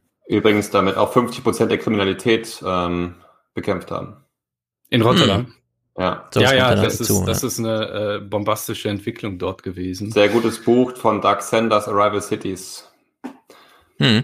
Also ich meine, das äh, spielt sich ja hier in Frankfurt auch ab. Du hast ja das Bahnhofsviertel, wo du dich nicht sicher fühlst, wo, keine Ahnung, mhm. äh, Gefahren lauern. Dann gehst du über die Straße und stehst neben dem Skyper. Das ist so ein reiner Glaskasten, 40, 50 Stockwerke, keine Ahnung, hat man der Allianz gehört, wurde dann für 700 Millionen oder so, hat den Besitzer gewechselt. Äh, und mhm. das, was äh, hier Professor Krüger sagt, heißt ja, ja, noch kann man die für 700 Millionen verkaufen, aber wenn das Umfeld da nicht mehr stimmt und die Leute nicht sowieso mehr in die Stadt pendeln und die Innenstadt unattraktiver wird durch weniger Publikumsverkehr, wenn mehr im Homeoffice sind und so weiter und so fort, dann kostet das in 15 Jahren nur noch 500 Millionen und dann irgendwann nur noch 350 und dann pendelt sich das irgendwie ein und dann werden alle mal schauen müssen und ihr habt ja eben gesagt, mhm. äh, der Gesamtimmobilienmarkt bauen pro Jahr 400 Milliarden oder sowas, ja. Äh, mhm. Wenn wenn wenn da so eine un also so eine neue Lage einfach entsteht in einem Teil des Marktes, das äh, bringt ja doch viel Enttäuschung mit sich. Das muss man ja dann auch, damit muss man ja dann echt erstmal umgehen, ja. Und da ist ja Corona echt ein Beschleuniger gewesen. Also ich bin mal sehr gespannt, wie es hier in Frankfurt weitergehen soll, äh, wenn sich äh, das mit dem Homeoffice wirklich so durchsetzt. Ja, der Flughafen kommt nicht wieder richtig zu, aus dem Pott und die Innenstadt dann ja. irgendwie auch nicht. Vor allen Dingen, Philipp hat ja eben die, die Lageklassifizierung genannt. Das sind ja auch ähm, die Erwartungen, mit denen ähm, an der Börse quasi gehandelt wird. Ne? Also wenn wir über die Finanzialisierung mhm. von, von gebauten Raum sprechen. Also da wird wahrscheinlich einiges ins Rutschen kommen. Mhm. Und dann gehen wir mal in deine Stadt, äh, Düsseldorf. Da sieht man schon, wie so eine Veränderung stattfinden kann, wenn ähm, Gewerbemieten was weiß ich, äh, also Gewerbemiete Düsseldorf Innenstadt, keine Ahnung, sind das so 60 Euro Miete pro Quadratmeter pro Monat oder sowas, ja? Also es sind irgendwie gigantische Preise, was weiß ich, doppelt so hoch wie Wohnen oder so, an was man sich so gewöhnt in Superzentralen oder was, was ist so gängiger Preis? Also ich weiß, hier in Frankfurt ist so der Central Business District ist so 50 Quadratmeter, äh, 50 Euro pro Quadratmeter Miete. Hat das jetzt irgendwann mal übersprungen. Ja, Wahrscheinlich gerade wieder drunter getaucht, aber. Die gibt's bei uns auch, aber das, das sind dann auch nur ein paar ja. wesentliche Straßen, ne? Also. Ja, genau. Ähm, ja.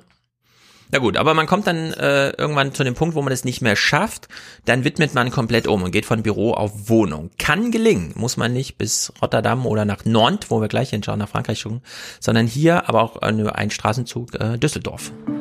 340 Wohnungen, zentral gelegen, mitten in Düsseldorf, von 60 bis über 130 Quadratmeter groß, für Singles, Paare, Familien. Aufgeteilt in mehrere halbrunde Gebäude. Living Circle nennt sich die Anlage. Der Clou, früher waren in diesen Gebäuden Büros mit 1000 Arbeitsplätzen, doch die standen jahrelang leer. Wir sind mitten in Düsseldorf, direkt an der Wilhelmlinie, also wir brauchen ein paar Minuten bis zur Innenstadt. Äh, das heißt, hier ist die Nachfrage nach Wohnungen extrem. Und wir haben gesehen, das Büro ist seit jahrelang, konnte nicht mehr vermietet werden. Das heißt, die Stadt muss sich ja immer wieder neu erfinden. Und wenn eine Nutzung nicht mehr funktioniert, dann muss ich immer eine andere Nutzung anbringen. Und dann muss das Gebäude eben mit sich wandeln. Und das ist hier recht erfolgreich gelungen. Ist das jetzt nur dieses Gebäude? Musste man da nicht mehr planen als das Gebäude oder hat man da schon städtebaumäßig irgendwie auch mal die Supermärkte das gleich mitgeplant und? Tatsächlich, also äh, die beste Freundin meiner Frau hat da gewohnt ähm, und tatsächlich hat sie über dem Discounter gewohnt. Hm. Also ähm, hm. das war alles mit da drin. Das, das, das Gute hier ähm, ist einfach, dass aufgrund der Lage man ähm, eine bestimmte Gebietskategorie hat, nämlich dort, wo Wohnen, Büros, alles Mögliche zusammengedacht äh, zulässig ist, sodass es hier keinen Bebauungsplan bedurfte, sondern man hat einfach die, ja. äh, einen Bauantrag gestellt und äh, die Nutzung geändert. Naja. Es ist wichtig, ne, dass die Nutzung äh, übereinander liegen dürfen. Also das ist nicht äh, gegeben sofort. Hm, erklär nochmal, ich habe es noch nicht ganz verstanden. Also dass man. Es gibt ja, äh, das, was. Ja, sag du. Ja, äh, Fabian hat es ja angesprochen. Also es ist nicht immer sofort gegeben, dass Gewerbe und Wohnen zusammen äh, auf einem Baufeld erstellt werden dürfen. Aber in Kerngebieten ist das, glaube ich, alles. Ähm, genau, was spricht denn da dagegen? Weil wir haben hier in der Bü äh, Bürostadt Niederrad, heißt das in Frankfurt, das Stadtteil, der so im Grunde vor dem Wald und dann kommt der Flughafen. Das ist eine Bürostadt, die selber ein kleines Hochhausviertel ist, allerdings nicht so riesig wie in der Innenstadt, sondern das sind so 20 Stockwerke oder so, keine Ahnung. Und das sind insgesamt 70.000 Arbeitsplätze, die allein in diesem einen Stadtteil, das, also da fährt man mit dem Bus in drei Minuten rum. Also, ja, es ist nicht sehr besonders groß, aber es ist halt richtig dicht. Und es wird jetzt so ganz langsam umgemodelt. Also da fallen alte äh, Bürogebäude raus, aber so richtig raus. Da wird nicht parallel irgendwie ne, gemacht, sondern das alte Gebäude fällt so richtig raus und dann wird da neu gebaut und dann werden da so achtstöckige Passivhäuser wohnen aufeinander, die so eng beieinander stehen, dass man fast glaubt, die können sich vom Balkon zu Balkon die Hand geben. Ja? Also vielleicht also sogar ein bisschen zu dicht. Also über das Bodenrecht wird halt auch die Schutzwürdigkeit und ähm, also mhm. die Schutzwürdigkeit insbesondere für Lärmemissionen ähm, geregelt. Mhm. Also wenn ich beispielsweise eine gewerbliche Nutzung habe, ähm, in einem Gewerbegebiet, sogenanntes Gewerbegebiet, dann habe ich halt eine andere Schutzwürdigkeit. Wenn da darf, da darf ausnahmsweise als als sogenannter Fremdkörper darf dort Wohnen stattfinden, aber man muss halt damit mhm. rechnen, damit leben, dass man Emissionen wie ein, einem Gewerbegebiet aushalten muss. Ähm, ja. Und wenn ich in einem Mischgebiet wohne oder in einem allgemeinen Wohngebiet, sind die Emissionen halt deutlich geringer. Also ist es recht unwahrscheinlich, dass sowas wie in Düsseldorf gelingt, dass man das Gebäude belässt, aber von das, Büros nee, das, man, man, man kann das Gebäude lassen, nur weil man den, den Bebauungsplan ändert heißt das ja nicht, dass man das Gebäude entfernen muss. Hm, genau. Sondern man, man, äh, man muss quasi dann, entweder man muss passiven Schallschutz vorsehen, das heißt, man muss in gewisser, ähm, gewisse Dämmmaße bei den Fenstern vorsehen. Es gibt auch so Konstruktionen wie eine Loggia, dass man quasi, wenn man äh, dort die Fenster geschlossen hat, ähm, dann kommt der Lärm halt nicht im Innenraum an oder man, hm. man öffnet das, äh, das Wohnzimmer, weil lässt das, äh, das Glas der Loggia geschlossen, dass man so in einem ja. Zwischenbereich zwischen innen und außen ist, aber dass man eben von dem Lärm nicht über Gebühr belastet wird, beziehungsweise nicht insoweit belastet wird, dass es gegen die sogenannte TA-Lärm, das ist so die, ähm, die ja. Maßgabe, die quasi definiert, ja, welche Schutzwürdigkeiten in welchen Bereichen ähm, quasi eingehalten werden müssen. Mhm, okay, verstehe. Gut, dann. Genau, es äh, gibt nämlich ja. Bestandsschutz. Ne? Also man kann alles überplanen, aber solange der Bestand steht, äh, gilt Bestandsschutz, bis er halt wegkommt. So. Und dann braucht's halt diese ganzen Gutachten, um dann festzustellen, ob da Wohnen möglich ist und meistens mhm. mit irgendwelchen baulichen Maßnahmen. Hm, also ich kann mir kaum vorstellen, wie groß die Anstrengung war, das in der Bürostadt Niedermatt zu, zu machen, weil die war halt da vorher auch straßenmäßig so ausgelegt, ne, dass da viel Verkehr und so. Und jetzt äh, soll da gewohnt werden. Ich bin immer noch gespannt, wann dann mal das Schwimmbad entsteht, weil bisher hat man zwar in die Gebäude unten rein den Supermarkt und so, was man halt so braucht, geplant, ne?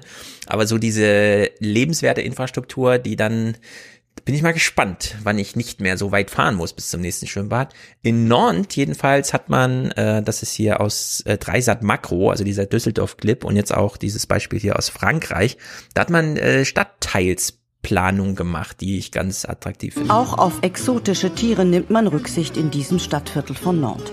Der Elefant dreht regelmäßig seine Runden, ohne gleich ein Verkehrschaos zu erzeugen.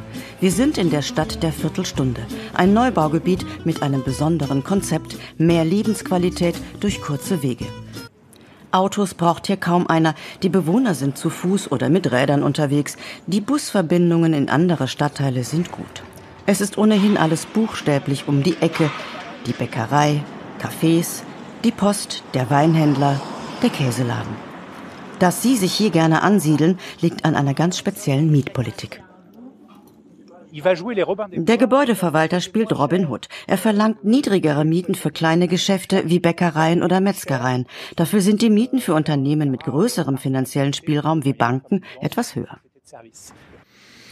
So, das haben wir schon gehört, eben aus Deutschland auch. Konzepte äh, werden mit Punkten damit reingerechnet, aber dass man es wirklich mal so vom Menschen ausdenkt, ne? Wenn da jetzt einer wohnt, und dann rechnen wir wirklich mit der Stoppuhr die Viertelstunde, messen wir aus und sagen, so muss das dann aussehen. Das ist ja doch hm. ein erheblicher Eingriff in Marktkräfte.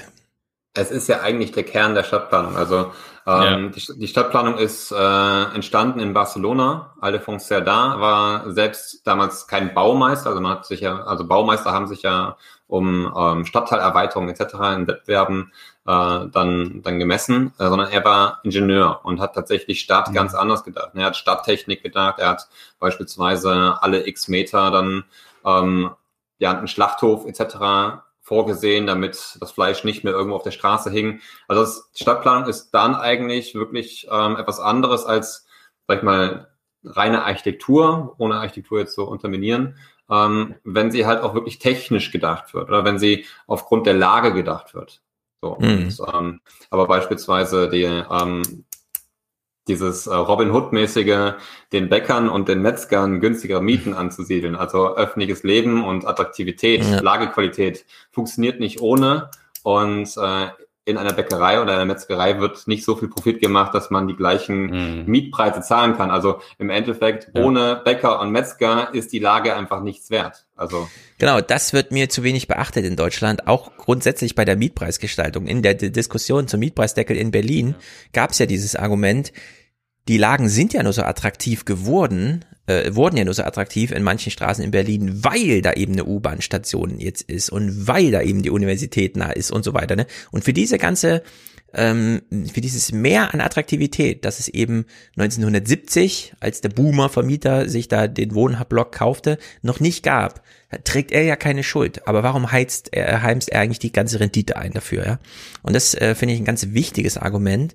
Und es gibt ein zweites, das finde ich auch super wichtig äh, gerade jetzt zum Thema Rentenrepublik und so weiter, wenn man sich das in Nantes anguckt, Leben ohne Auto bedeutet ja auch äh, tatsächlich so ein bisschen Selbstbestimmtheit im Sinne von, selbst wenn es regnet, selbst wenn irgendwas passiert, ja, man hat das einfach mal in Reichweite und muss vielleicht, na, Lieferdienste gehen zwar dann auch, werden auch an Attraktivität gewinnen, aber es gibt ja grundsätzlich, ähm, Wohnen geht ja über die Sicherheit, ne, man ist jetzt hier geschützt und so weiter hinaus. Und da ist Niklas Mark einfach auf den Punkt. Da würde ich euch gerne mal fragen, ob also wir hören uns erstmal den Clip von Niklas Mark an und binden den dann nochmal noch mal an diese Eigenheimsdiskussion. Wenn wir uns die heutigen Städte angucken, ein bisschen zu unseren Wohnungen, dann sind die das Ergebnis weniger einer Planung, wo die Gemeinschaft sich überlegt hat, wie wollen wir eigentlich leben, in welchen Formen wollen wir leben, sondern wir finden eigentlich etwas vor, was eher die Gewinninteressen der Bauindustrie abbildet. Ein Beispiel ist, äh, es gibt äh, ja 100.000 Schuhsorten, 80.000 verschiedene Autos, aber eigentlich nur zwei verschiedene Wohnformen, nämlich Wohnungen für Singles und Wohnungen für Kleinfamilien. Alles andere, was es vor der industriellen Revolution gab, äh, zum Beispiel das ganze Haus, ein Bauernhof, ein äh, Handwerkerhaus, in dem bis zu 20 Leute lebten, das ist verschwunden. Und zwar nicht, weil die Leute nicht mehr so leben wollen, sondern weil einfach das billigste und äh, für die Bauindustrie Industrie interessanteste ist, die immer gleichen Kisten für Singles und für Kleinfamilien zu bauen. Dabei hat die Krise jetzt gerade gezeigt, dass natürlich auch Phänomene wie Vereinsamung von Menschen extrem an der Form hängt, wie wir bauen. Ja? Und man, man hätte in einem äh, traditionellen Haus weniger Formen von Vereinsamung gehabt, als wir sie jetzt eben gerade sehen. Das ist natürlich ganz subtil, aber total wirkmächtig. Also das betrifft ja viele ganz konkret in ihrem Leben. Die, äh, erfahrene, gefühlte Einsamkeit, selbst in großen Häusern, wenn die Wohnungen einfach zu abgeschottet voneinander sind, da ist eine Wohnungstür, da ist ein Flur, um den Flur kümmert sich niemand, der ist kein attraktives Gebiet, sondern es beginnt dann erst im eigenen Wohnzimmer und so weiter. Man könnte ja so ein Konzept der offenen Türen und trotzdem abgeschottet, also abgeschieden so ein bisschen, ne?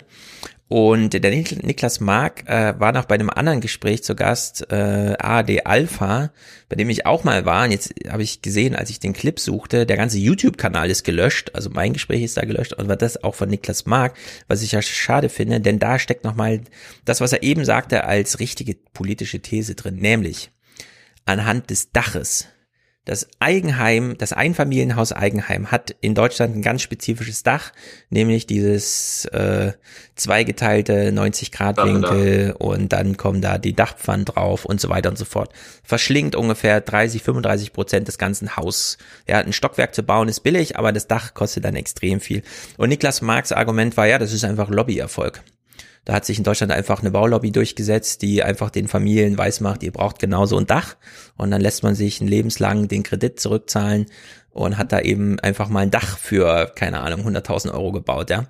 Und es betrifft ja wahrscheinlich auch diese ganze Diskussion ums Eigenheim, sind wirklich die Leute, die sich das Eigenheim wünschen, hier diejenigen, die äh, von Toni Hofreiter angegangen wurden, oder ist es diese, diese Baulobby? Die einfach jeden dieses Ding da für 400.000 Euro äh, unter ja, hinbauen will und umso mehr, umso besser, weil das eben diese Rendite bringt, während alle anderen Lebensformen sehr viel Synergieeffekte mit sich bringen. Also einfach äh, sechs Familien aufeinander in einem Gebäude oder dann eben äh, in Strukturen wie auch immer, ja.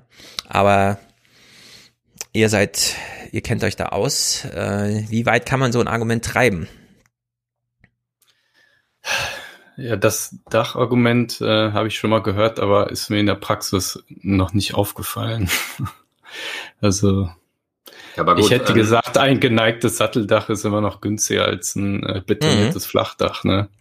Und dann kann man auch die ganze Fläche für Solarding nutzen, wenn man es richtig ausrichtet, statt nur die Hälfte. Ja, das äh, und äh, für Artenschutz und extensive Begrünung etc. Da genau, ist noch mal ein öko äh, ökologischer, so ja.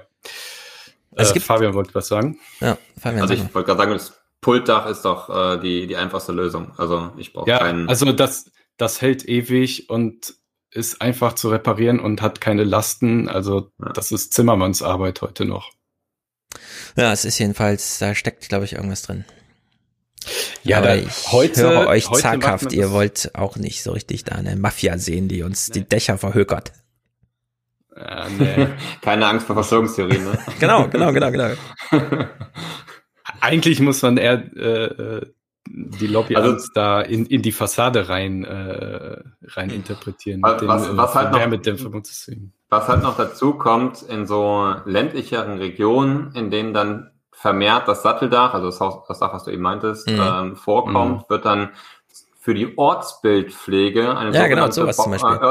Örtliche Bau, äh, Bauordner, äh, Bauvorschrift ähm, festgesetzt, die dann nämlich heißt, dass dort nur Satteldächer zulässig sind. Ja, das meine ich. Oder Paragraph 34.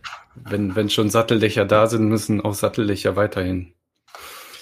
Naja, gut, wir wollen noch ganz kurz übers Holz sprechen, denn es fand ich spektakulär, aber wir schließen hier den Innenstadtbereich nochmal mit Mark, äh, Agnes, äh, Marie Agnes Strack-Zimmermann. Strack oh Mann, das ist so kompliziert. Kein Wunder, dass sie nicht gewählt wurde bei euch. Denn sie macht hier nochmal das Argument, dass vielleicht auch nochmal eine gewisse andere Konnotierung erfährt, wenn jetzt mit Homeoffice und so weiter. Wir kennen schon wieder den Auszug aus Berlin, ja, ist nicht nur der Zuzug. Sie jedenfalls spricht hier vom Ende Gelände bislang. Sie können das Problem nur lösen, gleichwertige Lebensverhältnisse, darüber wird ja immer diskutiert, sofern man das überhaupt hinbekommt, dass sie das Land um die Großstadt herum attraktiver machen, mit öffentlichem Personennahverkehr erreichbar zu machen dass sie das digitale, die digitale Autobahn auslösen, dass man auch, wenn man ländlich wohnt, unter Umständen sein Start-up, seine Firma dorthin verlegt oder dort gründet. Das geht nur, indem die Erreichbarkeit gewährleistet ist und auch die Technik so ist, dass nicht, sobald sie die Stadt verlassen, ähm, Ende im Gelände ist. Da bin ich mal gespannt, was die Zukunft da bereithält. Denn wie gesagt, wir haben über die Flächen schon gesprochen, die da plötzlich genutzt werden wollen. Braucht man Ausgleichsflächen, ob die Wege wirklich so vernachlässigbar sind, ob Internet den Leuten dann wirklich reicht. Und so, ich bin da mal, die Leute wollen doch irgendwie was erleben, mal ins Kino und so, und ob man dann immer gleich ins Auto und eine halbe Weltreise machen will. Naja. Anekdotisch kommt dann noch dazu, dass, äh, dass sie hier Wahlkampf für, äh, nach, nach dem Motto freie Fahrt für freie Bürger gemacht hat. Also ja. ähm, Ich meine, sie äh, liebt Wahlkampf, das gesteht sie auch Horst Seehofer zu. Dieser kleine Clip hier sei ja noch zugestanden. Das, was Herr Seehofer gesagt hat, will ich nicht kommentieren. Das ist von allen völlig richtig kommentiert worden. Das ist jetzt natürlich tralala vor der Bundestagswahl. Das darf er. Das darf er. Ja, da sagt also Horst, ich, danke. Ich, ich, war, ich war inhaltlich wirklich viel auf Kreuz mit ihr, aber man muss ihr wirklich zugestehen, sie kann nicht nur austeilen, sie kann auch sehr gut einstecken. Also ich habe wirklich Hochachtung vor ihr. Ich finde ihre Politik äh, nicht sonderlich gut, aber die mhm. ist auf jeden Fall eine Marke. Gut, ich habe eine Mail bekommen äh, von, deswegen ich wäre nicht alleine drauf gekommen, deswegen bin ich super dankbar für Wolfgang. Der hat mir eine Mail geschickt mit einem Hinweis auf die folgenden drei Clips, die wir jetzt sehen. Und sie haben mich wirklich ein bisschen äh, zum Nachdenken gebracht. Wir sehen Herrn Schellenhuber, der vor, vor ungefähr einem Jahr, es ist schon Corona und so weiter, im April, Leute sitzen noch da und hören sich seinen Vortrag an, aber es ist quasi schon äh, und so weiter. Und Herr Schellenhuber redet hier über Klimabudgets, Bauen, wie baut man Stahl, Beton und so weiter. Und er führt mal ähm, diesen kleinen äh, Zustandsbericht hier aus. Wenn wir weiterbauen würden wie bisher, wenn alle geplanten Projekte mit Stahlbeton realisiert würden und die Gebäude dann auch entsprechend betrieben würden mit fossilen Brennstoffen, dann würden wir das sogenannte Kohlenstoffbudget, die Emissionsmenge, die wir noch zur Verfügung haben, um unter zwei Grad zu bleiben, schon zu 60 Prozent aufbringen. 60 Prozent ginge alleine für den Status quo ist 2020 und wir bauen weiter wie bisher Kohle und äh, für, für Eisen und Stahl drauf. Äh, für, für, für Stahl und Beton, also das, was man typischerweise ja, und, aber, braucht. Aber auch für die Bewirtschaftung der Gebäude mit äh, Richtig. Inklusive, also man baut sie und äh, dann werden sie bewirtschaftet. Und genau, also vor allem gekühlt heißt das in vielen Gebieten. Oder geheizt, je nachdem. Ja. Und das ist doch erstaunlich, denn hier wissen wir, also wenn wir überhaupt was ändern wollen im Klima, dann muss hier Veränderung stattfinden. Also es führt ja. kein Weg dran vorbei. Die Verhältnisse sind auch einfach Wahnsinn. Das ist 60 Prozent bei äh, ein bis zwei Prozent des weltweiten, der weltweiten Bausubstanz sind für 60 Prozent äh, verantwortlich. Also ein bis zwei Prozent wird äh, neu gebaut, wenn man das im genau. Verhältnis genau. setzt zu dem, was schon steht. Genau, wir haben ja schon, das was steht, muss ja auch gekühlt und gewärmt und überhaupt versorgt werden. Und hier genau. geht's ja wirklich nur um den Neubau und das verbraucht 60 Prozent ja. des restlichen. Ja. Also wir haben es hier wirklich äh, mit katastrophalen Zuständen zu tun. Und wir wissen, hier muss was geändert werden. Ja, also ein E-Auto, okay, da kriegt man irgendwas hin, aber äh, hier brauchen wir neue Konzepte. Wir müssen anders bauen, effektiver bauen und eben mit anderen Mitteln, denn er nicht ohne Grund nennt er hier Stahl und, äh, Stahl und Beton. Ich finde es ganz interessant, dass äh, wie Bill Gates jetzt über Stahl und Beton jetzt immer spricht, für ihn ist das ja ein mega Thema und wir haben in Europa das große Ansinnen, dass wir hier wirklich sagen, wir machen grünen Stahl und lassen dann aber anderen Stahl, der hierher kommt, auch entsprechend nachverzollen. Also wenn der für fünfmal billiger gemacht wird, aber dafür mit Kohle, dann kostet der hier eben an der Zollschranke Faktor 5, ja, nochmal obendrauf. Aber jetzt sagt Schellenhuber, einfach nur Stahl grün zu machen, das reicht vielleicht gar nicht. Das heißt, selbst wenn wir erneuerbar das Ganze betreiben würden, hätten wir eine negative oder positive CO2-Bilanz. Und die entscheidende Überlegung ist, dass das bei Holz natürlich nicht passiert, aber dass Holz sogar noch zusätzlich CO2 speichert. Das ist das Entscheidende. Das ist ein doppelter Gewinn. Und es ist eigentlich so offensichtlich und so einfach der Gedanke, wenn man sich fragt, warum das niemals in den Bilanzen des Weltklimarates aufgetreten ist. Da werden die absurdesten Techniken ausgedacht, wie man CO2 wieder aus der Atmosphäre entfernen könnte. Geoengineering, ja? Olivin, oder die Dolomiten kleinmalen und ins Meer schütten, also die absurdesten Dinge. Sie können sich gar nicht vorstellen, was die Wissenschaftler alles für Blödsinn ausdenken können. er fügt dann auch an, nicht ich. Ja, also was hilft denn jetzt? Er hat es eben schon kurz angesprochen, Holz. Ja, wir nehmen jetzt Holz und ich fasse jetzt mal diesen Vortrag so ein bisschen auch zusammen im Sinne von, hier geht es nicht darum, Holzbretter zu nehmen, die man aus einem Holzstamm gewinnt, sondern Holz tatsächlich klein gemahlen, dann verleimt und so weiter zu einem Baustoff zu machen, mit dem man auch 50 Stockwerke bauen kann, der nicht einfach abfackelt, nur weil es mal plötzlich heiß wird oder so, sondern es geht ja wirklich um substanziell äh, einen Umgang mit Holz, der genauso gut funktioniert als Baustoff wie alles, was wir bisher haben, aber der eben angebaut wird und im Grunde ein Kohlenstoffspeicher ist. Denn ja, wir nehmen einfach ähm, das Holz, was da ist. Und, ganz wichtig, für das, was wir jetzt hören, er betont ausdrücklich, es müsste dafür nicht mehr Geholz äh, geerntet werden, sondern die Holzernte, die wir aktuell schon praktizieren, würde reichen, um die Menge an Baustoff, die wir benötigen für das Argument, was er jetzt macht, äh, zu nutzen. Also in deren Sicht ist das jetzt eine Einladung, einen großen Denkshift hinzulegen hinsichtlich, wir sollten mal mehr mit Holz bauen oder überhaupt an Holz denken.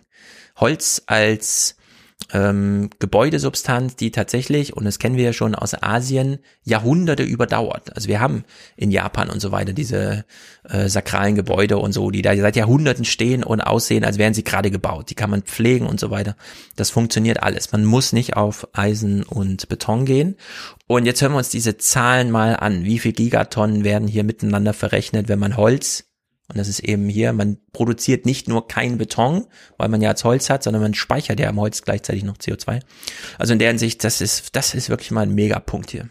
Jetzt einfach die Frage, wir haben vier Szenarien durchgespielt. Wenn alle neuen Gebäude, inklusive Wolkenkratzer, aus Holz gebaut würden,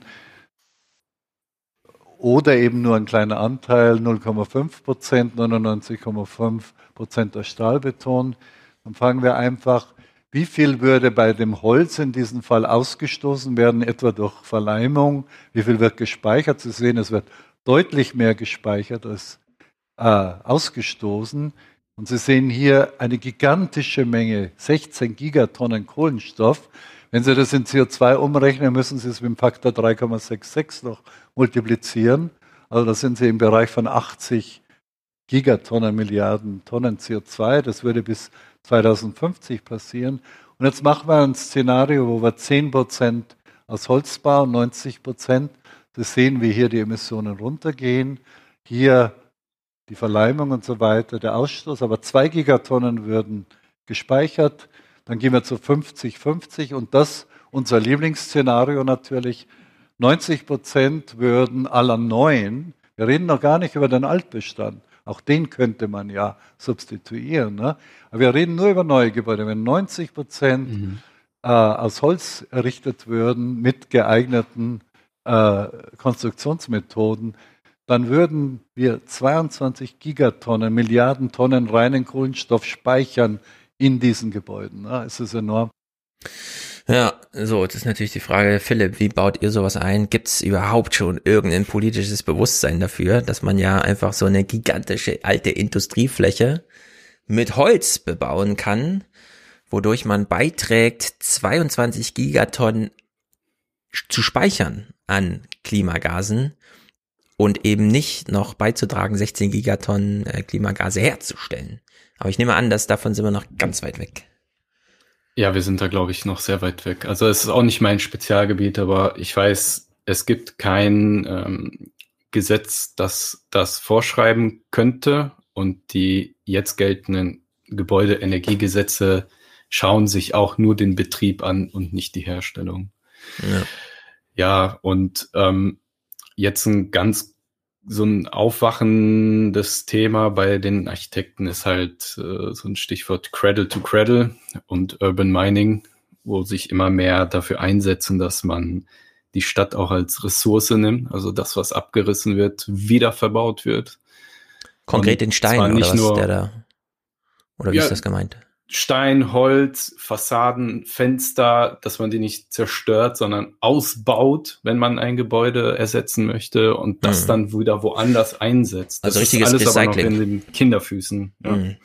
Richtiges Recycling, aber nicht nur, dass man es einmal wieder verwenden kann oder Beton zu Kies äh, äh, irgendwie umwandelt, sondern äh, die Elemente versucht zu retten und weiter zu verwenden. Aber das ist alles in den Kinderschuhen. Mhm.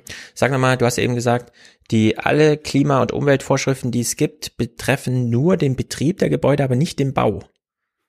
Die sehen nicht die graue Energie, die dabei entsteht. Also die ganze Betonmasse, die da einfach und so.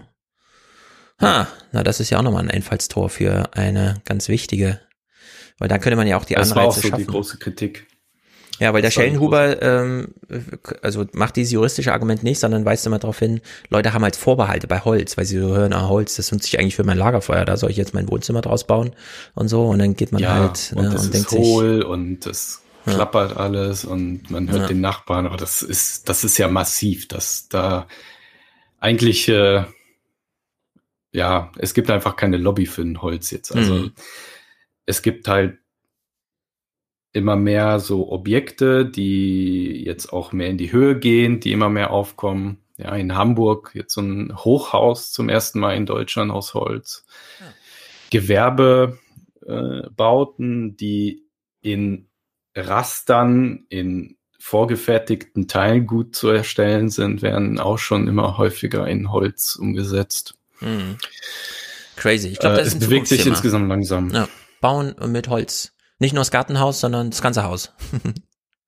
Sehr gut. Ja, es, es fehlt einfach den Anreiz, äh, das in Holz zu machen. Im Gegenteil, es gibt auch so vom Brandschutz her Themen, die Holz eher hindern. Aber da kommen die Ingenieure auch auf immer bessere Lösungen, wie man das ja. in den Griff kriegt.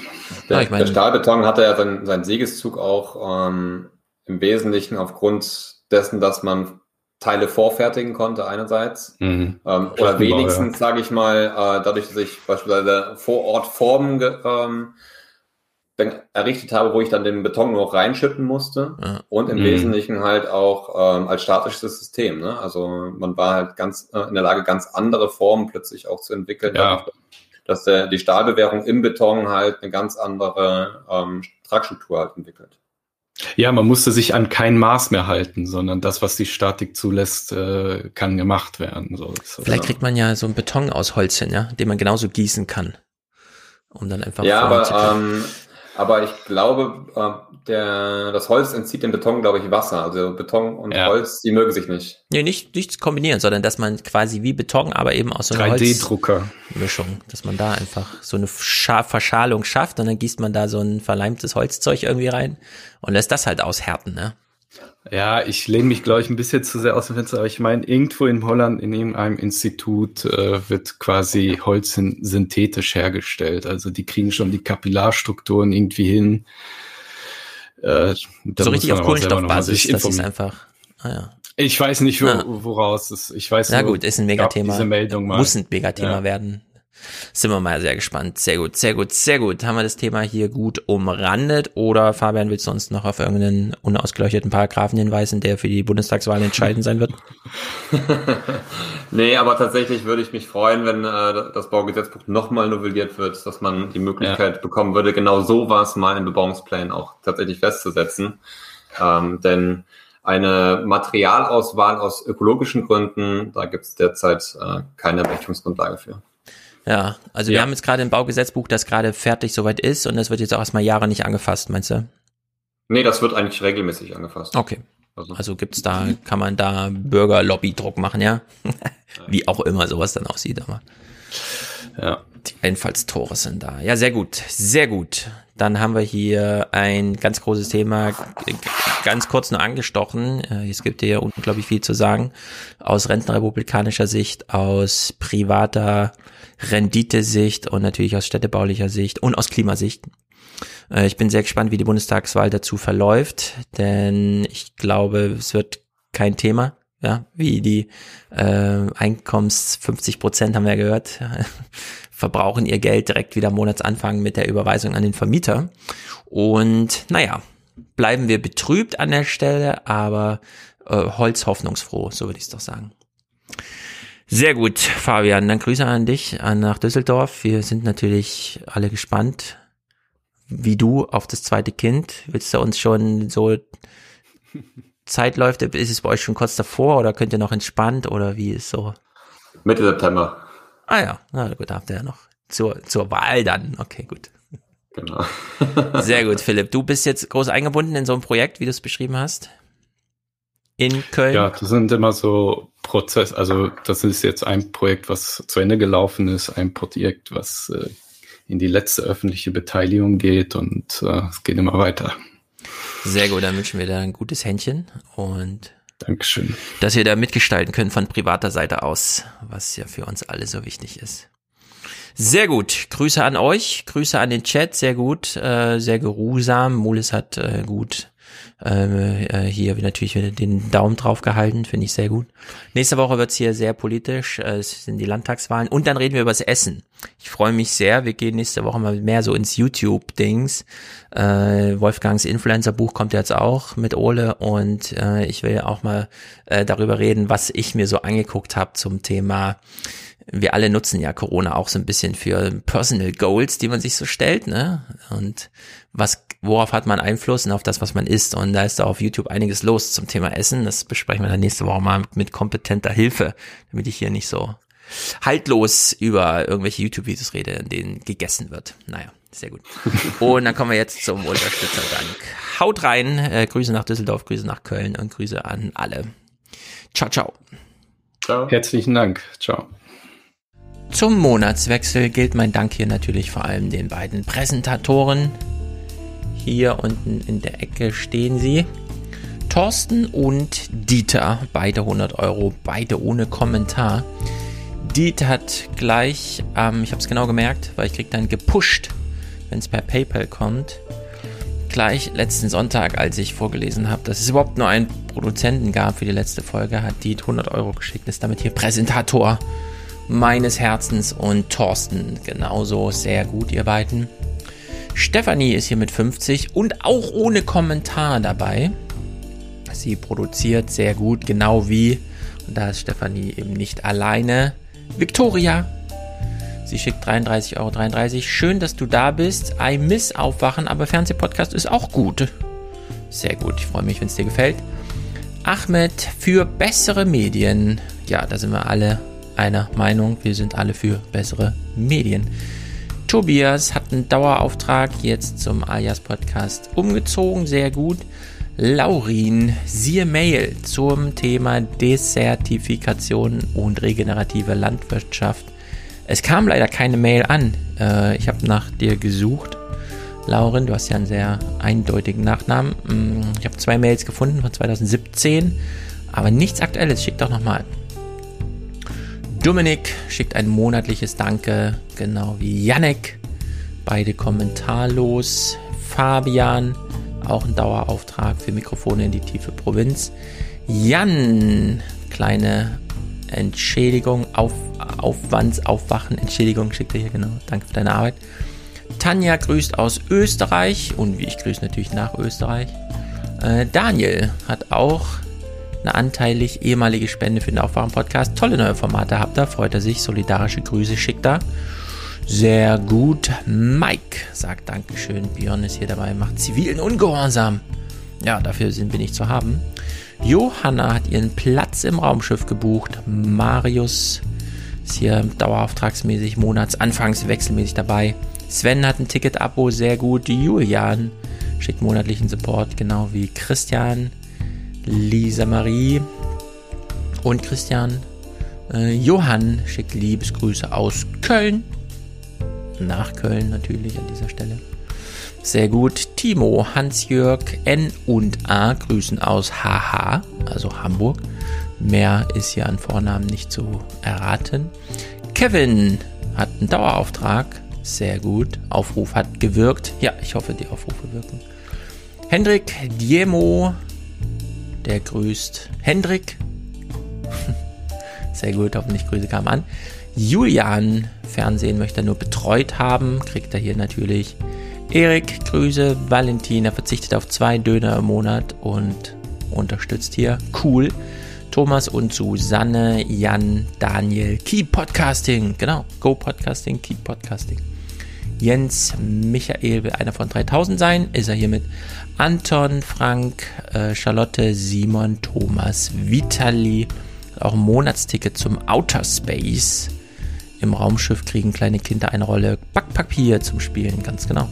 Lydia, Daniel, Jakob, Philipp und ein paar weitere, die ich hier nicht alle nennen werde. Sehr gut. Ich gucke nochmal. Franz ist dabei hier mit Grüßen aus Hamburg. Genau, sehr treu, schon seit Jahren. Gibt es noch weibliche Unterstützer? Ingeborg, sehr gut. Äh, ansonsten übersehe ich hier noch Ulrike. Ulrike, Grüße an dich. Katharina.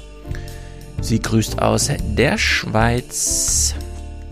Hm, Johannes Meline. Meline ist bestimmt noch für Marx luxuriöses WLAN. Ah ja, sie, sie lässt sich ja von ähm, Max, Mark hier das Internet liefern, damit wir Podcast liefern können. Sehr gut. Damit sind, glaube ich, alle weiblichen. Mareike, Liebesgrüße. Äh, und Miriam und Johannes äh, hiermit genannt. Damit grüße ich alle weiteren hier ungenannten Monatswechslerinnen und Monatswechsler vor allem. Und kommen jetzt mal zum Fernsehpodcast der Woche. In dem darf Klaus Ruhe Matzen natürlich nicht fehlen. Er saß wieder bei Lanz hier in der Runde, in der auch ähm, Olaf Scholz saß.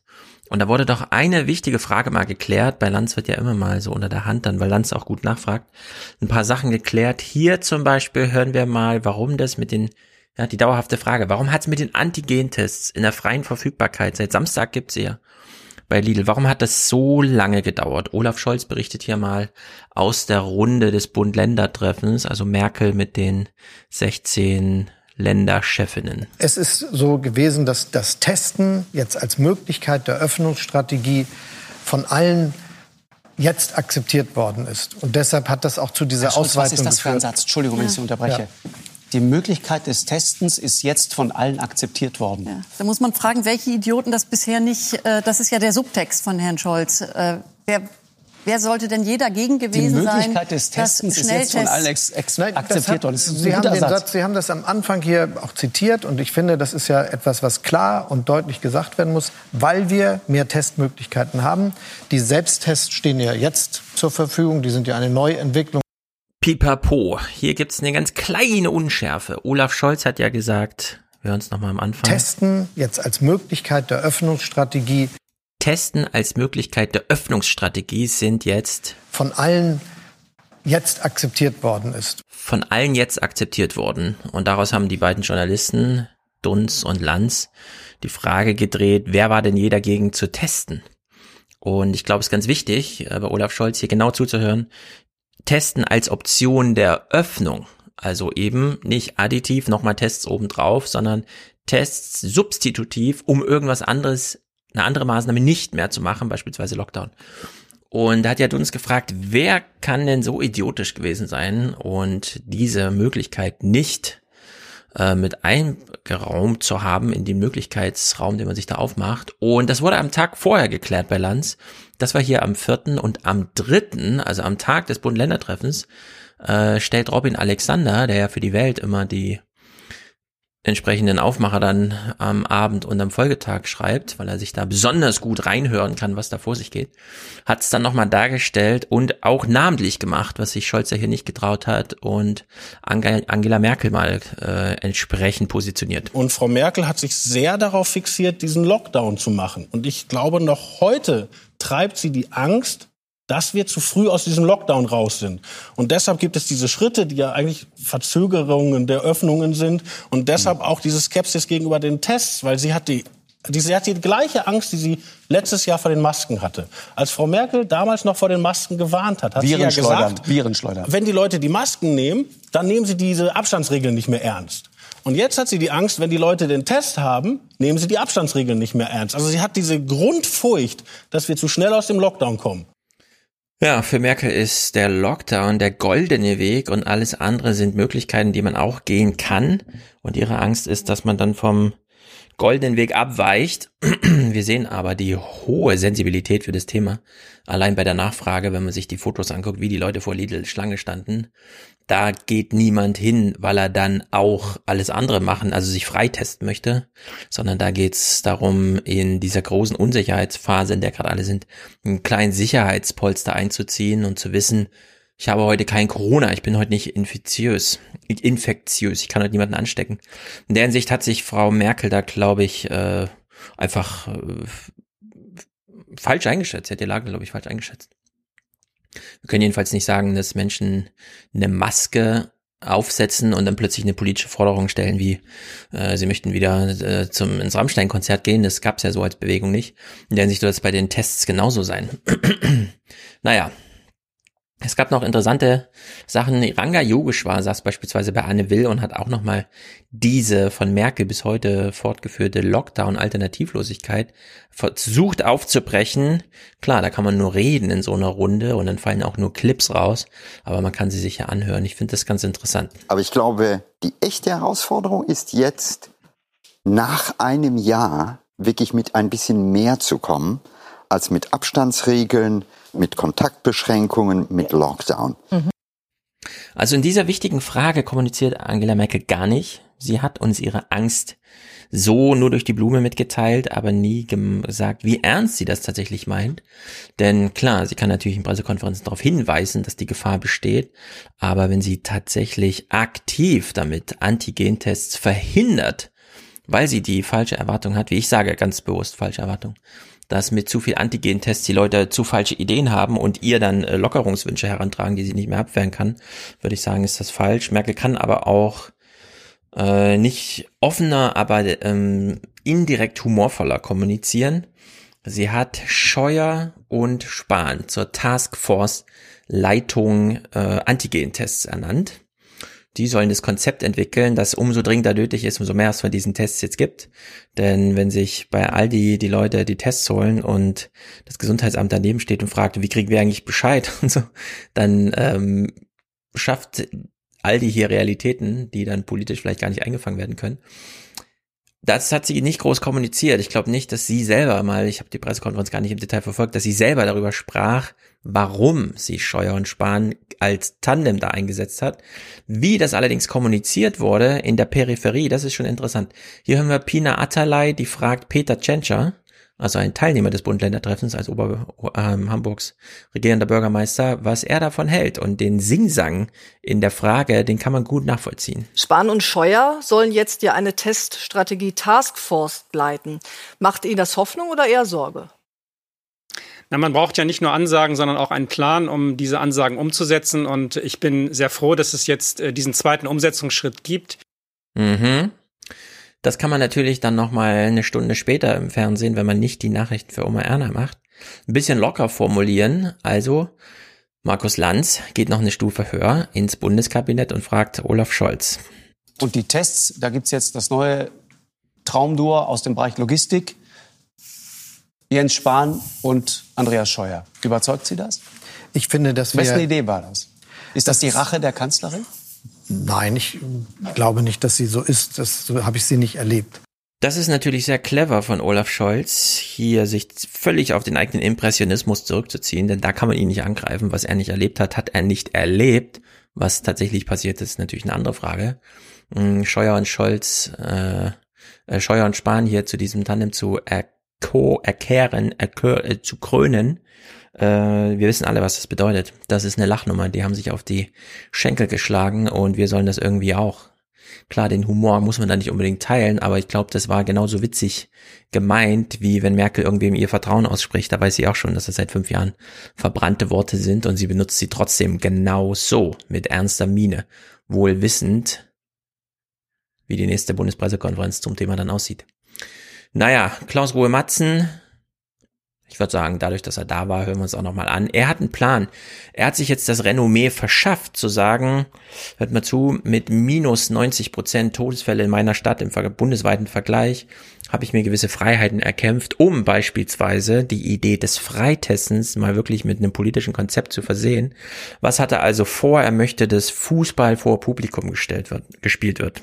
Ich möchte 3000 Menschen ins Stadion bringen. Ich möchte sehen, wie, was für eine Infrastruktur brauche ich, um 3000 Menschen Schnelltests zu verpassen. Wie was ist Sie wollen, dafür? Sie wollen, Sie wollen Fußball vor Zuschauern. Ja, ich das möchte, dass Rostock gegen Halle noch im März mit 3000 Zuschauern spielt. Ich habe der Bürgermeister kann kommen, der ist geimpft aus Halle. Das, da passiert das, äh, ja, ich dachte gerade, der Rostocker Bürgermeister ist nicht geimpft, aber ich hoffe, er darf auch ins Stadion. Sehr gut, kleiner Subhumor noch eingebaut. Ich würde sagen, äh, ich wünsche viel Glück. Das ist ein Experiment, das uns alle interessiert. Fußball kann man nebenbei dann auch noch gucken, für die, die das interessiert. Wir hören jetzt Musik von Matthias. Er hat fein geschliffen. Heute mal nicht sehr lang, weniger als zweieinhalb Minuten. Dafür fein geschliffen bis zuletzt. Jetzt am Sonntagmittag. Sehr gut. Danach Audiokommentare. Spektakulär. Also bis nächste Woche. Dieses ist das Bild der Welt. Dieses ist das Bild der Welt.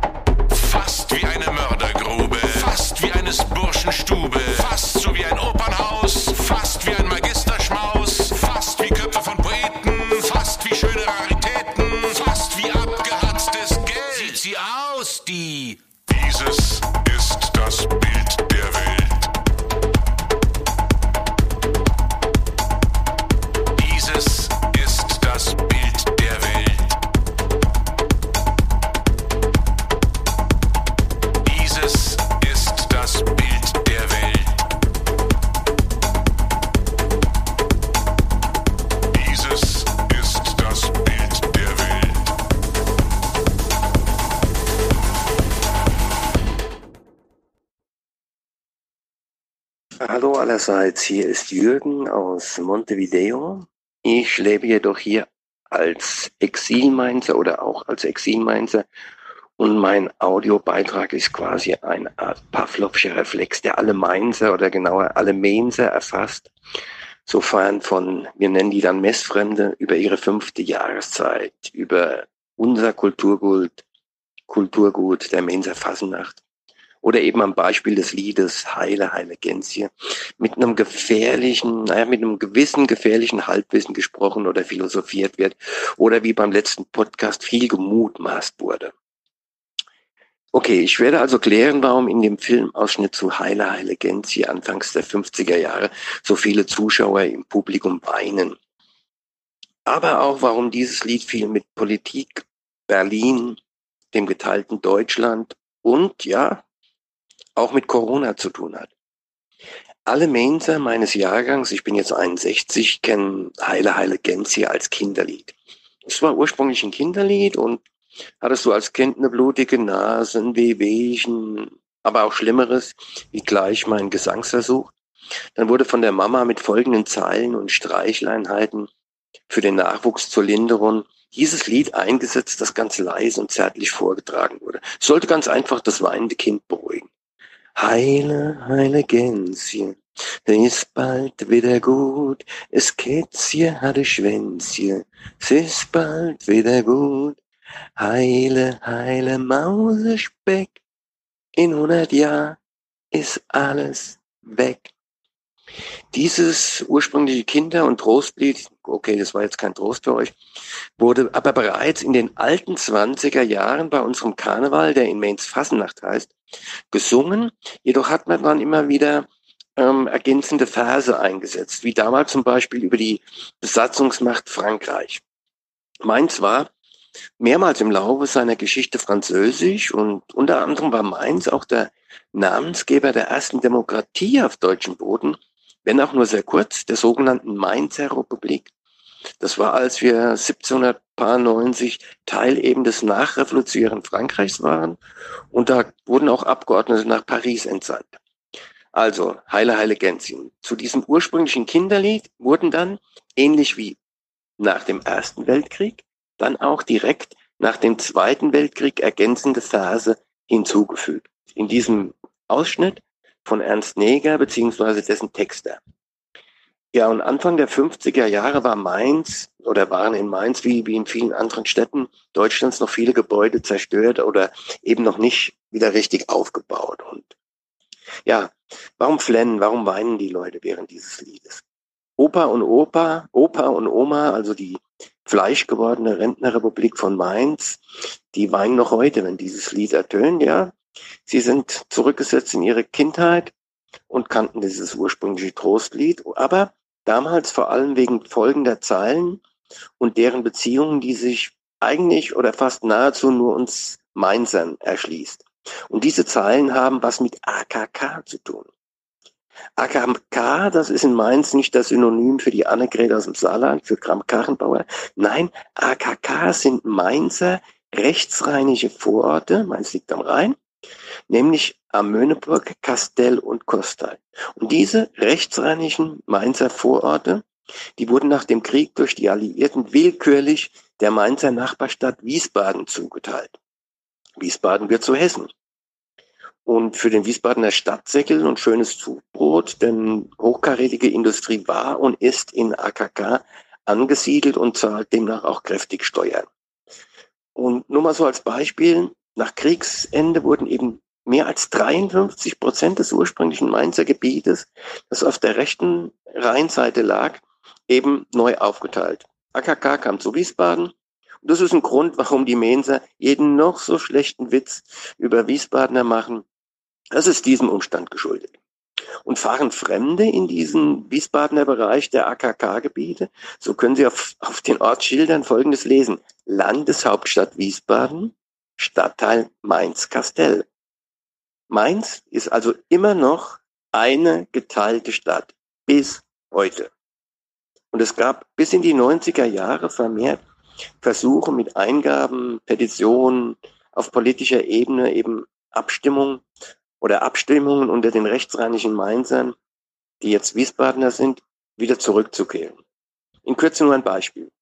Die Kasteller, ein Ortsteil, die müssen, wenn sie zu Wiesbadener Rathaus möchten, 15 Kilometer zurückliegen, während ihr ehemaliges Mainzer Rathaus gerade gegenüber im Rhein liegt, gefüllt fünf Minuten Fußweg. Ja, die ganzen Abstimmungen, Petitionen, die scheiterten, weil eben im Bundestag mit seinen über 600 Abgeordneten keine Sau diese Problematik kennt, bis heute nicht. Und weil es, so hieß es auch, dann Ländergrenzen verschoben werden müssten. Ja, so gibt es bis heute keine Änderungen dieser, des Status dieser AKK-Gemeinden. Und der Slogan lautet noch bis heute, rechts des Rheins ist auch noch Mainz. Also das Lied berührt die Mainzer Seele bis heute sehr tief. Und darauf zielte bis in die Wendezeit, anfangs der 90er, eine Textzeile und eben der Vergleich zu Berlin, der wie folgt lautet. Jetzt in Hochdeutsch. Wenn ich mir so mein Mainz betracht, dann denk ich in meinem Sinn, man hat's mit Mainz genau gemacht wie mit der Stadt Berlin. Man hat's zerstört, hat's zweigeteilt und trotzdem habe ich Mut zu glauben, dass das alles heilt. Ach, es wird bald wieder gut. Und dann Heine, Heine, Gänschen. Und jetzt der Bogen zu Corona. Ich war bzw. lebe hier in Montevideo als selbsternannter Fußballfundamentalist. Für mich ist das die Fußballhauptstadt der Welt. Da gibt es auf 15 Quadratkilometer 22 Profivereine, alle mit dem Bus erreichbar. Aber ich bin noch tief verwurzelt mit der Mainzer Fußballszene. Und diese startete in der Corona-Zeit. Da gibt es einen Dachverband, der Dachverband aller Mainzer Fanclubs. Der heißt Supporters Mainz. Und die Supporters Mainz starten in Corona die Heile Gänzje-Aktion.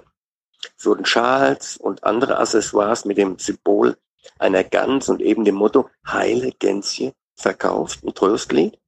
Und der Erlös kam karitativen Zwecken zugut. Ihr erinnert euch, Heile, Heile Gänzje, es ist bald wieder gut.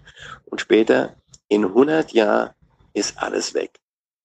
So lange dauert es hoffentlich nicht mehr. Obwohl, wie mein Mensch sagt, man weiß es nicht.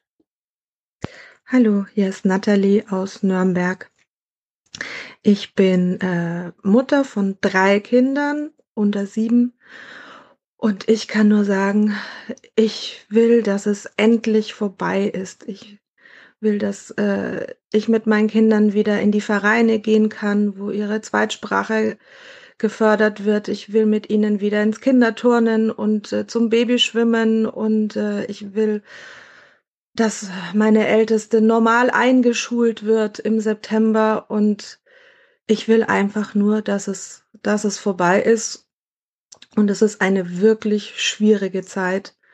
Ich habe den Eindruck, dass, ähm, dass wir äh, Familien mit Kindern einfach unsichtbar sind und ähm, Ja, und jedes Mal, wenn ich gerade so ein bisschen Hoffnung geschöpft habe, dass es vielleicht doch dann mal bald vorbei sein könnte, habe ich den Eindruck, dass, äh, ja, dass es dann ganz schnell wieder eingefangen wird, ähm, dass diese Hoffnung auch nicht lang bestehen bleibt. Ähm, ich habe äh, da auch eine Person in meinem Leben, die ein bisschen äh, begabt dafür ist, äh, Sachen zu sagen, ähm, oder auch Sachen auszugraben, die die Hoffnung äh, dann auch ganz schnell sterben lassen. Ich hatte viel Hoffnung, als äh, wir gehört haben, dass der Impfstoff jetzt da ist. Und äh, diese Person, äh, die ich gerade gemeint habe, ähm, kommt dann heute Morgen äh, an und sagt, hast du schon gesehen, äh, es gibt jetzt EU-weit 3000 äh, Impftote ähm, wegen Corona-Impfstoffen. Und ich weiß auch nicht, ich habe Schwierigkeiten, das jetzt einzuordnen. Vielleicht äh, gibt es ja äh, andere Hörer, die, die mir gerne dabei helfen wollen, das einzuordnen, aber sind, ähm, sind 3000 äh, Impftote EU-weit jetzt viel oder ist es nicht viel? Ja. Danke auf jeden Fall ähm, für den Podcast und bis bald. Tja, Nathalie, das klingt nach einer interessanten Frage für die Community. An der Stelle weitergegeben. Meine Vermutung ist, ich habe jetzt nicht danach gegoogelt, aber wen haben wir bisher geimpft in Deutschland? Hundertjährige? Die sterben auch manchmal also 3000 Tote, die nach einer Impfung gestorben sind. Bei drei Millionen Menschen, die wir geimpft haben, oder fünf Millionen, die jetzt ihre Erstimpfung bekommen haben, von denen wir nun mal, das ist die Impfpriorisierung, ausgewählt haben, dass wir diejenigen impfen, bei denen sowieso kaum noch Lebenserwartung übrig ist. Ich will es nicht zu so äh, salopp sagen, ja, aber ähm, die Lebenserwartung von 98-Jährigen ist nicht zwölf Jahre, sondern ähm, diese Impfung findet im normalen Leben statt, zu dem in diesem Alter das Sterben gehört. Deswegen würde ich gern erstens wissen, was ist ein Impftoter? Jemand, der mit Impfung gestorben ist, so wie man mit Corona stirbt. Ähm, also in der Hinsicht bitte keine große Aufregung. Ich finde auch nicht, dass man auf diese Frage, wie du sie gestellt hast, jetzt zu hochtrabend oder zu ernstnehmend antworten muss, sondern äh, hier ist einfach zu klären, was ist ein Impftoter. Ja? Und wir sind in Deutschland, und das liegt nun wirklich mal das Alter der ersten Impf, äh, Impflinge da, dass in, in Deutschland sterben ganz normal Menschen, äh, insbesondere an Alter. Wir sind eins, das zweitälteste Land der Welt und wir behandeln mit der Impfung die ältesten Menschen der Welt. Äh, da sind 3000 Tote, wenn man es irgendwie auflistet, jetzt nicht besonders viel. Also wirklich nicht nennenswert viele. Äh, diese Idee, die daran geknüpft ist, dass man das jetzt äh, verbinden muss mit der Impfung, halte ich für einfach fehlerhaft, aber auch nicht hochgradig dramatisch, denn ich glaube nicht, dass es schwerfällt darzustellen, dass es nicht an den Impfungen, insbesondere nicht an, an dem BioNTech-Impfstoff. Also wo soll die Tödlichkeit da drin stecken? Naja, trotzdem, ich äh, habe den Kommentar gern gespielt, denn zum einen den Anlass teile ich, die Sorge. Wir alle wollen, dass es vorbei ist. Wir diskutieren hier im Podcast differenziert darüber, wie es vorbeigehen kann, über Maßnahmen, die in der Politik noch nicht so ganz on vogue sind, aber die sich nicht vermeiden lassen. Ja, Hashtag Antigen-Tests und so weiter. Äh, trotzdem spiele ich den Kommentar gerne, denn äh, der führt natürlich auch zur Reaktion, dass es hier einfach so um 3000 geht. Das interessiert mich dann auch mal, ja. Wer diskutiert wo äh, darüber, über diese Zahl 3000? Wo kommt die her? Also in der Hinsicht Feuer frei. Hallo Stefan, hier ist Christopher. Ähm, ich schaue gerade die aktuelle Folge und muss jetzt als angehender Psychoanalytiker doch mal auch meinen Senf dazu geben zu diesem Angst-Wut-Thema, vor allem weil es mich ein bisschen ärgerlich gemacht hat, ähm, obwohl es natürlich sein kann, dass dieses Interview verkürzt ähm, war und ich auch das Buch nicht gelesen habe. Aber ich wollte dazu nur sagen, dass Affekte erstmal relativ ähm, selbstständig ähm, abgrenzbar sind und Wut kann aus allem Möglichen entstehen. Also nicht allem Möglichen, aber es kann aus einem Ärger entstehen, es kann aus einer Trauer entstehen, aus einer von Ekel, Angst natürlich auch. Es kann aber auch eine Rivalitätssituation sein. Es kann darum gehen, irgendwie ein Ziel zu erreichen. Ähm, und all diese Zustände irgendwie erfordern eine, eine Aggression, die auch eben in eine Wut münden kann. Ähm, und ich finde es eine ganz schlimme Vereinfachung zu sagen, hinter der Wut liegt immer eine Angst. Zumal auch Wut und Angst in der Entwicklung, ähm, also in der Entwicklung des Kindes, wann diese Affekte erstmals auftauchen, ungefähr im gleichen Zeitraum auftauchen. Also jetzt nicht irgendwie in einer Hierarchie oder so eingebettet werden. Ähm, und ich finde es vor allem deshalb auch schwierig, weil es mich so ein bisschen erinnert auch an diese Frage, sagt man jetzt Fremdenangst oder Fremdenhass? Also ich finde ähm, Fremdenhass in dem Zusammenhang im Gegensatz zu Xenophobie sehr viel passender, weil es eben das ausdrückt, was agiert wird, nämlich eine Aggression gegenüber oder ein Hass tatsächlich gegenüber den anderen. Ähm, es ist ja nicht so, als würden sich fremdenfeindliche Menschen ähm, die ganze Zeit verstecken äh, und abhauen, wenn sie äh, äh, glauben, ähm, Ausländer zu identifizieren, sondern ähm, sie reagieren in einer aggressiven Art und Weise. Deswegen finde ich ähm, das gefährlich, ähm, sowas zu sagen. Das ist immer Angst. Ja, ihr habt das selber auch schon ein bisschen diskutiert. Ja, auch es hat sowas ähm, apologetisches dann auch. Ja, die haben ja nur Angst. Äh, nee, und Wut kann eben aber auch ähm, was sehr ähm, was sein, was sich sehr gerecht anfühlt. Ja, ihr habt das, glaube ich, gerade heilig oder du hast das heilig genannt. Ähm, ja, genau. Ähm, soweit mal mein Senf. Hallo, liebe alias Televisionauten. Ich habe gerade was erlebt. Ich war in der Apotheke und wollte mir Corona-Schnelltests holen. Also kaufen. Äh, da sagte die Apothekerin, ja, äh, die sind zugelassen und alles, aber die sind gerade noch nicht lieferbar. Dann habe ich in der nächsten Apotheke angerufen und die meinten, nein, die sind noch gar nicht zugelassen. Also noch nicht mal die Apotheker und Apothekerinnen wissen, ob die nur, ob die nur äh, kommen oder nicht oder da sind oder. Na, naja, jetzt werde ich meine liebe Frau vorschicken mit ihrem Arztausweis. Naja, bescheuert. Ich wünsche euch was.